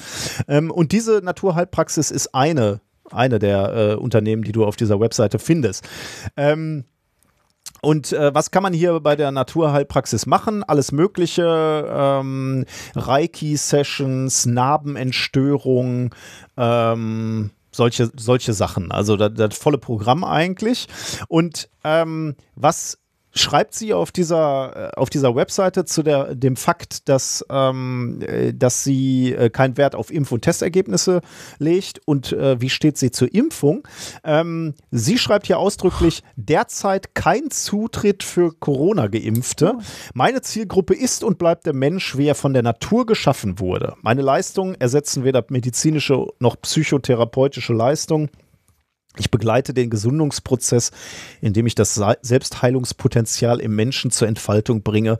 Nicht ich, sondern die Natur heilt. Herzlich willkommen.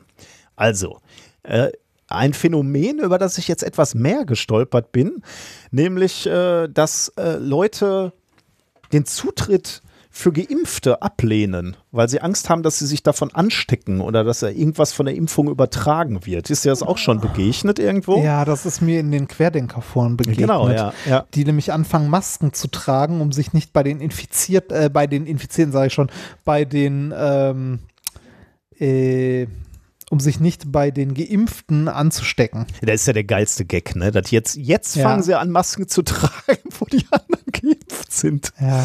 Ich meine, damit haben wir natürlich alles erreicht eigentlich, was wir wollten, aber äh, äh, das ist schon irgendwie, äh, ist schon irgendwie merkwürdig. Das, also, das ist, äh, also diese Naturalpraxis ist, also, äh, die, äh, die ist so weit, also, oh Gott, das also, äh, was gut ist, also du siehst ja, die ist wirklich durch. Ne? Äh, wenn, du, ja, wenn, du auf, ja, ja, wenn du auf Grundlagen und Hintergrundwissen klickst, dann ähm, siehst du, äh, steht da, sehr geehrte Damen und Herren, auf dieser Seite verlinke ich zu YouTube-Videos, die Hintergrundwissen zu verschiedenen Themen vermitteln, die meine Arbeit berühren. Zum Beispiel, und jetzt kommt die gesamte Phalanx, Chemtrails, Geoengineering, Impfungen, Bewusstsein und Spiritualität, Quantenphysik, Elektrosmog, Klimawandel. Also ist wirklich das volle Programm, ne? Auch Klimawandelleugnung im das volle Brett. Also die ist komplett verloren eigentlich. Also wo, wo drunter findet man das? Unter Grundlagen und Hintergrundwissen. Ich glaube, da äh, unten muss man da irgendwo klicken. Da, äh. Grundlagen, Grundlagen, ja tatsächlich. Ja, wir, ach du meine Güte, die feine energetische Ebene, Elektrosmog, Alter, da, das ist alles dabei. Alles. Das, das ist Bingo. Also wow. die, die ist einmal bei allem dabei. Wow. Aber die, äh, die ja. hat direkt auf ihrer Seite hat sie auch 5G Massensterilisation und Krebs vorprogrammiert verlinkt. Ja. Ja. Ähm, das, also, äh, was mich wirklich fasziniert hat, ne, oder wo, womit ich wirklich, äh, also dieses, äh, ja, äh, Geimpfte sind ansteckend, ne, diese, äh, die, ja. dieses Ding finde ich, äh, fand ich wirklich interessant. Da muss ich mal ein bisschen recherchieren, wo das eigentlich herkommt. Ähm, und da gibt es wohl, ähm, da taucht wohl äh, verstärkt seit Ende April irgendwie durch die Szene der Impfgegner. Also da hat das irgendwie Fahrt aufgenommen und äh, du findest das jetzt überall in den rechten Medien und, und in so Verschwörungsportalen äh, oder oder oder äh, Foren, wie du äh, wie du sie auch äh, irgendwie mitliest. Ähm, ja.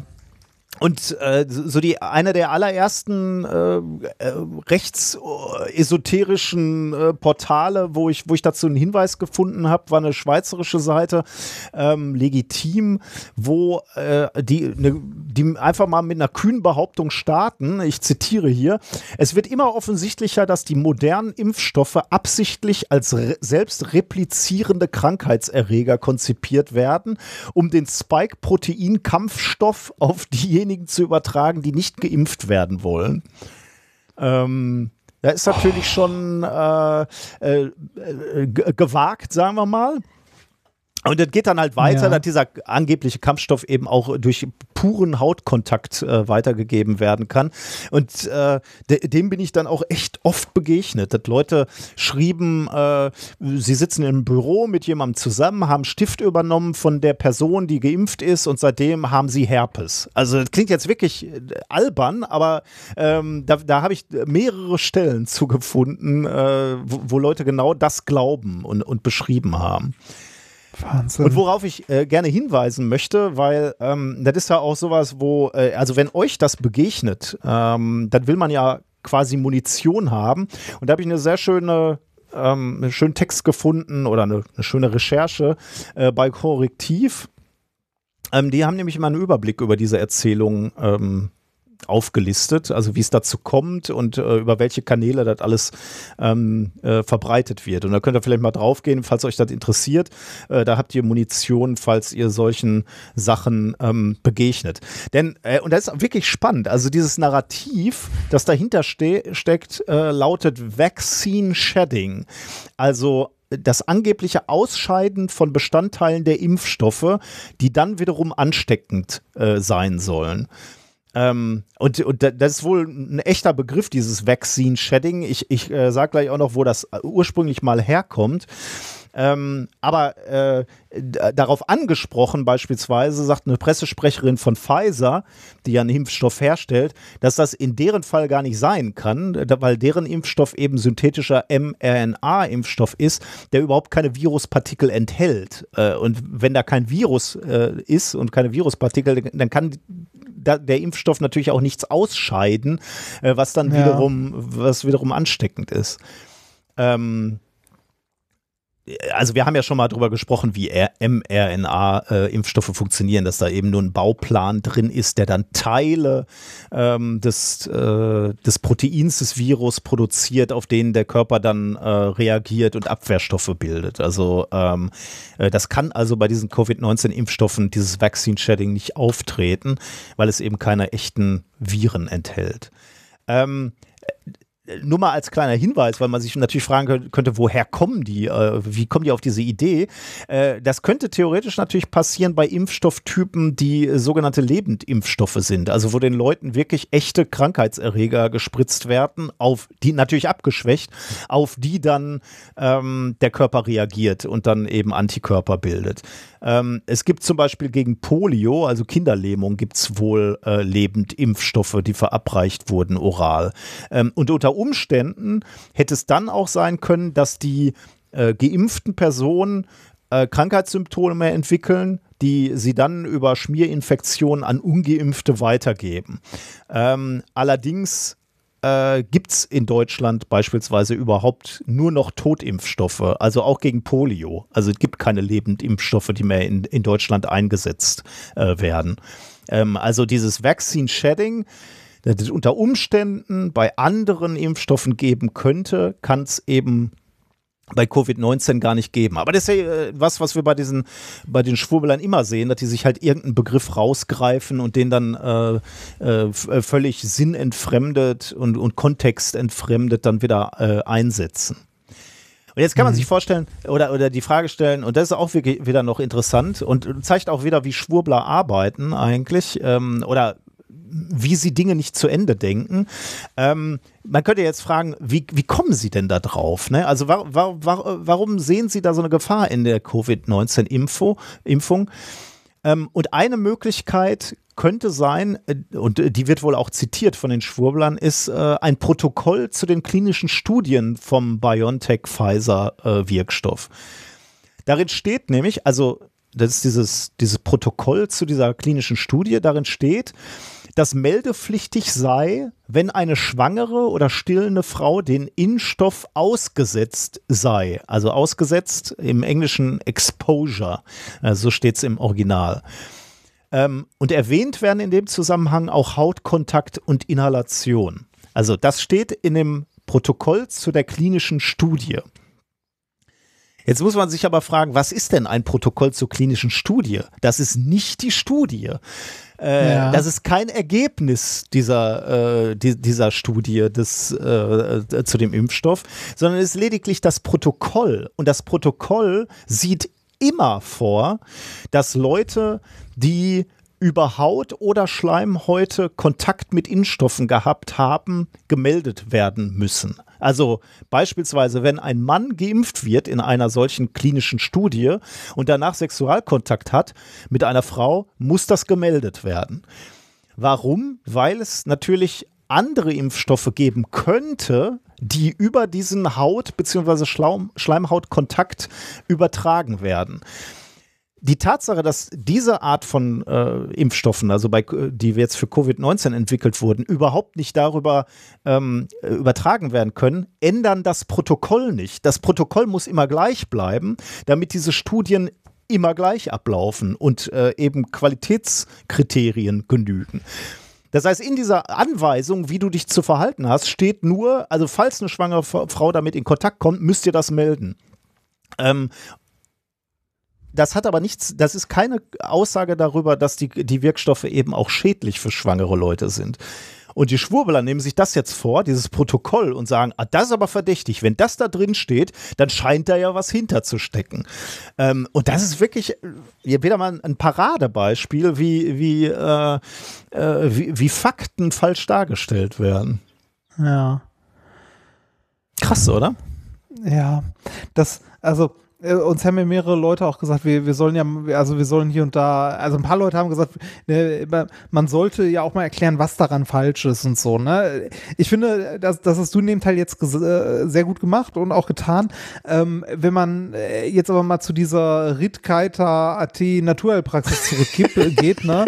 ähm, mal ganz ehrlich, äh, hier erklären, was daran Bullshit ist, da weißt du gar nicht, wo du anfangen sollst. Ja, ne? das stimmt. Da könnte ja. ich, also da, da, da könnte ich auch eine, da könnte ich auch eine Seite drauf machen, auf der ich einen schwarzen Pixel darstelle und sage, dieser schwarze Pixel ist die Antwort. Und wenn dann jemand fragt, auf welche Frage, und dann sagst du, genau.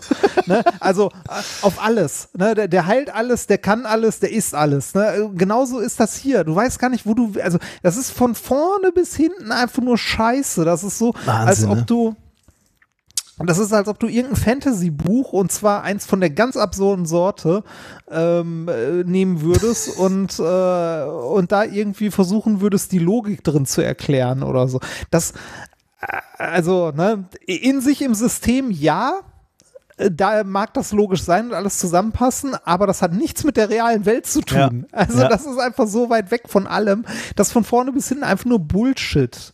Bullshit und Bullshit. Also, also das ist wirklich, äh, äh, da kannst du mal auf Praxis gehen und dann Hygienemaßnahmen. Dann liest du neue zusätzliche Hygienemaßnahmen in dieser Praxis. Vital-Ionen-Generator zur Reduzierung der Keimlast in der Raumluft. Ein naturheilkundiges Desinfektionsmittel für den Mund- und Rachenraum, wie beim Zahnarzt, wird vor jeder Behandlung eingesetzt und wird auch jedem Besucher angeboten. Das ist so,